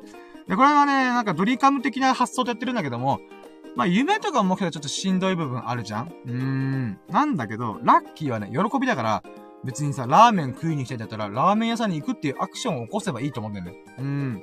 で、ラーメン屋に、だけど、ラーメン屋に行くってアクションを起こさなければラーメン食えんからね。うん。宝くじに行ってる。宝くじも当たり前だったら買えよって話。うーん。買うという行動を起こしたやつにだけ、0.00001%の確率が花を開くわけだ。うん。だそういった意味ではね、やっぱアクション大事って僕は思ってんだ。うーん。ラッキーが come するの待ってんじゃねえと思った。ラッキーを go して true にしてくんだって思ってんだね。うーん。で、そういった意味でもね、これが叶うか叶わないか置いといて、まあ、昨日もね、2本目の動画を無事アップするとか、うーん、あれ？なん、昨日の、あ、そうか、シャグを巻くとかね。まあ、自分なりに to do リストとかに書いてるんだよ。うーん、3本目の、あー、そうだね、うん。今できてないやつがあってちょっと凹んだ。うん、あれ、これやってねえなーと思って。まあ、いいや。はい、じゃあ続いて。あ、多分明日のやつはもう決まってるわ。3本目の散歩動画の編集を 終わらしたい。終わらすよ。うーん、終わるかなわかんないけど。それ新しい試みだからね、どんな動画になるかちょっとわかんないんだけども、でもチャレンジする。うん。まあ、なので、でもそれ以外、ゴールデンルーティンやるとか、うーん、スタンド FM のね、この今使ってる背景を、このラキラジ仕様にする。僕の顔とラキラジ仕様にするとかもあるんだけど、うん、まあ、それちょっと置いとこうかな。やっぱ3本目の動画、うん、を、なんとかアップしたい。なんでかっていうと、やっぱ3連休じゃん、今回。なので、金、土、日の、この3連休の流れで YouTube の動画見てくれる人がいたら嬉しいなーということで、できれば明日中にアップしたい。無理だったら、日曜日の夜かなうん。なんかわかんないけど。とりあえずね、あと1本動画をちょっとちゃんとと、えー、アップしたい。で、まあそうです。この3連休の間に、あれだね。動画はもう一本撮りたいね。うん、誕生日占いの話をするのか、占いっていうか誕生日占い本って、的中率やばいよっていう動画を撮るか、もしくは音の、あ、音ね、墓参りの話。墓参りとは自分と向き合うことだっていう動画を語ってみようかなと思ってて。うん。まあ、そのどっちかをちょっと収録を3連休中にやって、来週のどっかで編集を終わらしてアップしたいなと。もしくは来週また土曜日、日曜日を狙って、この動画をね、このスケジュール登録しといて、アップしようかな、公開しようかなとも思うね。うーん。そうね。あれ、なんかゴキブリがいる？え、待って。内側？内側外側がだいぶ変わってくるよ、これ。え、何こいつ？何こいつ？あ、上か。あ、えああびっくりした。今、車の中、フロントガラスにさ、ちっちゃい虫がよじ登ってて、えー、何この虫、ゴキブリっぽくもないと思ったら、外側でした。よかった、安心。うん。よしよしよし。よしよしじゃねえよ。今、て、車の天井に虫が這い登ってることじゃない。よくはない。うーん、でもしょうがない。はい、ということで。はい、ということで、まあ、明日のラッキーカウントラも1個だね、シンプルに。えー、3本目の散歩動画を編集終わらすなんとか。うん。うーん。3連休だから友人とも遊びたいけどね。どうしよっかな。あー、でもなー、スサノオくんは今ちょっと、症状が出ちゃってるからね、遊べないと思うから。あまあ、でも、僕もやることいっぱいあるからな。わかんねえ。まあ、友人から連絡が来たら遊びに行く伝えるかな。自分からちょっと誘う時間がちょっと、み、見繕えないかもしれない。うーん。あと、ラッキーラジオもやりたいしね。やりたいこといっぱいだな、俺。うーん。俺24時間、24時間かまあいいや、36時間ぐらい欲しいけどな、そしたらまた話変わってくるわな。うん。あまあ、はい。えー、ということで、これが、5ステップのラッキーカムトゥルーでございましたイェイもうそろそろガス欠。さすがにね、3時間半喋ってるとさ、頭、あ、おーすごい今さ、3時33分、あ、3時間33分33秒だった。びっくりした今。あれ？今3時33、あ、3時間33分。あれ？もうそろそろ30、33秒来たと思って。うわー、揃ってますね。あ、カウントミスしてた。ごめん、じゃあ、ラッキーカウントちょっとプラスアルファしていい？うん。今日ね、ゾロ目の数字めっちゃ見てんだよ。これね、スピリチュアルな話して、急に頭とろけるような話しちゃうんだけども、僕ね、マジで、2、3週間前から、ゾロ目の数字を1日に1回以上見るんだよ。で、今日3回見てる。うん。確かね、えー、まずジョギング中に3.33、あ、待って、じゃあこれ、まず、あーじゃあ46にしとくか。あ、そっか、俺それカウントしてないからなんか引っかかってたんだな。うん。じゃあ46個目。えー、まず今日はゾロ目の数字を3回見ました。えー、まず1個はジョギング中に3.33キロの瞬間にアップローチをパッて見て、3.33キロだ、おいおいって思って。うーん。で、その後に、確かね、14時44分で、444の並びを見たはず。だったかなうん。だったはず。で、あと、今日のラッキーラジオやった瞬間に、1時11分。なんだよ。1時11分、深夜の1時11分という表記を、ふわーんってこう、あれ？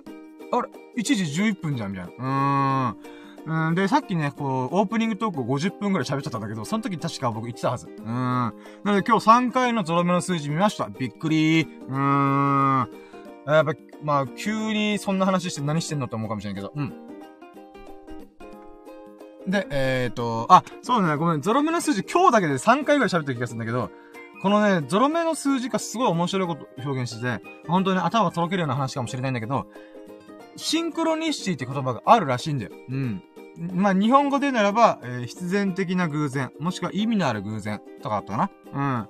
うん。で、僕、で、この状態っていうのはね、自分の天命とか使命とか、まあ、どういう風に命を使うべきかっていうのが導かれてる状態らしいんだよ。うん。ごめんね。あのー、僕は自分の人生自分で切り開くつもりままの人間なんあ、もう風で車が揺れちゃうんだけど、怖っ。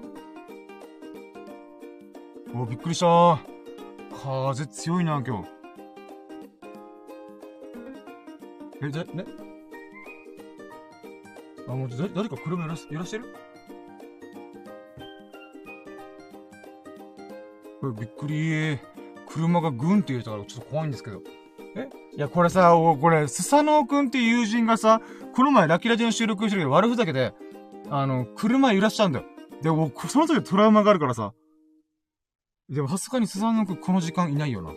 風だよな。びっくりする。もう毎回これでビクビクしてもうスサノオくんこれおアーカイブで聞いてると思うけどさ、俺毎回これでビクビクしてるからね。あー、君がトラウマを植え付けました。うーん。風で車が揺れてるだけなのに、え、誰か揺らしたみたいな。うーん。もうその怖さよ。うーん。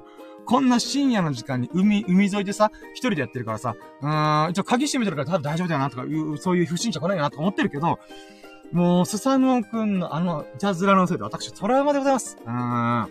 もう、いつか仕返ししてやるから、うん、って思ってる。うん。はい、ということで、あ、ごめんなさい、えっ、ー、と、そう、スピリチュアルな話ね。うん。ゾロ目の数字。うん。ちょっと待って、水飲む。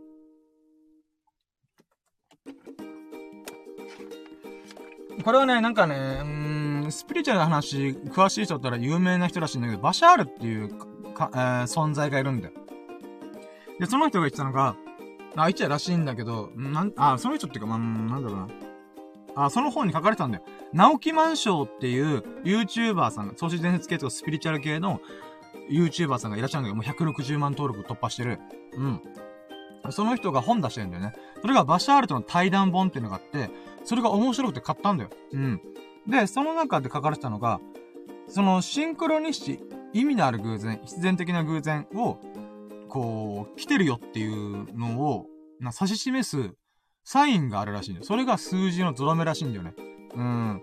数字がゾロってる瞬間っていうものは、うーん、そのシンクロニシティが始まってるよっていうことを気づかせるためのサインらしいんだわ。うん。あれ？あ、まあ、いいか。うん。で、それが面白いなーと思ってさ。うん。だって僕ほんと2、3週間前からずーっと毎日必ず1回以上はゾロ目の数字見てるんだよね。で、しかもそれ狙ってやってるわけじゃなくて、例えば4時42分だから、いや、あと2分待ってよ、待ってみようとか、そんなことじゃなくて、あれ？今パッと見た瞬間合ってんじゃんみたいな。うん。3.33キロとか。うん。あ、あと1個あとは。あ、そうか、そうあ、待ってよ。今日あったの4回か。えっ、ー、と、14時44分だったかなっていうのと、えー、3.33キロじゃんで、1時11分。で、今さっきだ。うん。えー、このラキラジの収録時間自体が3時間33分33秒の瞬間にふわってこう、目があった。うーん。4個か。4個のゾロ目を見てるんだよね。うーん。まあ、気のせいだろっていう部分ももちろんあるよ。でもさ、気のせいだけで思わせたらつまんないじゃん。うん。僕は基本的に人生面白くっていうのがテーマだから、うん。だから、おもし、それでなんか気のせいだよとたまたまじゃんっていうだけじゃつまんないから、あ、じゃあそういうシンクロニシティなり、ゾロってる数字っていうのはスピリチュアル的な意味があるんだよって言ってる方が面白いじゃんうん。まあ、これ信じてるかどうかって言えば、僕、僕はどちらかというと面白いじゃんっていう感じでやってるんだけど、で、まあ、そう思ってはいるんだけど、あながちね、僕はこれ外れてないんじゃないかなと思ってる時あるんだよ。何かっていうと、そのバシャールの人がシンクロニシティが起きる時って何が起きてるかっていうと、ワクワクしてる時っていうので、何かに夢中になってる時ほど、あなたが何の苦労もせず、労力もかけず、こう、痛みとかを伴わず、自分のやりたいこと、自分の進むべき道をスイスイスイスイ進めるよって言うんだよね。で、これはすごい思えてる節がいっぱいあるんだよ、僕は。うん。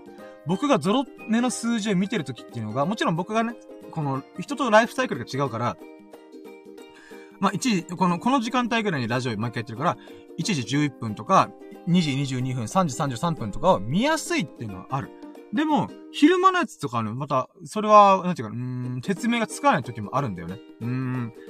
で、このワクワクしてる時によくこのゾロ目の数字を見てるってこと気づくんで、ジョギングしてるの僕楽しいからやってるだけで、ダイエットのためでやって、ダイエットのためでもあるけど、一番は自分が楽しいんで、ああ、気持ちいいな、走るのって。いや、しんどい時もあるけど、そのしんどさ、このしんどさを耐えきれてる俺かっけー、みたいな。うーん、自画自賛で申し訳ないけど、もう、ジョギングして辛い時とかはさ、自分がヒーローのように感じるんだ。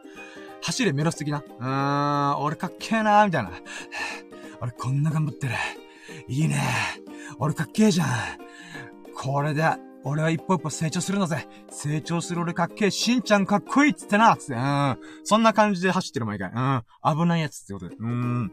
まあ、そういう時とかに、ふわって数字見たら、あれ ?3.33 キロじゃん。とかね。うん。まあそういう風にね、ゾロ目の数字見るのが多いんだわな。で、まあラジオやってる時とかも特によくさっきも3時3、3時間33分33秒の収録時間の時にパッて目が合う。うん。もう、僕が目、あ、なんか、なんていうの？うーん、僕がパッと3時間33分33秒の収録時間でちょっとところと目が合ってはいるんだけど、3時間33分33秒側もまた僕を見つめてると。つまり、深淵を覗くものはまた深淵に覗き込まれてるんだ。みたいな、そんな言葉みたいに、うん、お互いに目がバッチーンって合ってるみたいな。1時11分の時もバッチーンってこう目が合ってるみたいな。うーん。まあそういうことがほんと多いんだわな。で、ワクワクしてる時にそれが、ま、よく巻き起こる。うん。いや、この前びっくりしたのがさ、あの、YouTube で、あ、これインスタグラムにアップしたんだけど、YouTube で、あ、この動画面白いなーと思って、この何気なしに高評価をしたんだよ。で、最後まで動画見て、あ、コメント欄も見てみようと思って、ふわってこう、高評価の数字に目がいったんだよ。それ、グッドマークあると、グッドマークの下に、えー、こう、まあ、数字があるわけじゃん。このいいね数が何個あるよ、みたいな。そしたらまさかの、僕が押した状態で、777回だったんだよ。すごくねこれ。つまり776回の時に僕は気にせずにファンって押して、で、後から、えトリプルセブンじゃんみたいな。うん。っていうのがあった。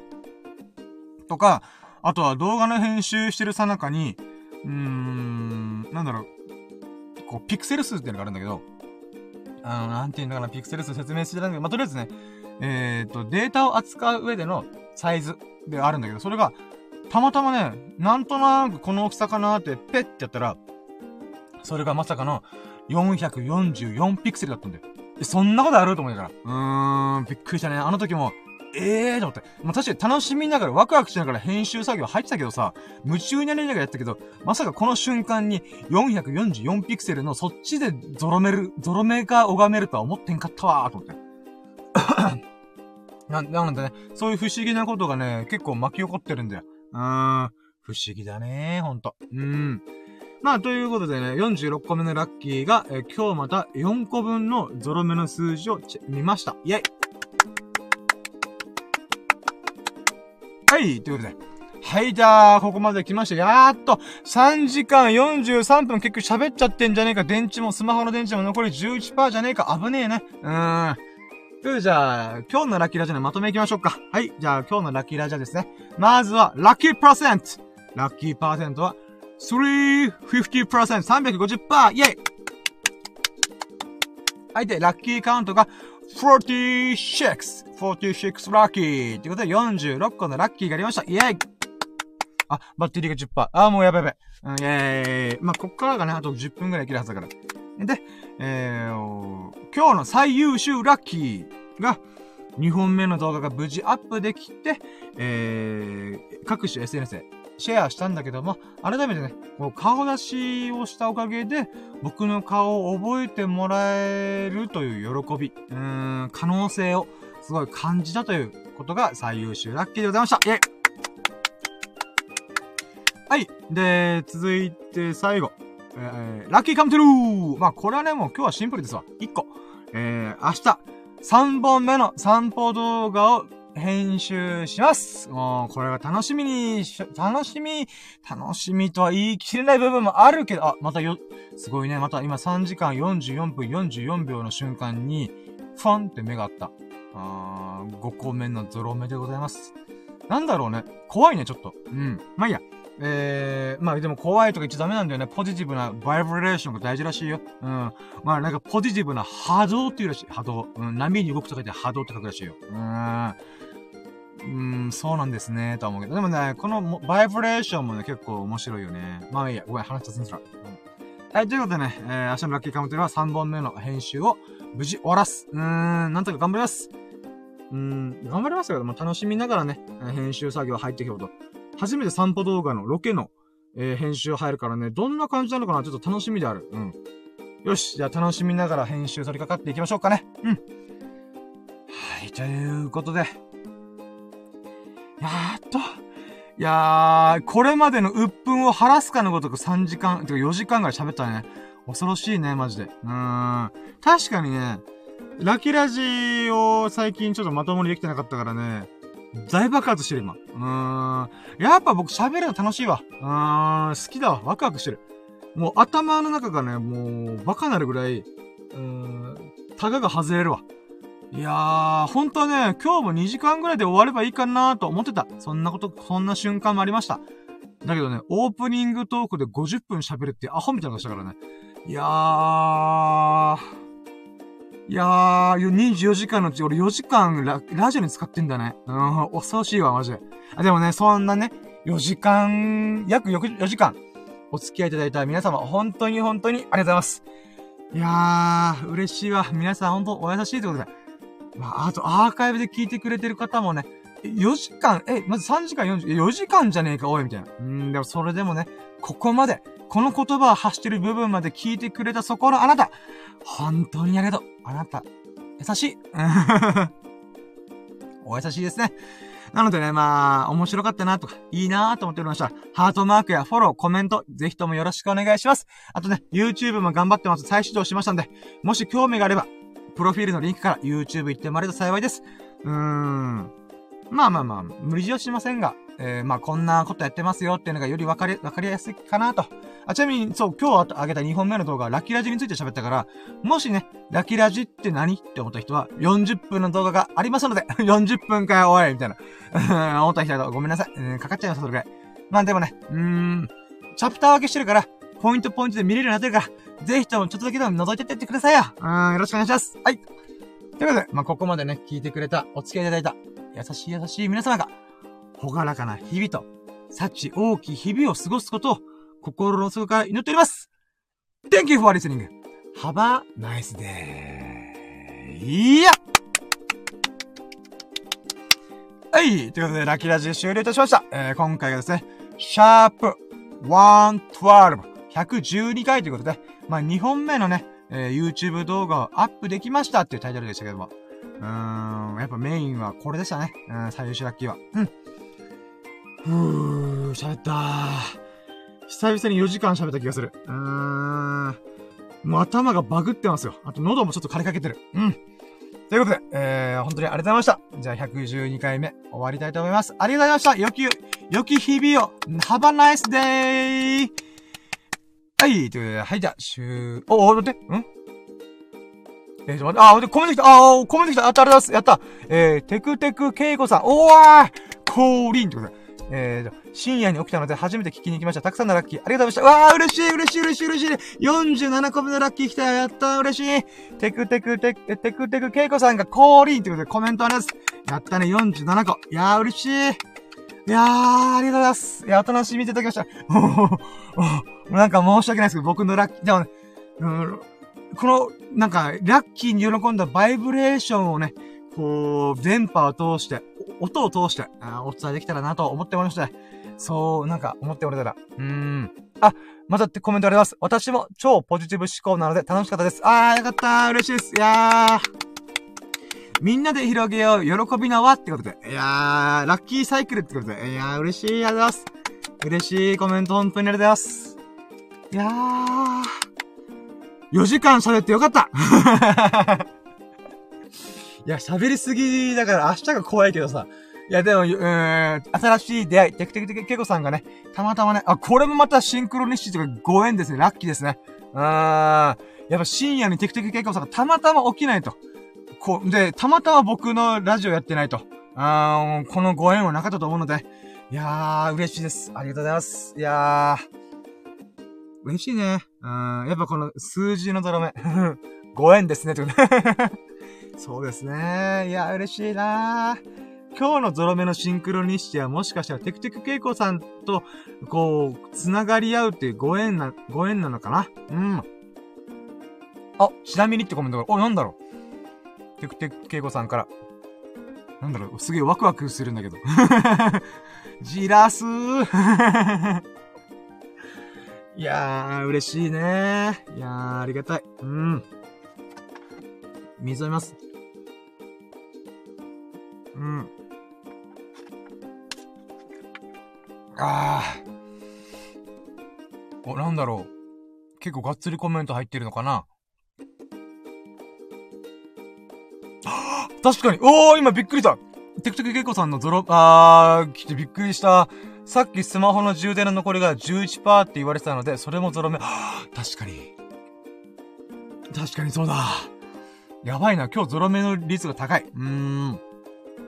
確かに、それもそうですね。でもさ、僕の中でさ、ちょっと思ってたのが、いや、2個のゾロ目はどうなんだろうなーと思ってたけど、確かにゾロ目じゃゾロ目なんだよ。なるほどなだから僕の中でやっぱ勝手に、うーん、いや、3つ以上は認めない、みたいな。うーん。なぜならばよく見かけるから。うん、60分の間でも、あ、6、え、6回じゃない、5回ぐらいあるから、と思ってたけど、あ、でも確かにそうっすね。うん、てくてく、けいこさんのように、それもゾロ目なのだから喜ばなければ。うん、喜んだ方が面白いもん。うん、いや、11とか認めませんとか言ったら、うーん、なんかそれはそれで違う気がする。なんかつまんない人生歩んでる気がするから、やったドラメだイェーイ 手のひら返しってことで。うーん、手のひら返しが激しくてしょうがない。うーん。いやでもね、いや、確かにそれはもう気づかされましたね。ありがとうございます。いや、もうなんかしらんけど、ゾロ目に囲まれすぎて私怖いんですけど。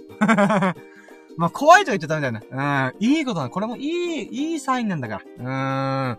テクテクキキさん、イエーイってコメントありがとうございます。いやー、嬉しい。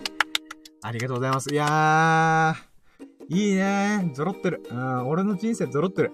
あとは、カジノのスロットでトリプルセブン出すだけだつって。わかんないけど。うーん。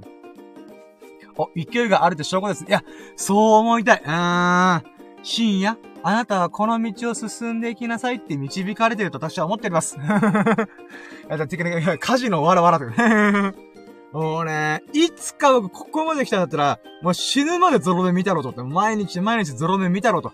で、最後のさ、最後では、どっかのタイミングで、これまでのゾロ目の、ゾロ目力を、の推移を集めて、カジノ、ラスベガス行って、ガッチャーンってやって、ブルルルルルル7、7、7、やったーや、ジャラジャラジャラジャラみたいな、ジャックポットだみたいな、ってやってみたいね。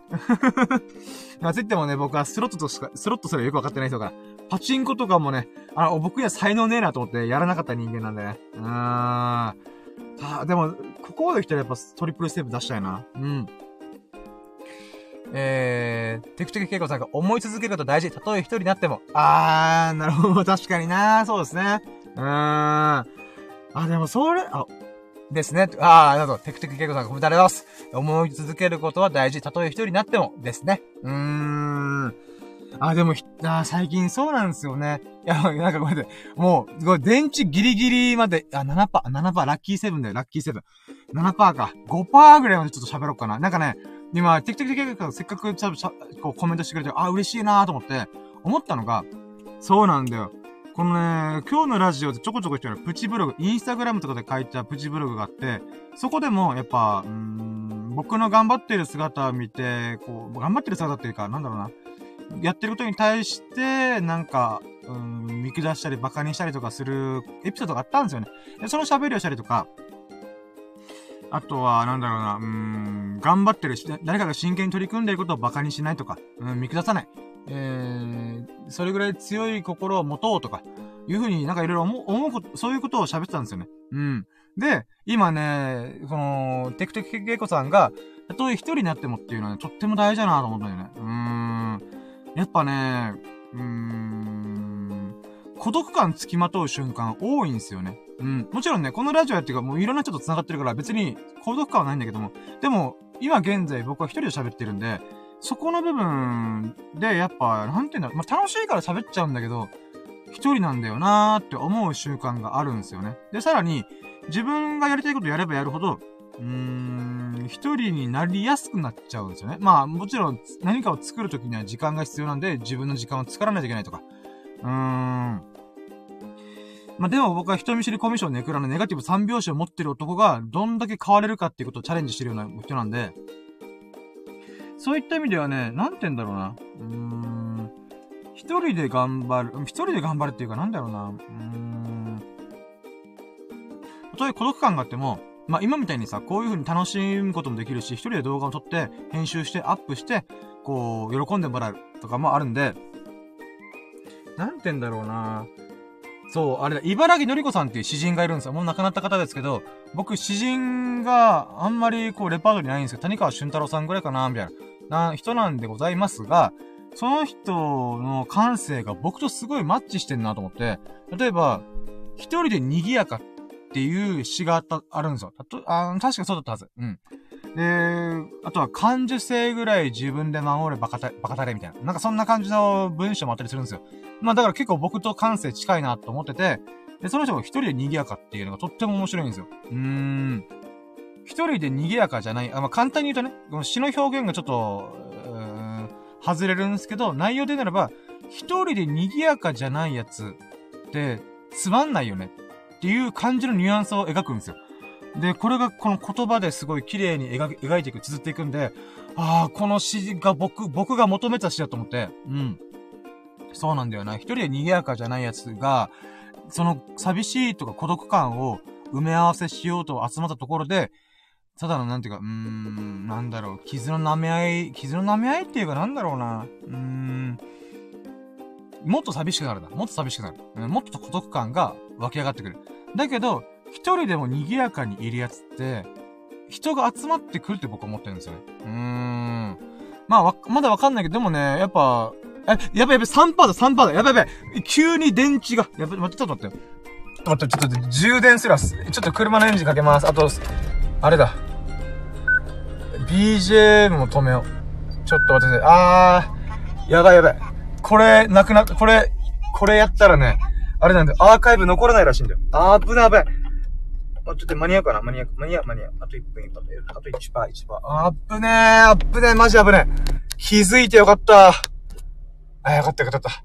残り3%、残り3%。あー、ぶね。今充電したんで、あと、あれす、あの、外、あ外部マイクから iPhone のやつに切り替えたんで、ちょっと音質悪くなるとか、エンジン音を拾ったら申し訳ないです。あ、で、えー、テクテクケイコさんコメントあります。一人は不安だけど、それはまさに、えー、自分が自分であるってことですよね。それを愛してあげるべき。で、あと、おー、3%頑張ったけど、そう、そう、今やばっと思って。